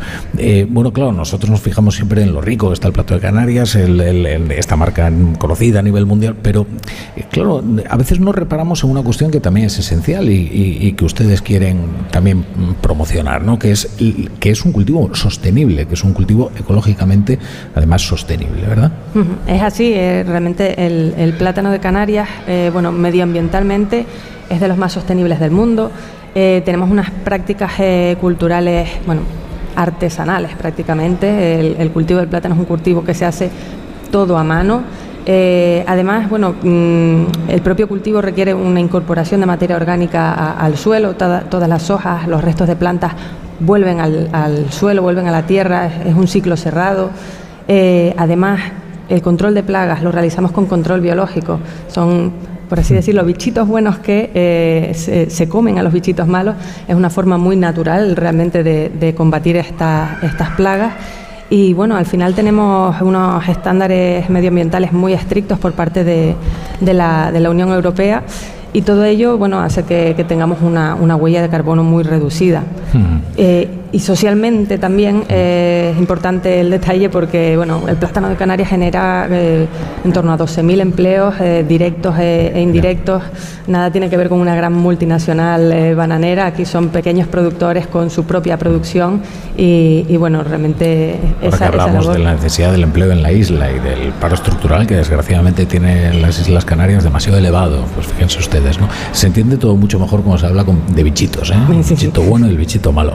Ahora, lo que no sé si entiendo bien lo de la huella de carbono. ¿Cómo, cómo miden ustedes esto de la huella de carbono? Vale, la huella de carbono es un indicador ambiental, eh, vamos, que representa la cantidad de CO2, de dióxido de carbono, que se libera a la atmósfera por el hecho de realizar una actividad. Eh, al final nosotros dejamos nuestra huella eh, con todo aquello que hacemos en, nuestra vida. Y, bueno, se calcula, eh, el, sector del plátano tiene calculada su huella desde 2013 y certificada por ENOR, tenemos el sello de ENOR de, huella de carbono calculada.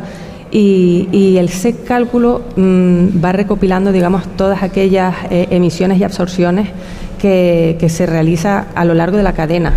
Eh, desde que se siembra la planta hasta que se, se gestiona el residuo de la cáscara de plátano. Y tenemos unos niveles muy, muy reducidos. A nivel global estamos en 120 gramos por cada kilo de plátanos que enviamos a la península, pero si nos quedamos aquí en Canarias, a nivel de cultivo, realmente las fincas, el cultivo de la platanera absorbe ese CO2 de, de la atmósfera. Bueno, y digo una cosa más antes de, de empezar con la tertulia. Claro, las bananas que se traen de otros países no, no, no tienen, digamos, esa sostenibilidad ni esa huella de carbono. Pues la verdad es que poco tienen que ver eh, las medidas eh, medioambientales que, que tenemos nosotros aquí en Canarias con las que tienen en terceros países. Ellos, un ejemplo, por ejemplo, es que utilizan productos fitosanitarios que en la Unión Europea están prohibidos. Y eso es una cosa curiosa porque llegan, ese producto abastece al mercado europeo, pero no tiene que cumplir eh, la normativa europea, tanto a nivel medioambiental como a nivel social. Estamos en lo mismo. Bueno, pues Esther, Esther Domínguez, responsable del Departamento Técnico de Plátano de Canarias. Muchas gracias por estar hoy con nosotros aquí en la Brújula desde Santa Cruz. Muchas gracias a ustedes. Gracias.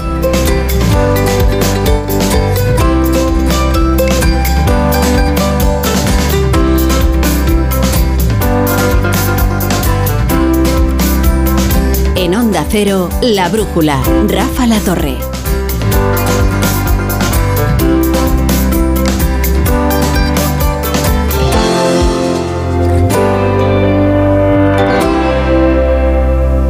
Dos cositas. La primera, ahora que suben los precios de todo, tú también me lo has subido. La segunda, yo me voy a la mutua. Vente a la mutua con cualquiera de tus seguros y te bajamos su precio, sea cual sea. Llama al 91 555 5555. 91 555 5555. Por esta y muchas cosas más, vente a la mutua. Condiciones en mutua.es.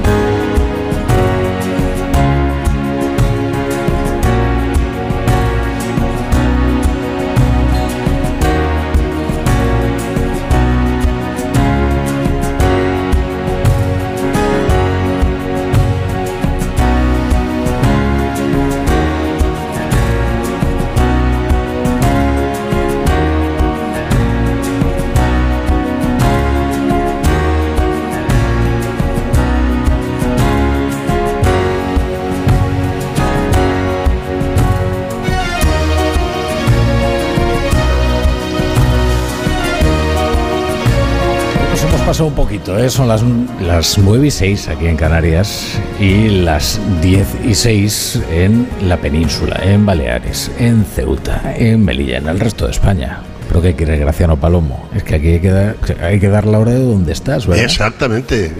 veo, te veo ahí ahora- como Napoleón y- en su trono. Y ahora ya se puede decir buenas noches, Graciano Palomo. Muy buenas noches, Rafa La Torre. José Antonio Vera, ¿qué tal? Buenas noches. ¿Qué tal? Muy buenas noches. Llego un poco más tarde que vosotros, pero veo que estáis en. ¿Pero dónde estabas, Vera? Que es en Madrid, en Madrid. con ¿no? la hora pegada. Efectivamente, con la hora pegada. Oye, lo que me ha impresionado es el- la temperatura que hacía mucho calor ¿eh? aquí en Tenerife. Bueno, Hoy y ayer más, cuidado. Ayer, y hace. Y hace, y hace, y hace. Ha bajado, habrá bajado. A- ayer creo que fueron 37 grados, ¿eh? con humedad. Pero fíjate, como le has dicho, que ha llegado tarde y ha hecho un requiebro. Eh, como, como los hombres Tarde- de Estado. esto, esto es el oficio del tertuliano. Como ¿eh? los hombres de Los Estado. tertulianos ya muy experimentados, como tú y Vera. Exacto. ¿sabes? Esto ya sabéis hacer el requiebro necesario para llevar el ascua a vuestra Oye, por sardina. cierto, eh, voy a hacerte un requiebro histórico que te va a encantar porque te voy a dar una primicia 200 años y pico después. A ver. Esta ciudad de Santa Cruz y esta isla lo es, como es, gracias a un paisano mío. No me digas. Sí, señor, y te voy a dar el nombre y el apellido. A ver. Mira, Él no sea, suele dar nombres y apellidos. ¿eh, Antonio? Gutiérrez de Otero y Sanz. De Burgos. Mariscal de campo, nacido en Aranda de Duero, que es mi pueblo y el que tiene una familia que nosotros eh, conocemos. Este repelió el ataque en la noche del 20 al 21 de julio de 1797, nada menos que a Horacio Nelson. Cuidado, ¿sabes que estás en el solar donde finalmente fueron derrotados los ingleses? Aquí antes estaba el convento, Ole. no recuerdo el nombre, y aquí se refugiaron. Los, los ingleses, eh, al mando del eh, legendario almirante Nelson, que fueron derrotados cuando trataron de conquistar la isla. Sí, señor. ¿Eh? Pero por un que estás pisando- arandino. Estás pisando historia, otro Eran- grandino, claro, ¿eh? eran- de eran- 200 años después. eran piratas. Bueno, ¿me dejáis saludar a David Jiménez Torres? Que es el historiador, No, además. de- claro, que primero que es el historiador, luego que, bueno, David Jiménez Torres, que es un tertuliano experimentado, pero todavía no atesora la veteranía de otros tertulianos, con lo cual ya aprenderá de los requiebros y, Es- tal, y de que cuando no te dejan hablar hay que irrumpir como sea en la antena. ¿Qué tal, David? ¿Cómo estás? Buenas noches. No, Graciano ya me ha quitado la anécdota histórica, con lo cual lo único que puedo decir es que me encanta eh, esta ciudad. Es la primera vez que estoy y me lo he pasado muy bien paseando por el centro Sí. desde el programa. Que traéis los dos apuntadas la Horacio Nelson, pero ya escuchasteis al alcalde, ¿eh? Aquí hay también hay elementos de mucho interés histórico, ¿eh? No, Aquí en Santa Cruz. fíjate, Bueno, y de historia mucho más reciente. Es que la, la historia de las Canarias es fascinante en, en general ¿eh? y además muy poco conocida, creo, en el resto de, de la península. Bueno, por eso, nos, por eso nos llaman godos, ¿no? Porque.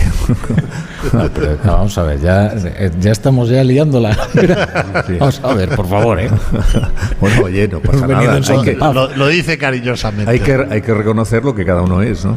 Es verdad. Yo antes, yo antes metí mucho la pata porque hablé de la isla de San Borondón y dije San Borondongo. Y, y dije yo, claro, me dirán este godo que no sabe nada. Y efectivamente tienen razón. Y te dijeron godo, además, efectivamente. Sí, sí, claro. no, me llegaron algunas fuentes aquí insulares y me hicieron saber que efectivamente no sabía nada, cosa que por cierto era lo único que yo sabía, que no sabía nada. Y después de ponerme tan socrático, voy a dar paso a José Miguel Azpiroz que os va a poner un menú para la tertulia. Como siempre. Querido José Miguel, ¿qué tal? Buenas noches. Buenas noches, eh, Rafa. Pues mm, tenemos varios asuntos para el análisis de esta tertulia insular de jueves. Hoy estamos con las réplicas políticas al terremoto Obregón. Los partidos, sorprendidos por la fuerza del debate público desatado, han fijado, han fijado postura. Bueno, en el caso del PSOE y del gobierno se han centrado más en atacar al PP. que cada vez que se trata de los derechos de las mujeres, el Partido Popular no sabe ni dónde se sitúa. Generalmente se sitúa en contra, ¿no? Y ahora también ha cambiado para ir a una posición más contraria, porque las mujeres, eh, el cuerpo de las mujeres ni se puede alquilar ni se puede comprar. y que el Partido Popular desacierte colocándose en el terreno de la vulneración de los derechos de las más necesitadas me parece gravísimo. Pero lo único que ha hecho el PP es decir que están dispuestos a estudiar el tema. No hay, por tanto, un pronunciamiento del Partido Popular más que decir que es un debate que está encima de la mesa y que creemos que debemos ordenarlo, porque por una parte esto es ilegal hacerlo en España, pero hay españoles que lo están haciendo en otros países. Debatir sobre la regulación, algo que, por cierto, también apoyan partidos de izquierda como Más País. Nuestra posición en esto es una posición de valores. Eh, no tenemos problema con los, con los comportamientos altruistas, pero sí con los comportamientos mercantilizados. ¿Aportan algo los partidos al debate social abierto por el caso Obregón? ¿Es necesario darle una vuelta a lo de regular la gestación subrogada o mejor dejarlo en el limbo ese entre la ilegalidad y la realidad que supone inscribir como hijos a los nacidos por este método en el extranjero? ¿Y por qué el gobierno se empeña en atribuir al Partido Popular una postura que no ha fijado? En Cataluña los políticos están en otra cosa, en la sentencia que condena a Laura Borràs a cuatro años de cárcel y nueve de inhabilitación por prevaricación y falsedad documental. El asunto de trocear contratos para adjudicarlos a dedos sin control alguno. Bien, la condenada se declara perseguida por ser independentista y aprovecha para meter el dedo en el ojo de Per Aragonés, que naturalmente contesta. A tots aquells que m'havien sentenciat A abans todos los que me habían sentenciado antes del juicio y a todos los que quisieran verme fuera de la política, les pregunto si están dispuestos a aprovecharse de los efectos de la represión española contra el independentismo para usarlo con fines partidistas. amb finalitats no tienen relación alguna con el referéndum sobre la independencia de Cataluña, no tienen relación alguna contra el 1 de octubre y por lo tanto es muy importante separar estas dos cuestiones.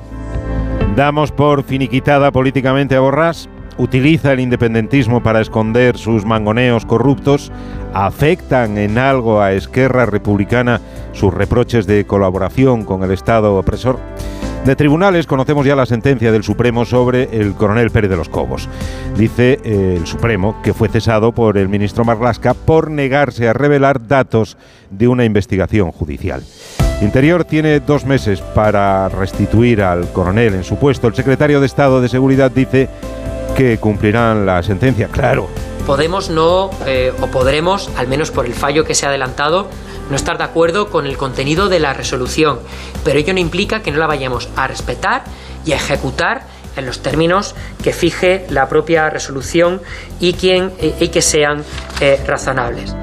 La rotundidad de la sentencia acorrala más a Marlasca, demuestra que los argumentos del cese no eran ciertos, o sea, que eran mentira. De vuelta a la política, Tic-tac, tic-tac, tic-tac.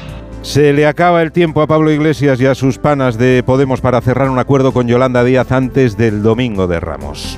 Es que yo creo que soy clara, he dicho que me encantaría que estén las dirigentes y los dirigentes de Podemos, estoy convencida que habrá muchísima gente de Podemos, vuelvo a hacer un llamamiento a la secretaria general de Podemos, me encantaría que nos acompañe, porque el día 2 empieza todo y porque creo que mm, en los momentos claves de la historia eh, hay que estar. Sigue el goteo de dirigentes regionales de Podemos que se desmarcan de la dirección mientras el grupo parlamentario se parte en dos. Gana Yolanda el pulso, prefiere Iglesias reventarlo todo antes que ceder. Va a ser un día histórico. el domingo de Ramos cuando Yolanda presente su plataforma Sumar. Y Pedro Sánchez, haciendo gala de su legendaria modestia en China. En tan solo cinco días he asistido a un Consejo Europeo en Bruselas, a una cumbre iberoamericana en la República Dominicana y ahora estoy aquí en una visita oficial en China. En menos de una semana me habré reunido con 40 líderes de tres continentes diferentes. Dijo Moncloa que el presidente no viajaba como mediador en el conflicto de Ucrania, pero eh, no ha podido resistirse a la tentación es superior a sus fuerzas verse como Pedro el pacificador. Bueno, ahora que estamos hablando de historia, eh, vamos a hablar del libro del Génesis. Eh, ¿Sabes lo que es la definición perfecta de adanismo? Adanismo. Bueno, eso que acaba de decir Yolanda Díaz, esto de el domingo empieza todo. como si fueran los primeros pobladores de la tierra. Pero luego nos ocupamos de, ese asunto porque José Miguel Lazpiros, con mucho tino, ha empezado hablando del debate que está ahora mismo monopolizando la conversación nacional. Seguro que vosotros no os esperabais que una semana como esta, en la que se aprueban la reforma de las pensiones, en la que tantas eh, cosas eh, ocurren, en la que está el presidente del gobierno en China para encontrarse con Xi Jinping, y vamos a estar hablando de la, de, la gestación subrogada, que era un debate que parecía pospuesto ¿no? Este país hasta encontrar un mejor momento mm, en el que ocuparse de él. Ahora, fijaos lo que ha ocurrido ¿eh? en, en las Baleares. Es muy interesante. Fijaos hasta qué extremo de moralización ha llegado además en un tiempo express esto de la gestación subrogada. Estallaba el debate cuando la portada de la revista Hola llegaba a los kioscos con Ana Obregón eh, exhibiendo a una bebé. Eh, decía Ana Obregón, madre de, una niña, una niña que había nacido hasta donde sabemos por gestación subrogada. Lo que pasa es que los pormenores del caso no los, no los conocemos, no sabemos exactamente si pagó, si no pagó, en fin. En cualquier caso, eh, hoy un fichaje, dicen estrella, de, Francina Armengol, el doctor Oriol Lafau, que ocupaba el sexto puesto en la lista del PSOE para el Parlamento Balear por Mallorca, ha renunciado ha renunciado a ese puesto en la lista del Partido Socialista. ¿Por qué? Porque él fue padre por gestación subrogada. Y entonces, ante las declaraciones eh, de sus compañeros de filas, al ver cuál es la posición oficial del partido, él creyó que no era demasiado compatible esa opción vital que en un determinado momento tomó con eh, militar, bueno, o estar en las filas de un o representar a los a los eh, Baleares por un partido que considera que es violencia contra la mujer o explotación de la mujer la, gestación subrogada. O sea, fijaos a que ya hay consecuencias políticas, ni más ni menos.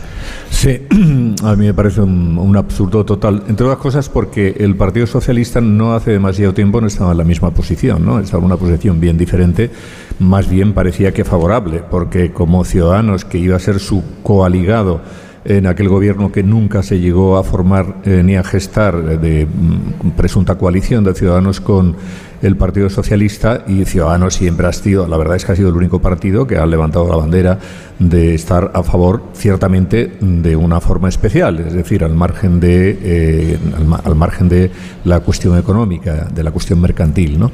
A mí me parece que hay mucha hipocresía en este debate y hay mucha hipocresía porque, mire usted, si está en contra, que bueno, puede haber, es un tema tan sensible que puede haber argumentos para una cosa y para la otra, pero si está en contra tiene que estarlo con todas las consecuencias y por tanto se está en contra en España, pero también de legalizar a los a los a los eh, a los que inscriben a niños que se han conseguido gracias a la, eh, a la, a la gestación subrogada y que se han conseguido gracias a que se han pagado unas cantidades importantes de dinero.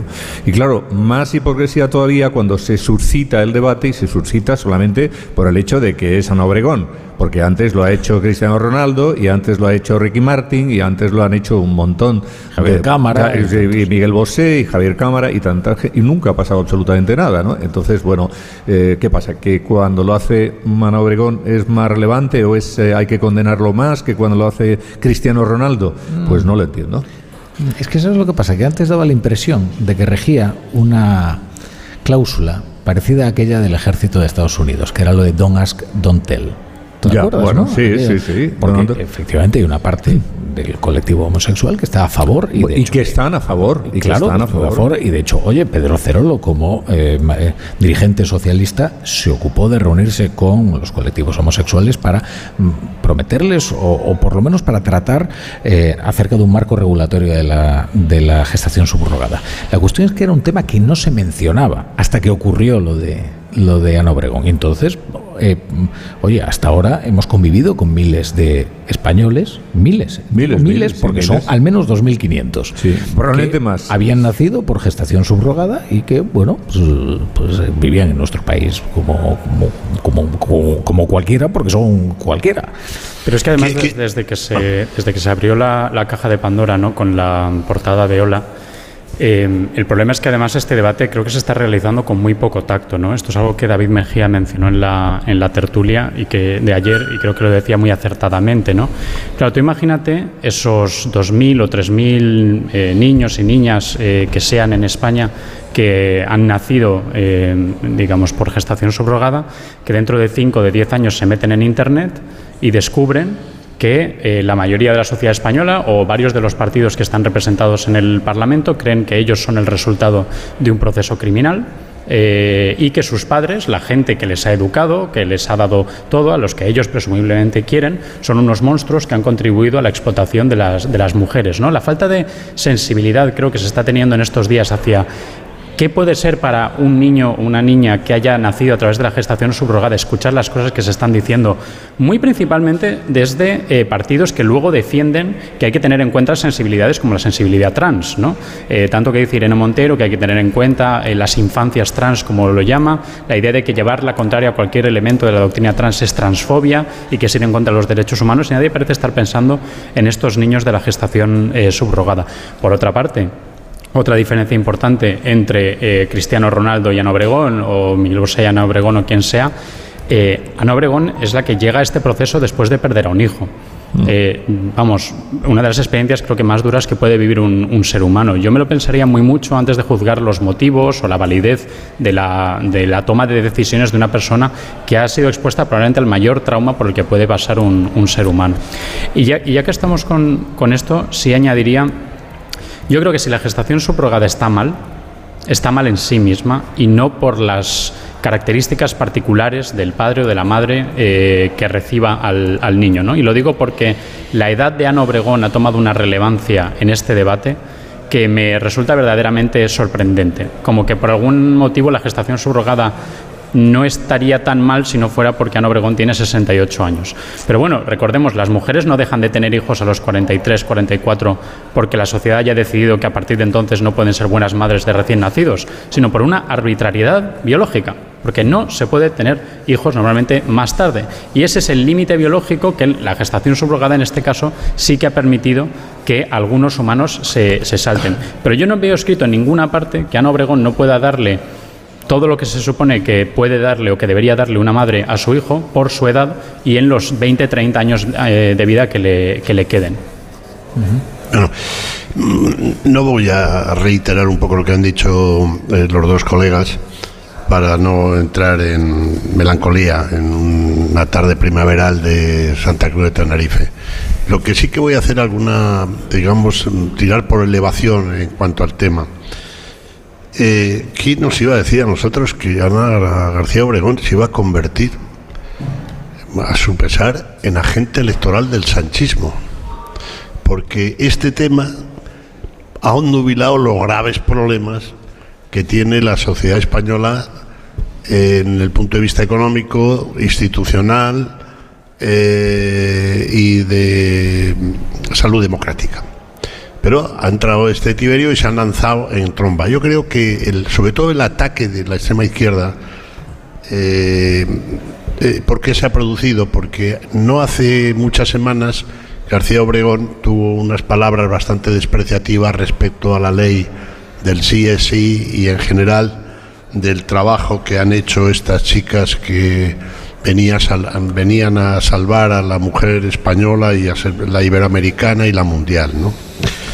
Luego, en, sobre este mismo tema, yo siempre me pregunto, ¿pero qué problema tiene una serie de gente con las libertades? Yo no tengo opinión respecto a esto. Yo creo en la conciencia, lo mismo que en relación con el aborto. Allá cada uno con su conciencia. Es verdad que el Estado debe, debe legislar lo mínimo. Y allá cada uno con su tema. Pero siempre son los mismos, con un problema con las libertades en general y con un afán moralizador más propio de hace cinco siglos de aquel fraile de Salamanca, Torquemada. Es decir, a mí me parece que este doctor que ha dimitido, rara avis, de dimitir, porque él eh, tuvo un, hijo o es padre por, por, el, por este tema de la subrogada. Pero hace falta ser cateto él puede hacer lo que le da gana. Yo creo que, que no, no será ese el motivo, mucho menos si es un universitario y un doctor. No, pero Graciano, vamos a ver. Yo entiendo que tú te presentas en las listas de un partido. De repente el partido hace una serie de declaraciones, además de un enorme dogmatismo, ¿eh? y que, que no y se que ve... impugna la vida que claro, has construido, la vida familiar que has construido, lo más íntimo de claro, tu esfera personal. Es bueno, más, criminaliza una, eh, una decisión que has tomado y, sí, que, y que además no es reversible. ¿eh? Sí, Rafa, entonces, pero vamos. chico, yo entiendo que que habrá diga, dicho, bueno, ¿qué hago eh, yo pues, aquí? claro, ¿Qué hago yo aquí? claro. Pero bueno, si se aplicara Pero, eso, ¿cómo, a- ¿Cómo concilio yo mi vida con, mm, no exactamente mi militancia, pero bueno, con mi representatividad Sí, o con mi dirigencia que bueno, que, en el que vale, que yo creo tanto en la libertad que hasta eso, digamos, se lo concedo. Pero si se aplicara ese argumento urbi et orbi, aquí no quedaba ni Dios. Ya, pero ¿sabes lo que pasa? Que eh, Claro. esto es un debate también sobre la coherencia. Porque claro, También vamos a empezar coherencia. con el Tito Berni. Fíjate la coherencia que tienen. De, de, em, eh, imponer la protección e irse, e irse de, de- de prostitutas.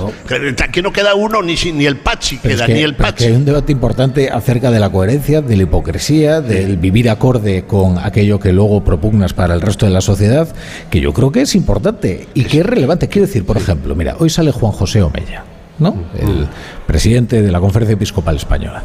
Yo creo que Juan José Omella es bastante coherente con su cosmovisión y que en esa cosmovisión encaja perfectamente cuál es su postura acerca de la gestación subrogada. Sin embargo, yo veo una disonancia tremenda en, por ejemplo, Irene Montero o, por ejemplo, Pilar Alegría, porque defienden cuestiones que se dan de, de bofetadas con su posición respecto de la gestación subrogada. Y antes hablabais, por ejemplo, de algunos argumentos que se utilizan para defender un marco regulatorio del aborto, que yo también considero necesario, pero que valen perfectamente para defender un marco regulatorio de la gestación subrogada. Perfecto. Pero quiero decir que sí, que estamos en eso estamos de acuerdo, es mero sentido común.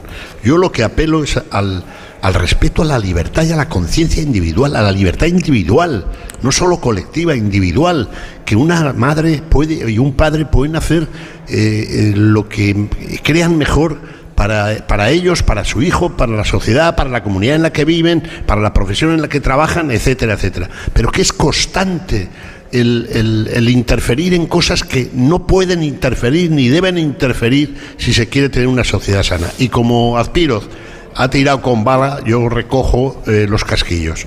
En relación con el, eh, lo, del PSOE, el- lo del PSOE y el PP, que efectivamente, como decía Azpiroz, no, ha- no se ha pronunciado, ha dicho, no ten- bueno, mm, vamos a estudiarlo, hemos, hemos cambiado, etcétera, etcétera. Es que es de psiquiatra. Entonces, hay algo que desconocemos para que todos los días, every day, que diría un cursi, por la mañana, por la tarde y por la noche, eh, el partido, el, el gobierno, ya no el partido, el gobierno, eh, enfile los cañones de mi paisano que defendió esta plaza contra Nelson en temas que son ridículos. Es decir, hay algo que... que enfile los cañones y que, y que apunte a Núñez A- a Núñez ¿no? Feijóo. Es decir, hay algo que des- una cosa, es bastante curioso el otro día, esto es un, un comentario extempor- extemporáneo, ¿eh? pero el enviado especial de Onda Cero, Juan de Dios Colmenero, a China, eh, con el presidente del gobierno, me cuenta la escala que tuvieron en Oman ¿no? y la conversación que mantuvieron con el presidente del gobierno, donde el presidente, bueno, pues cuela aquellos mensajes que él considera pertinente y que le apetece que eh, trasciendan a la opinión pública. Y me dice, Me dice, bueno, y habló de Núñez Fijo cuando nadie le había preguntado por Núñez Fijo. Pues estás, decir, estás completamente le- obsesionado. Le dices una pregunta acerca de, por ejemplo, la gestación subrogada. Y él directamente señala. Feijóo. Dice, Una pregunta sobre eh, la inflación. La reforma. Y De dices, hecho- bueno, eh, creo que. eh, va- no sé, creo que hay otros argumentos para defender. A veces se le acusa a Escriba de, mm, de pasar más tiempo eh, desacreditando a los críticos con su reforma que a defender su propia reforma. Bueno, yo creo que esto en el caso del presidente del gobierno ya es exacerbado, vamos. No, sí, el, el presidente del gobierno está absolutamente obsesionado con Fijo. Y bueno, esta polémica ahora, que ha surgido así sin que nadie la eh, esperara, pues yo creo que le viene muy bien, por otra parte, porque hay asuntos que le perjudican más y al fin y al cabo aquí tampoco pierde tanto, ¿no? Y es verdad que es una polémica que sí que interesa en la calle. Es un asunto que mm, es eh, tema de conversación en cualquier hogar y en cualquier eh, lugar en donde haya más de tres personas, ¿no? Hombre, yo creo, ¿no? Hablando de alguna de las cosas que hemos comentado aquí, hay, por ejemplo, el, a mí me parece que efectivamente no es justificable que se arremeta contra Ana Obregón cuando antes no se ha hecho con todos los demás, que son muchísimos.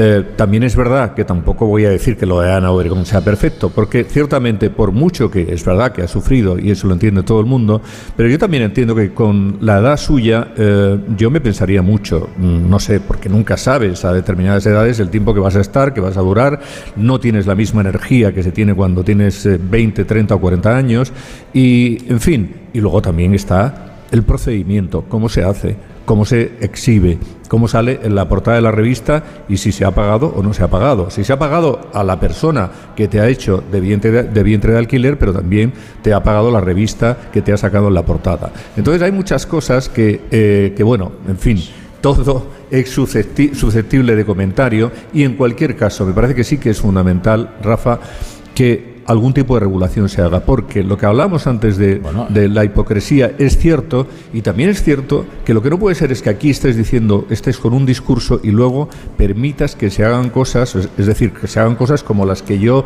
leía pues eh, ayer, por ejemplo, en un reportaje que creo que era en el español sobre cómo se producía el tema de los vientres de alquiler en Ucrania y en Georgia, en donde hay auténticos criaderos con bebés a los que no re- registran, que son apátridas y que están esperando y se los muestran a la Mira, gente. Lo que pasa es que hay una cuestión esencial en todo esto, que es eh, saber cómo funciona el mundo. Eh, vamos a ver, allá donde hay trabajo también hay explotación.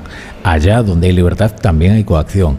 Allá donde hay mm, autonomía también hay represión. Es decir, claro que existe esa dualidad con la que tenemos que lidiar siempre. ¿Y cómo lidiamos con esa dualidad eh, inevitable e inextinguible? Con regulación. Es que también se ha Pues utilizado en el, en el aborto. El argumento de si prohíbes el aborto, la gente seguirá abortando, solo que lo hará en Londres, lo estamos viendo. Si no regulas la gestación subrogada, la gente se va a Ucrania o a Miami. Claro, es que no Pero, existiría una reforma laboral si no existiera la esclavitud. Eh, Claro, o, o la, la pulsión de, de, de, de, eh, de algunos empresarios y de algunos malnacidos de tratar de ganar dinero como sea. En cualquier caso, tengo que irme a unos anuncios. Venga, Luego, si vamos. queréis, no, no, eso, ¿eh? Pero- eso es fundamental. Es sagrado, ¿no? Sagrado. Estamos de acuerdo, ¿no? Sí. La brújula.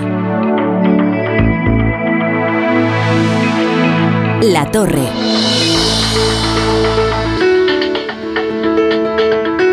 Onda Cero.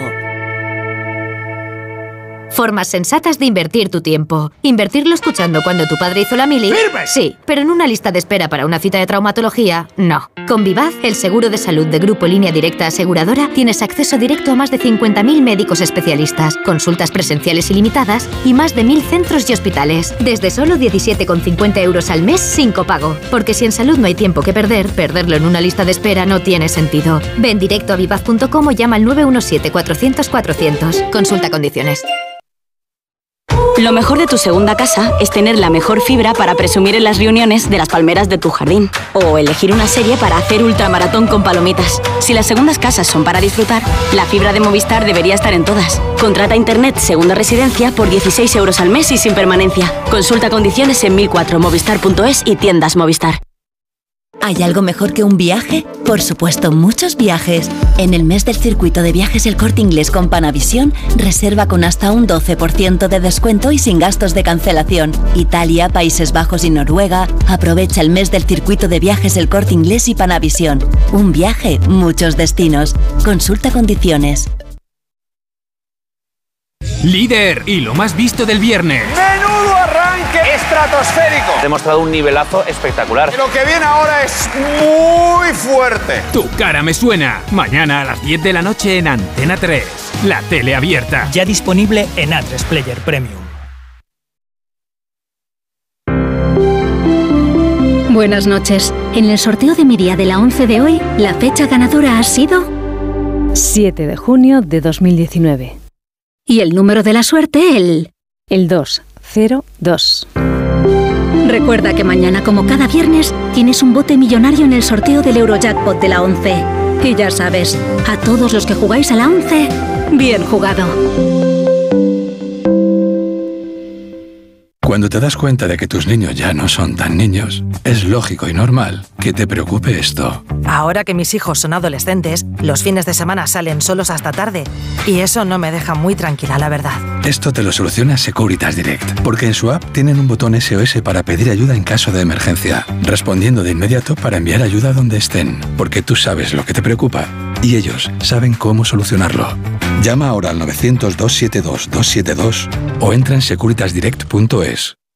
Saludos criaturas, soy Goyo Jiménez y como sabéis soy un gran defensor de todo lo americano, pero en oftalmología solo confío en producto nacional, por eso me puse en manos de Clínica Baviera para operarme de presbicia y decir adiós a las gafas de cerca. Haz como yo y pide cita en el 900-180-100 o en clínicabaviera.com y corrige la vista cansada. Ven a Navarra, recorre bosques mágicos y paisajes lunares, descubre sus mitos y leyendas, visita cuevas embrujadas, aprecia el legado del Camino de Santiago y disfruta de su exquisita gastronomía. Navarra te propone otro turismo, un turismo sostenible. Déjate impregnar por la huella de Navarra. El sábado 1 de abril Gente Viajera se hará en directo desde Estella Lizarra, una ciudad con esencia jacobea y magníficas joyas románicas. Con el patrocinio de Turismo de Navarra, Gobierno de Navarra. Nafarroako Gobernua. El sábado 1 a partir de las 12 del mediodía, Gente Viajera en Navarra, con Carlas Lamelo. Te mereces esta radio. Onda Cero, tu radio. Me levanto a las 7, a las 9 entro a trabajar, salgo a las 6, pongo la lavadora, la compra, la cena. Con Revital puedes con eso y con mucho más. Revital con jalea real mantiene tu energía a lo largo del día. Revital de Pharma OTC. Me toca la revisión del coche. Eurorepar Car Service. Necesito un taller cerca de casa. Eurorepar Car Service. Quiero la mejor relación calidad-precio. Eurorepar Car Service. Tu taller multimarca de confianza es Eurorepar Car Service. Eurorepar Car Service. Ahora, ven a descubrir las ofertas del 20 aniversario. Onda Cero.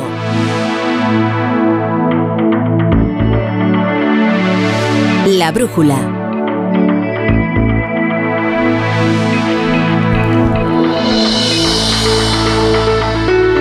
Seguimos en la tertulia de la brújula con José Antonio Vera, con Graciano Palomo y con David Jiménez Torres. Y sabéis un hombre que soy alguien afortunado por el hecho de que se haya desviado la conversación de sus asuntos a este debate de, tanto interés que hemos emprendido cuando iniciábamos esta tertulia.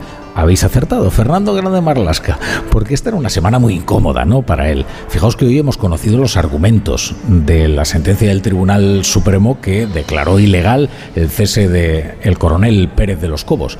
Yo creo que es muy duro, porque lo que estaba diciendo, lo que dice esta sentencia, a la que estaba esperando Grande Marlasca para expresar una posición, es que el Ministerio del Interior, en concreto el Ministerio del Interior, interfirió o trató de interferir en una investigación judicial que se había especificado que era secreta a los mandos de la Guardia Civil, a quienes le pidió información acerca de aquella investigación llevada a cabo sobre la responsabilidad del gobierno en las marchas del 8M. Yo creo que pocas cosas tan graves ¿eh? se pueden hacer desde un ministerio. ¿eh? Y, y fíjate, con un añadido todavía más, que el varapalo terrorífico del Supremo es a un juez de, profesión. es que eso. O entonces, oiga, este señor que llevaba, que se ha ganado la vida muy bien, por cierto, antes de ser ministro, como juez, no sabía que estaba violando y vulnerando la ley,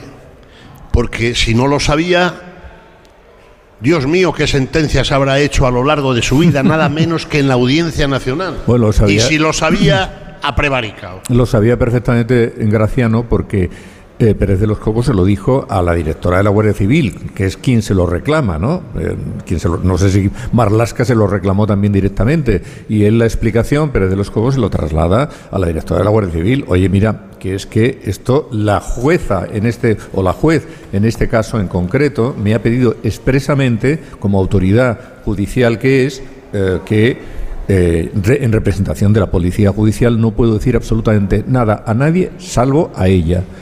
Y eso lo tenía que saber y lo sabe Grande Marlasca. Y es un asunto que, en fin, yo creo que es para, so- para que se sonroje cualquier persona que está al frente de una entidad y de un ministerio tan importante como el suyo. El problema es que Marlasca, yo creo, eh, es una gran decepción Mar- Marlasca.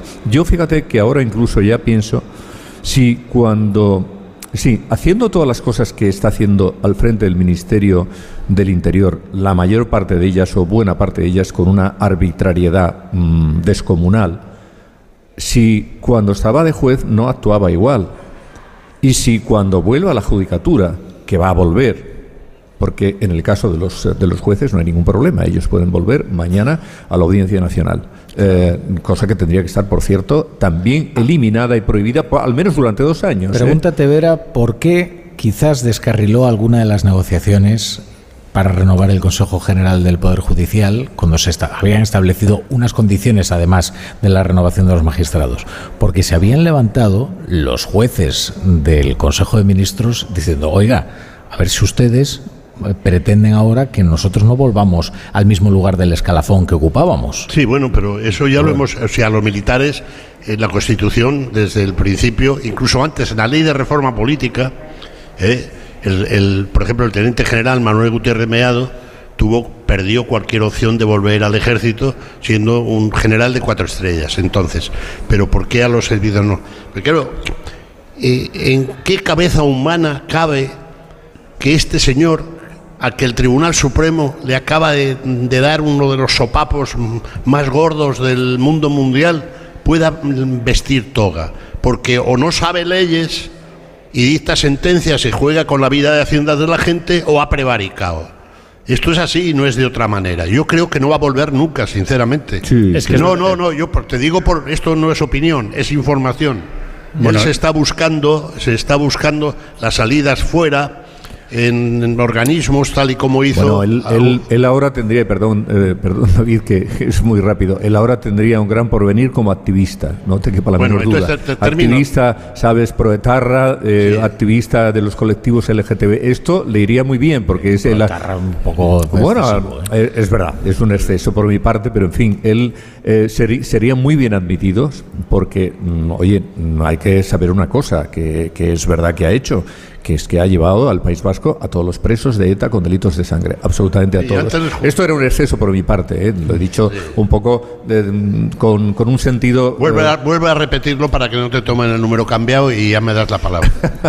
No, no, No, no, no, la- la, palabra la- le la tengo corresponde a. Jiménez Torres, que claro, que como no es un, un, eh, veterano de las tertulias, no se atreve a meterse. que, y- que- no, no, que- o que sea, encima, que encima que me, me estro- encima que me estropeáis la anécdota sobre Nelson, encima ahora no, no voy a poder intervenir. No, eh, es verdad que hay algo muy inquietante en la idea de que alguien que se ha mostrado tan extraordinariamente dócil a todas las consignas del sanchismo en los últimos años, alguien que precisamente en la sentencia que estamos eh, comentando ha demostrado que él cree que los políticos deben poder hacerlo todo y deben poder estar por encima de la separación de poderes, que esta persona podría volver a un juzgado ¿Con qué fe en la justicia podría eh, la gente contemplar su actividad como, como juez? ¿no? De todas formas, el caso de Pérez de los Cobos, yo realmente recuerdo pocos casos en los que la realidad se parezca tanto a una película americana de, policías ¿no? y de policías eh, íntegros. Es decir, se examine cómo se examine esta historia, Pérez de los Cobos se comportó como lo que nos gustaría que fueran los policías, lo que nos gustaría que fueran los guardias civiles, es decir, gente que entiende que su deber es respetar eh, las órdenes de, los jueces, para empezar, y no las de los políticos, que están dispuestos a ponerse profesionalmente en peligro eh, por ello. Y en el otro lado tenemos a Marlaska, que se ha comportado pues, como un político arbitrario y eh, mezquino, como alguien además que ves que en algún momento lo convirtió en una cuestión personal, de este señor no me dice que no a mí, me da igual eh, lo que vaya a pasar, yo le voy a, cesar. Yo creo que hay, hay, una claridad moral en este asunto tan, tan evidente que creo que esto es lo que verdaderamente achicharra a Marlaska. ¿no? Me, creo costaría encontrar a gente que considere que Marlaska es el bueno de esta historia. Y creo que por esto el juicio moral que merece este, este episodio es tan rotundo. Bueno, yo, he encontrado a gente que sí que estaba defendiendo a Marlaska en este caso en concreto, ¿no? Porque el planteamiento es que Pérez de los Cobos pues, no era una persona de confianza. El fondo de la cuestión da igual, porque no, y cuidado, que mm, la sentencia del Supremo está basada en la, y, se recoge así expresamente también, en eh, la ampliación de los argumentos de la primera sentencia en, el juzgado de primera instancia. Y mm, ahí lo, que se dice también, y se dice con claridad, es que, vamos a ver, el, secretario de Estado, el subsecretario, eh, son cargos de confianza, son cargos políticos de confianza. En la jerarquía de la Guardia Civil son, no son estrictamente cargos de confianza, son altos mandos que están desempeñando una tarea que pueden ser efectivamente removidos de sus cargos, pero que lo tienes que argumentar no simplemente por el hecho de que este señor ya no es de mi confianza, no, le voy a remover, pues no sé, a lo mejor porque ha robado, porque claro, no voy, o, por cualquier otra cuestión que, pudiera ser más dura. Claro, no vas a decir, evidentemente, en el caso de Marlaska, le voy a remover a este señor porque es que no nos, eh, nos, ha ocultado una información que realmente no nos tenía que dar, porque mm, siendo un, un, jefe de la Guardia Civil y, ejerciendo de policía, eh, de policía judicial, efectivamente no tenía ningún motivo para dar esa información. Pero un problema, porque en un primer momento, si os acordáis, Grande Marlasca sale precisamente en. creo que fue en la Moncloa incluso, ¿eh? a decir que se trataba de un relevo perfectamente lo primero que rutinario. Eh, para configurar unas nuevas estructuras dentro de la cúpula de la Guardia Civil. Ni siquiera habló de falta de confianza. Fue cuando la acosó la oposición, muy justamente en el Parlamento, cuando ahí sí dijo que eh, había faltado a la, a la confianza Pérez de los Cobos porque se habían filtrado una serie de documentos que había publicado, creo que en concreto el Confidencial, y que eso era lo que justificaba el, el cese por cierto, no se ha redimido ¿eh? de, esa, de ese pecado en Grande Marlasca, que sigue diciendo que es perfectamente lícito el cese a causa de, un, de, un, eh, de la falta de confianza. Así que veremos si no lo restituye y trata como sea otra vez de... no, pero un segundo, yo quería dar dos informaciones, eh, sobre todo una que es nueva. en relación con la, la afirmación que ha hecho Marlasca, de eh, que este hombre fue cesado porque destruía pruebas sobre la financiación del Partido Popular, palabras textuales creo. Ojo que Pérez de los Cobos le va a poner otra otra demanda. Me parece muy bien. Porque es un delito, le está acusando de un delito a un oficial superior de la Guardia Civil, tan relevante como Pérez de los Cobos. Es que este eh, ha perdido eh, realmente el oremus y además se le nota en la cara. Y segundo, ¿vosotros sabéis quién llevó al señor Marlasca, quién trajo de Marlasca del, del juzgado de Bilbao a la Audiencia Nacional? Le dio, fue titular de un juzgado en la Audiencia Nacional, después estuvo en el Consejo General del Poder Judicial como miembro, nada menos, que todo el mundo quiere estar ahí, entre otras cosas por lo que se cobra, y después le hizo presidente de la sala de lo penal de la Audiencia Nacional. ¿Quién fue su mm, empuje? El Partido Popular. Claro, sí. Sí, sí.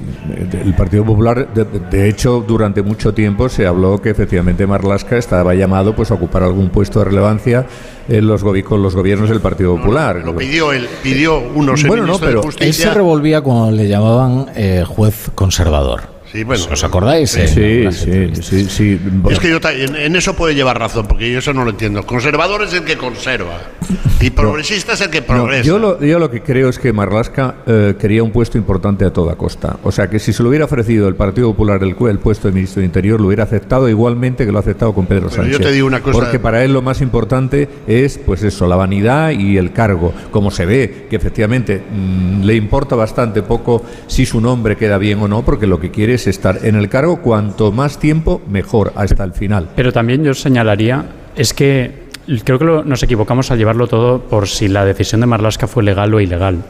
Es que incluso si fuera perfectamente legal, incluso si no hubiera recibido este varapalo del, Supremo, aún así sería un escándalo político. O sea, incluso si tiene razón Marlaska de que si él pierde confianza en, en alguien puede cesarlo, aún así estaríamos hablando de un político que ha cesado a un policía que ha hecho su trabajo. Por eso digo que es una cuestión, hay aquí una cuestión moral. Y creo Moral, que una, sí. democracia con más anticuerpos eh, que la nuestra, con mayor capacidad de escándalo, eh, esto se habría traducido en una dimisión de Marlaska mucho antes de que se produjera la sentencia que hemos conocido estos días. No, eso es cierto, eso que dices completamente. Lo que ocurre es que si no dimite, incluso cuando hay una sentencia en contra, imagínate lo que le iba a hacer si no tiene esa sentencia en contra. En fin, es que ya, ya lo sabemos, ¿no? Entonces, eh, bueno, pues eh, nada, tenemos Marlasca para rato, porque además es que Pedro Sánchez. eh, hay, hay unos ministros a los que no va a tocar nunca, que son los de Podemos y Marlasca. Pues yo creo que no. Yo creo que no. Mira, eh, y Margarita. Y Margarita. En relación con lo que estás diciendo, eh, los que suelen leer el fin de semana el diario El Mundo, yo publiqué una doble página no hace mucho, eh, contando la peripecia Marlasca. Él se hizo muy amigo, muy amigo de Mercedes Rajoy, la hermana del presidente que falleció hace año y medio. Se hizo muy amigo y a través de ella le pidió primero ser ministro de Justicia, su hermano, a, a Rajoy. Y como no cuajaba, le, le- le pidió ser defensor del pueblo. Tampoco cuajó. No era personaje que le agradara la pituitaria del gallego. Y fíjate, llegó en una de esas reuniones de ese PAF en Madrid o como lo que sea, que se llama Válgame Dios, se encontró, que está en el barrio de Chueca, en Madrid, como todo el mundo sabe, se encontró con don Pedro, le ofreció un ministerio y ahí, como diría el otro, empezó todo. ¿Qué te parece? De todas maneras, mira, hay, hay una cuestión que solía decir, creo que era Alfonso Guerra, ¿no? Que conviene a un presidente siempre tener debilitados a sus ministros, porque entonces eh, los controla mucho mejor, ¿no? Y que tener un ministro quemado no es algo tan tan desgraciado ¿eh? para No, un presidente no, del no, gobierno. hombre. Porque siempre conviene tener la posibilidad de apartarlo sin que eso cree un trauma. Mañana Pedro Sánchez tiene tantas razones para apartar a Marlasca que nadie se va a sorprender en caso de que lo haga. Con lo cual la disciplina es, eh, vamos, pe- pe- pe- total. ¿no? Y, mi- y mientras lo tenga, los golpes van a Marlasca y no van a él. y no solo y, eso. y además hay una cosa, tú fíjate si la directora de la Guardia Civil no hubiera, mm, no hubiera dimitido o, bueno, ya parece que está claro que más que dimitir la empujaron, ¿no? Vale, Eh, en fin, sobre todo después de las últimas noticias de la acumulación de pisos, ¿no? Que parece que está teniendo ella con su... con su- con su urbanización entera. Eh, no, pero si estuviera en el cargo, gran, gran parte de las bofetadas no solamente irían para Marlasca, irían también para la señora Gámez, directamente para ella, porque al fin y al cabo la señora Bueno. Gámez es la que le dijo que le tenía que dar esa información y esa documentación y eh, Pérez de los Cobos, a quien le da la respuesta es a Gámez.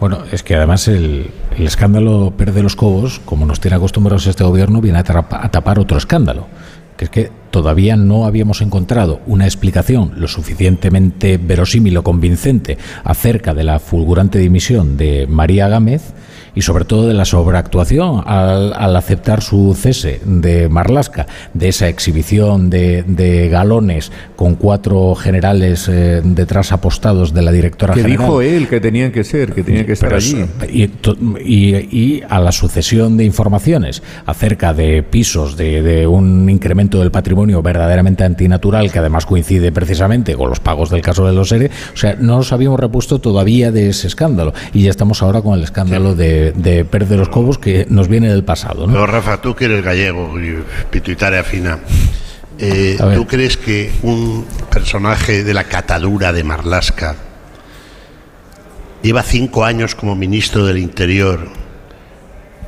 ¿No tiene información de su jefe? Ah, por supuesto que sí. ¿Qué tú crees que no tiene información de su jefe? Tendrá información hasta de, vamos. De Celia Gámez. De Celia, no de María. Marlasca, Marlasca cada día se parece un poco más a este otro juez que también le gustaban los cargos eh, y el estrellato, eh, que, era, que era Garzón.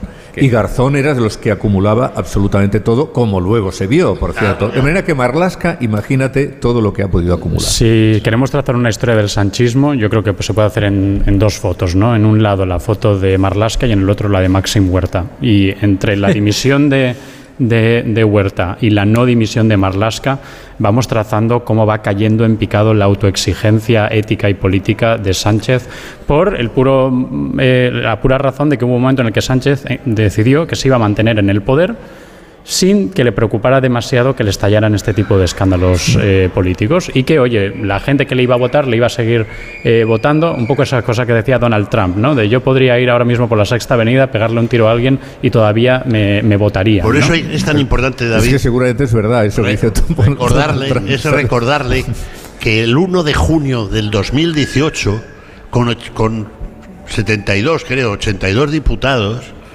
él se alza con la presidencia del gobierno mediante una moción de censura amparado en cinco líneas de una sentencia de 1.800 folios, que por cierto luego resultaron fake, por, por, por un caso de corrupción.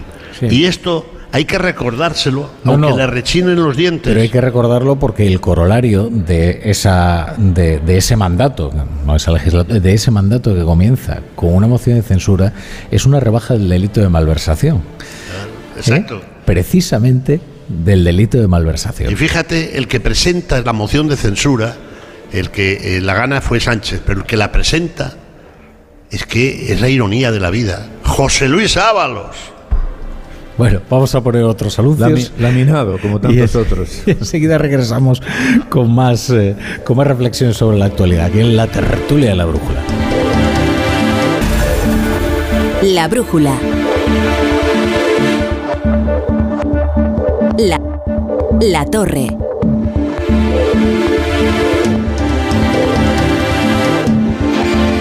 Onda cero.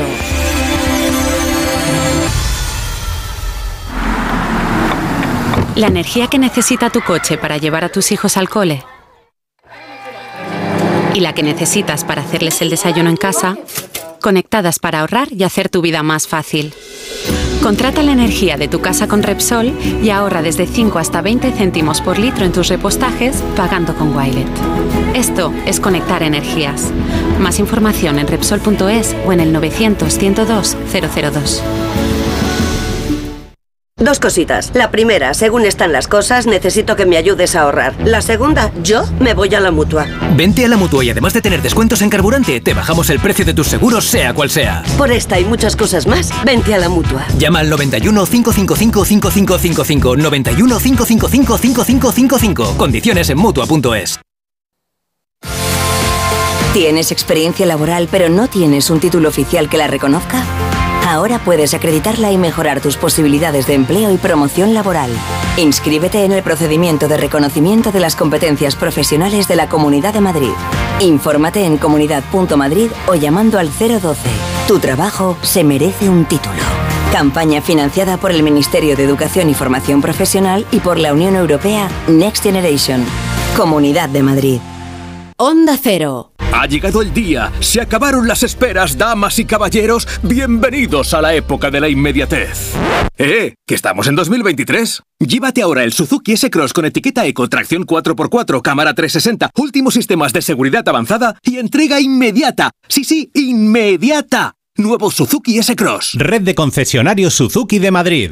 Hadeslas presenta la gira de los Harlem Globetrotters. ¡Es hora de jugar! Los Harlem Globetrotters llegan al Within Center el 15 de mayo con su nueva gira mundial. Acción sin límites, mates increíbles. Los Harlem Globetrotters vuelven por todo lo alto. Disfruta en familia del espectáculo del año. Entradas en mitaquilla.com y puntos de venta habituales.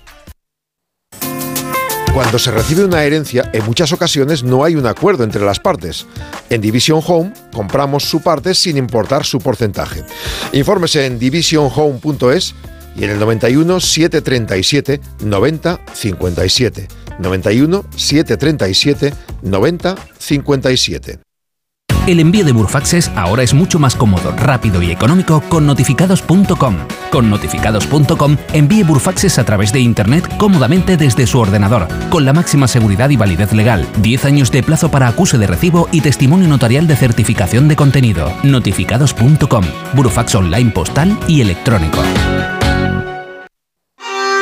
Restaurante Asfontes. Auténticos productos gallegos. Carnes, pescados, mariscos, caldo gallego, empanada, lacón y una amplia carta de vinos. Salones ideales para celebraciones y también terraza. Con el excelente trato de siempre. Asfontes. En General Laci 10 cerca de Atocha. Y ahora también en la calle Áncora 32. asfontes.com.es. Grupos Eneas compra casas para reformar al mejor precio. Llame al 91 639 0347 o escriba a info@gruposeneas.com. Llega la semana sin IVA de Ocasión Plus. Mínimo 21% de descuento en más de mil coches. Solo esta semana. Solo esta semana. ¡Corre! ¡Las mejores ofertas vuelan! Ocasión Plus. 16 centros en Madrid. Nuevas tiendas en Fuenlabrada, Arganda y Torrejón. Localiza tu centro más cercano en ocasiónplus.com. Abierto sábados y domingos. ¿Otro día sin saber quién debe hacerse cargo de las averías en tu casa de alquiler? Hazte de legalitas en el 900 100 661 y un experto te ayudará a resolverlo. Y ahora por ser oyente de Onda Cero, ahórrate un mes el primer año. Legalitas y sigue con tu vida. Las voces que marcan la actualidad del día pasan cada mañana por más de uno. Ministro de la Seguridad Social, ministro de Inclusión, ministro de Migraciones, José Luis Escriba, ninguna de esas posibles medidas llegados a ese escenario dentro de tres años o dentro de seis años sería una rebaja de las pensiones. Puede haber medidas. El gobierno que esté en ese momento puede pedirle al AIRE que le estime el efecto de determinadas medidas que supongan reducción de derechos. Ahí va de impecable. Ahora que lo cuento, casi me gusta más. Perdóneme que le insiste, pero ¿qué va a decir usted? Más de uno con Carlos Alsina. De lunes a viernes desde las 6 y siempre que quieras en la web y en la app. Te mereces esta radio. Onda Cero, tu radio. Si tienes tu casita en la playa, es lógico y normal que te preocupe algo así. Llegar allí es un relax, pero antes de llegar pienso, ¿y si en estos meses sin venir ha entrado alguien en casa y no me he enterado? Pues con Securitas Direct tienes la mejor solución, porque con su alarma antiocupación, la policía tendría pruebas de que han entrado en tu casa y podrían actuar para desalojarlos cuanto antes. Porque tú sabes lo que te preocupa y ellos saben cómo solucionarlo. Llama ahora al 900-272-272 o entra en securitasdirect.es. ¿Nervioso? ¿Desanimado? Tranquilo. Ansiomed con triptófano y vitamina B6 contribuye al funcionamiento normal del sistema nervioso. Y ahora también Ansiomed Noche. Consulte a su farmacéutico o dietista. Las peritas de agua, los plátanos y el aguacate. ¿Algo más? Sí, decirte que te considero, bueno, os considero como a mis hijos. Higos, claro, muy ricos los tengo. Hijos, hijos. Vosotros, los dos, hijos míos. Madre no hay más que una. Claro que por 17 millones a lo mejor te sale alguna más. Ya está a la venta el cupón del Extra Día de la Madre de la 11. El 7 de mayo, 17 millones de euros. Extra Día de la Madre de la 11. Ahora cualquiera quiere ser madre. A todos los que jugáis a la 11, bien jugado. Juega responsablemente y solo si eres mayor de edad. Me toca la revisión del coche. Eurorepar Car Service. Necesito un taller cerca de casa. Eurorepar Car Service. Quiero la mejor relación calidad-precio. Eurorepar Car Service. Tu taller multimarca de confianza es Eurorepar Car Service. Eurorepar Car Service. Ahora, ven a descubrir las ofertas del 20 aniversario. En Onda Cero, La Brújula, Rafa La Torre.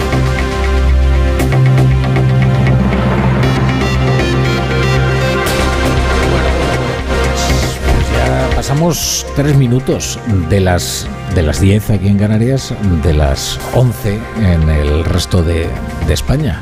¿Hasta dónde se nos ha ido la, la tertulia? Claro, yo os iba a preguntar por tic-tac, tic-tac.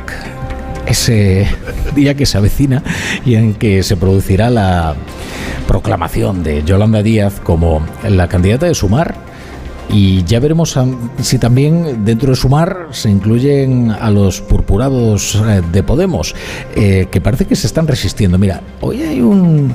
Es curioso, si os fijáis en el Congreso de los Diputados, es muy interesante, ¿no? Atender a, a lo que ocurre en las bancadas más allá de la refriega dialéctica, ¿no? Por ejemplo, quién se acerca, quién sonríe, quién. ¿Quiénes se acercaron a Yolanda Díaz? Pues se acercó Errejón, por ejemplo. Estuvo hablando con ella. Valdoví, por ejemplo. Sin embargo, no hay noticia de que mm, Podemos esté tratando de, de limar asperezas y de buscar un, un acercamiento. Yo, si a mí ahora me haces eh, apostar, te diría que no se van a presentar en el acto de en el acto inaugural de la candidatura de Yolanda Díaz ¿eh? y que van a seguir emboscados en su posición erosionando las posibilidades que tenga la, la candidata a la izquierda del PSOE de sacar un buen resultado ¿eh? Sí, yo así lo creo también. Yo creo que no va a haber acuerdo de aquí al domingo. Y además, aunque lo hubiera, fíjate que ese es un grano que tienen ahí ya metido. Imagínate que llegan a un acuerdo de última hora y van allí, tal y cual. Eh, esa candidatura, la candidatura de Yolanda y de Sumar, va a tener siempre la incomodidad de esta gente que mm, van a querer decidir eh, cada, a cada momento aquello que consideren oportuno. Es decir, van a hacer lo mismo que hacen ahora mismo en este momento dentro del gobierno de Pedro Sánchez. Porque es la, la, la- la- la fórmula que ellos tienen de actuar y es la filosofía que impregna, pues, eh, no sé, la- la- el procedimiento de, de Pablo Iglesias. Y además Pablo Iglesias se siente muy cómodo así. Esto es lo que le gusta a él, el tic-tac. Es decir, mm, tenerla con eh, tensión a Yolanda Díaz hasta el último minuto y tenerla después también, ¿eh? porque el hecho, el hecho de que ahora no lleguen a un acuerdo para el, para el acto del día 2 de Magariños no significa que más adelante no puedan llegar a un acuerdo, que podría producirse. Entre otras cosas porque mm, si no llegan a ese acuerdo, eh, la- el, resultado de, de la izquierda eh, es un resultado que va a tener muchas complicaciones, porque, bueno, Yolanda es verdad que tiene, tiene cierto cartel, tenía mucho más cartel hace, yo diría, seis meses, ha ido cayendo un poco en picado, ha ido, ha ido un poco bajando, bajo mi punto de vista, ¿eh? ha, ha No ido sé, perdiendo fíjate, posiciones. Hay, hay- hay una cosa que convendría estudiar también, ¿eh? y es cómo embellece la oposición de Pablo Iglesias. ¿eh? Cuando a ti se te opone Pablo Iglesias, de repente eh, ocurre como un ennoblecimiento, ¿no? Cuidado, ¿eh? Eh, porque hay mucha Mm, Sí. gente que de repente dice, bueno, pues, Sí, pues ya me empieza a caer mejor Sí, Yolanda sí, Díaz, pero si eso, este es, está aquí. eso es para determinado tipo de votante y en este caso fíjate que eso serían más bien los votantes que están próximos al PSOE.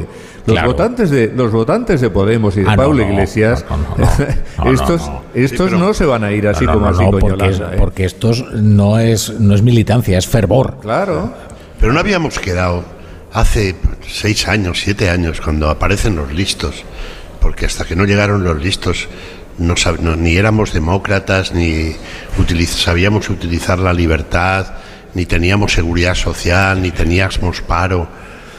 Han llegado los listos y resulta que tienen los peores vicios de los partidos convencionales Por favor. aumentados. Se están a degüello, a cuchillo limpio. ¿Por qué se están peleando? Por el poder, por la mamandurria. Por listas y Sí, por- censo. claro. Es tremendo, ¿eh? Bueno, ¿Quién entonces- hace las listas y en su defecto quién hace el censo para las Ah, primarias? amigo. Bueno, entonces aquí Eleanor Roosevelt, que ha aparecido en carne mortal, venida de la bella y verde Galicia, eh, pero ¿qué es lo que ha hecho para coronarse? Nada menos, fíjate lo que eligen, el sitio, el, el Ramiro de Maeztu. Bueno, que, que es el, que es el de Pedro Sánchez Que también, todo el- no, pero bueno, pero el Ramiro de Maeztu ahora no es contra David quien era. Es Bueno, decir, era de izquierda vaya- y terminó en la derecha, como, tanto, como tantos y tantos. Ramiro ¿no? de Maeztu, en la- en- acá- lo último sí, lo Bueno, primero no. Bueno, a lo creo que que, estáis, mira, aquí sí que estáis cometiendo una imprudencia temeraria, porque aquí estáis entrando en, terreno el de terreno David, de la especialidad de David Jiménez eso le- Torres. le he dado el paso. De Yo- la yo más soy- pura especialidad. Termino. Sí, Yo que ha soy- escrito libro, tesis de todo sobre Ramiro de. Yo, yo, yo solo diré que hay un libro que se titula Nuestro hombre en Londres, Ramiro de Maeztu y las relaciones anglo-españolas, que está disponible por un muy módico precio en la editorial Marcial Pons, de autoría de alguien que está en esta Pues te lo tertulia, que, te lo compraremos, no os lo que tienes que explica muchas cosas sobre Ramiro de Maeztu. Pero si te lo he puesto a huevo, termino. Ven- vende más libros, vende más libros de Jiménez Torres en la brújula que tamames en el Congreso. Ah, eso sí. Bueno, Oye, no sé y- ¿eh? permíteme que Ojalá eso fuera cierto. No sé qué permíteme, que termine en esto. Yo creo que, sinceramente, eh, estos hermanos en Cristo, que era toda bondad y toda esta cosa, por una vez por una vez Iglesias lleva razón. Pero ¿quién coopta a esta señora? ¿Quién sabía cuántos juicios ha ganado allí en Ferrol con los vaqueros raídos? ¿Cuántos? ¿Quién le hizo la reforma laboral? ¿Sabes quién se la hizo? Comisiones Obreras. Entonces, por una vez, Iglesias lleva razón y está encabronado como una mona. Porque encima... ha sido traicionado. Claro.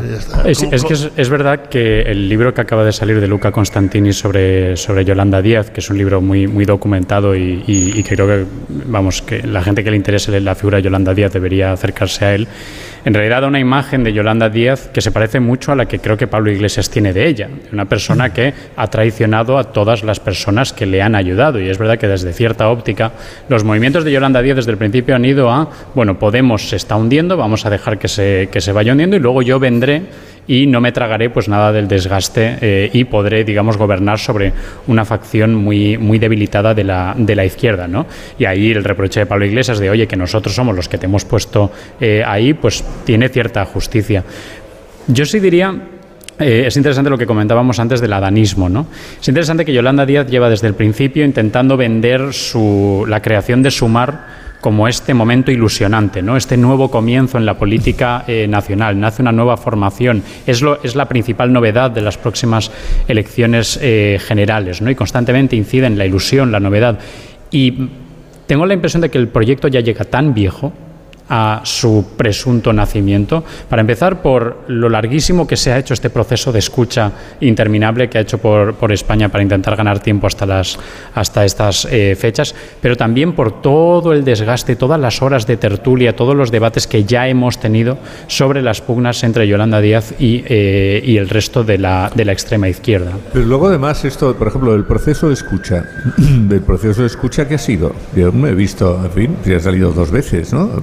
Sí, No, o sea, eso que- es. Ha hecho un montón de actos. ¿eh? Otra cosa es que lo- siempre hace lo mismo en esos actos, con lo cual no son Eso tan lo que pasa es que ella quería co- copiar la fórmula de Manuel Macron de una plataforma ¿no? Bueno, ya, trascendiera el si sistema comparas- de partidos. comparas- A mí lo que me parece un error es que al presentarse antes de unas elecciones a las que no se va a presentar, se va a hacer acreedora de la derrota que sufra Podemos.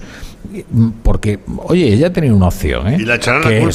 es silbar y mirar al techo hasta que pasaran las Bueno, elecciones ella- municipales y autonómicas y luego ya sobre las cenizas de Podemos. Lo que pasa es que Pablo Iglesias, que hombre, eh, tonto no es, eh, sabía perfectamente cuál era la estrategia que estaba siguiendo eh, Yolanda Díaz. Y yo estoy de acuerdo, Yolanda Díaz ha traicionado a Pablo Iglesias. Sí. En la medida en la que Pablo Iglesias la nombra saltándose todo el escalafón de Podemos. Y ella luego prescinde de, de- todos aquellos sobre los que erigió su liderazgo, todos los de Podemos, ¿no? Es más, hace algo todavía más dañino, ¿no? Que es aliarse con aquel que antes había traicionado a Pablo Iglesias, que es Íñigo Rejón.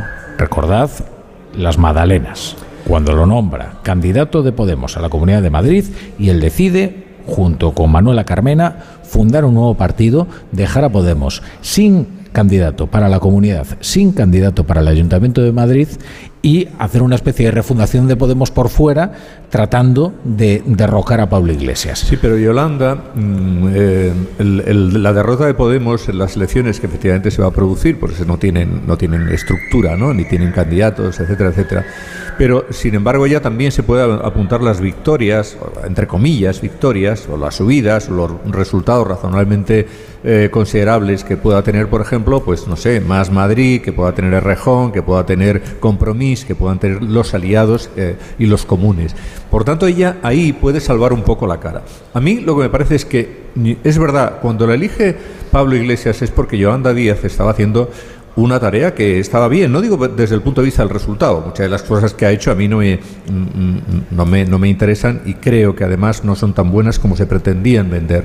Pero sí que es verdad, hay que reconocer las cosas como son, que desde el punto de vista de la gestión y del trabajo que uno le dedica a su ministerio, eh, hombre, lo, comparaba, lo comparas con lo que hacían los de Podemos y, en fin, estaba a años luz.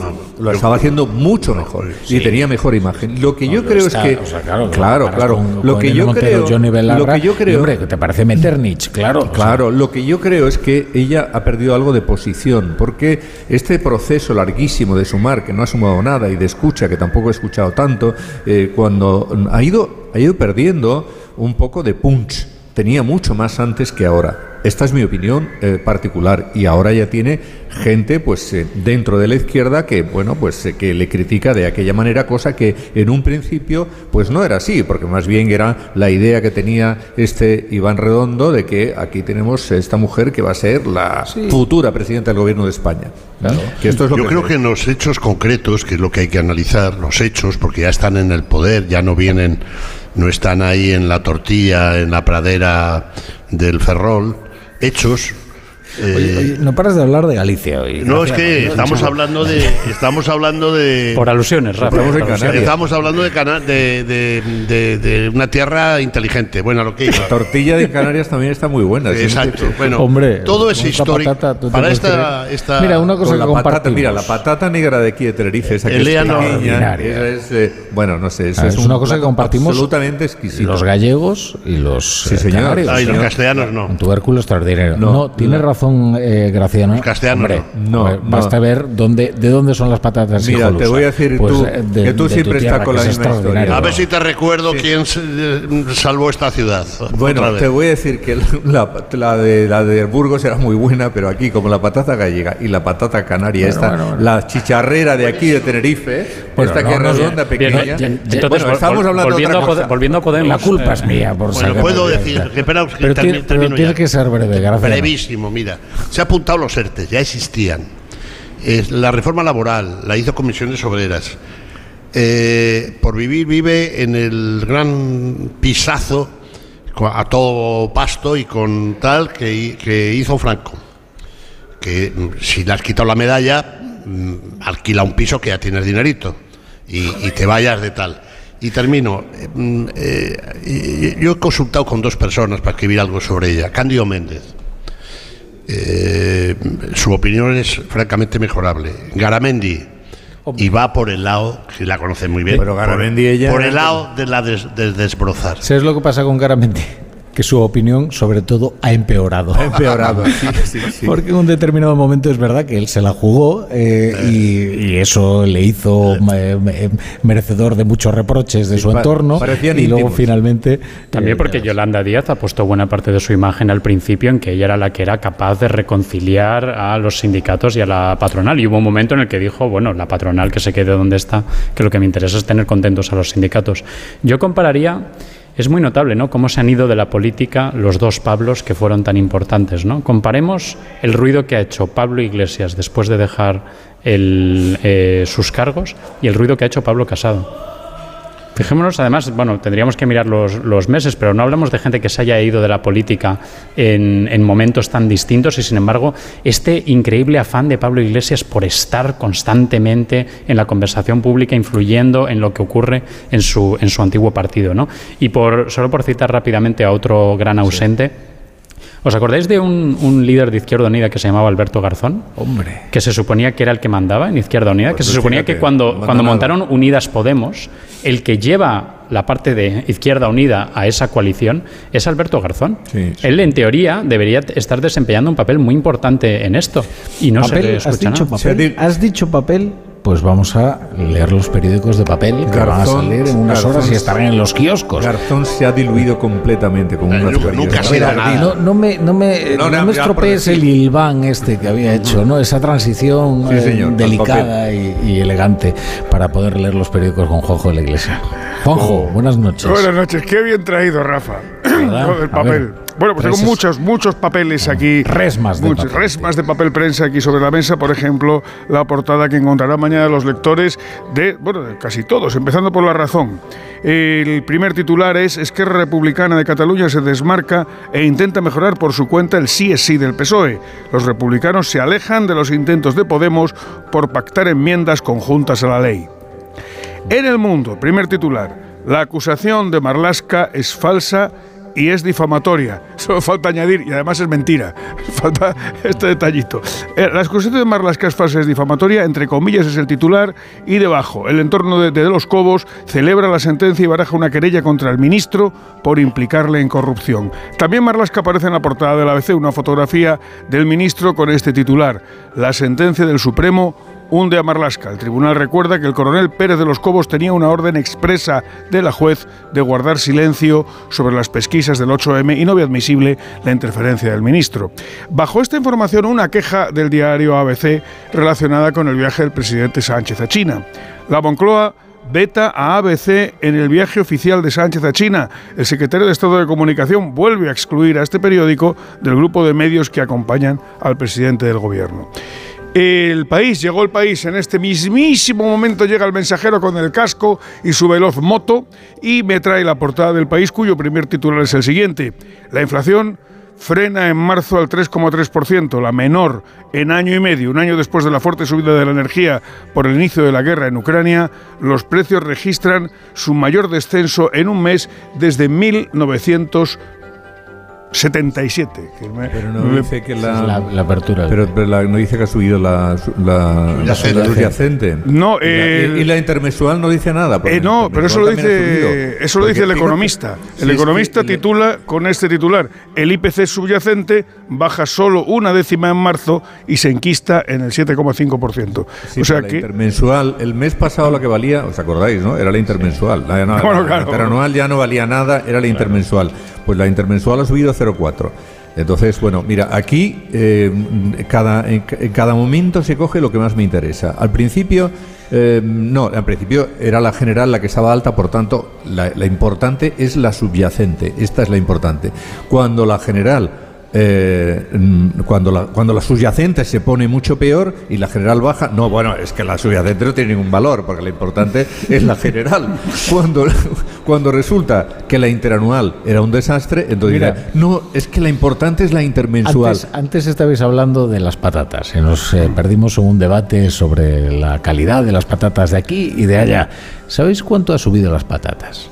¿Cuánto? Un 22%. Tú fíjate. 22%. Tú fíjate. ¿Eh? Eh, esto nos lo contaba Ignacio Rodríguez Burgos en la brújula de la economía cuando le pregunté, oye, pero ¿por qué consideras que lo importante y lo que en lo que hay que fijarse y lo que preocupa es la inflación subyacente? Porque me dio sencillamente este dato. Me dijo, mira, la patata es un alimento que sustituye a otros alimentos cuando eh, las cosas se ponen feas, se ponen muy caras, ¿no? Bueno, pues ahí lo tienes. Claro, porque la, gente pasa a comprar patatas. La patata siempre la compras. ¿no? Todo, lo que decíamos, los hidratos siempre, cuando se encarece la cesta de la compra, se compran más hidratos. es normal. Es más barato. Es, más barato, llena más. Es, eh, en, la proteína es otra. Pero bueno, eh, Juanjo, más titulares. Vamos con los digital. Bueno, primero con el 20 minutos, que tiene un titular que no tiene relación con nada de lo leído hasta el momento, pero eh, viene casi a, a, toda página. El gobierno gastó 22.000 millones en ayudas para reducir la inflación en 2022. Deuda. El Ejecutivo cierra las cuentas del año pasado con un déficit del 4,8% sobre el PIB, dos décimas por debajo de su objetivo por el récord de recaudación. En el adelanto del diario digital El Español, el primer titular es este, sumar divide a Podemos. Líderes morados irán con miembros de Más País, Compromiso Izquierda Unida al acto de Yolanda Díaz. Y en el diario.es, el otro diario digital cuya portada tengo aquí ya, la primera noticia es 48 horas decisivas para la unidad a la izquierda del PSOE. Sí, un clamor, ¿no? Bueno, pero lo que estamos viendo es que efectivamente sí que hay dirigentes de Podemos que se descabalgan. Bueno, es lógico, ¿no? por su... Es lógico, es que hay que la personalidad mm, esta que tiene eh, Pablo Iglesias tan contundente, pues hombre, eh, hace que en determinados momentos haya gente que era muy de Pablo Iglesias, muy podemita, que se ha ido quitando en medio. Oye, le ha pasado a Rejón y le ha pasado a otros muchos, porque eh, no todo el mundo en, en, todo momento comulga con Pablo Iglesias. Yo creo que mi conserje y esta noche no duerme pensando en eso. De, eh, todas formas te digo una cosa. No interesa interesa a los de la mamandurria, pero aquí... Es, verdad que tiene un poco del Frente Popular de Judea contra el Frente Judaico Popular, ¿no? es, divisiones de... Lo que preocupa, por eso... ¿Cómo era? Disidentes. yo, quería, hacer, quería hacer un, simplemente un comentario mediático. Tienes 15 segundos. Me sobran, me sobran 10. ¿Para qué se preocupan tanto en dorar la píldora? Si 11 millones de amas de casa que van, amas y amos de casa, van todos los días a la cesta, con la cesta de la compra. ¿A quién qui- pretenden engañar? Muy bien, muy disciplinado, ¿has visto, eh, David? Lo que es un tertuliano profesional. le han sobrado cuatro- cuatro segundos, Oye, sobrado, pues unos anuncios y conocemos el tiempo, que ya os adelanto que no todo en toda España es como aquí en Tenerife. ¿eh? La brújula. Dos cositas. La primera, no tiene seguro de coche eléctrico. La segunda, yo me voy a la mutua. Vente a la mutua y además de las mejores coberturas para tu coche eléctrico, te bajamos el precio de tus seguros, sea cual sea. Por esta y muchas cosas más, vente a la mutua. Llama al 91 555 5555 91 555 5555. Condiciones en mutua.es. Líder y lo más visto del viernes. ¡Menudo estratosférico! Ha demostrado un nivelazo espectacular. Lo que viene ahora es muy fuerte. Tu cara me suena. Mañana a las 10 de la noche en Antena 3. La tele abierta. Ya disponible en A3 Player Premium.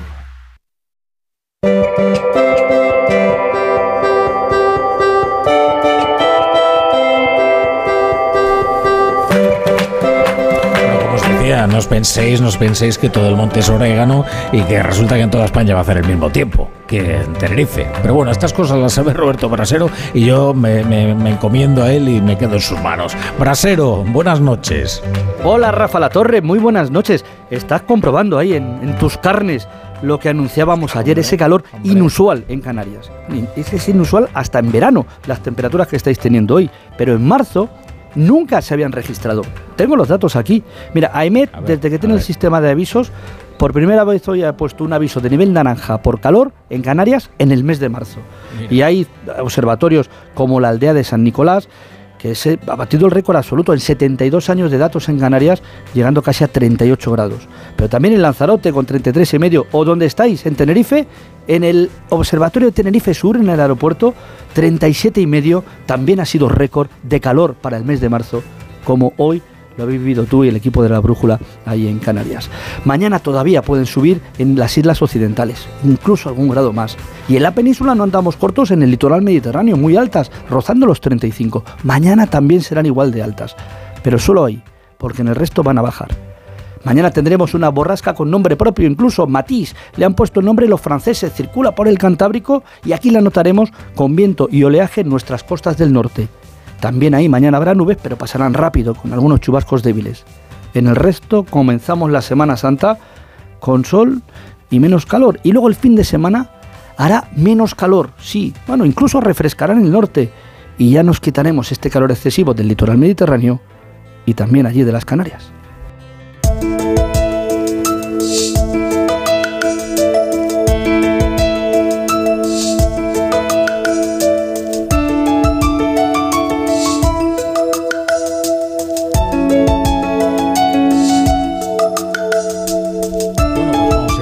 Cierre, ¿no? Que habrá que disfrutar de. Aparte, fíjate, qué hora más buena, qué hora más buena. Las 10 y 26 y 27, casi ya.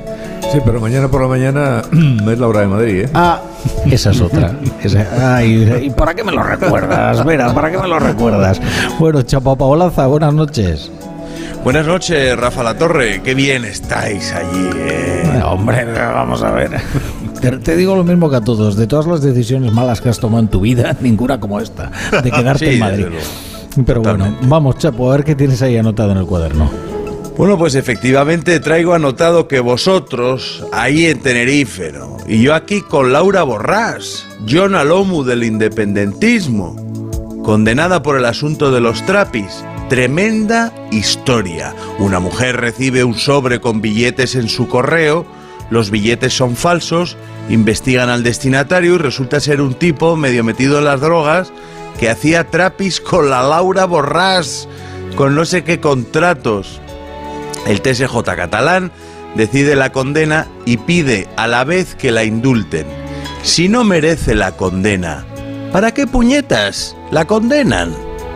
El gobierno ya no tiene que indultar a los independentistas porque salen indultados del juzgado.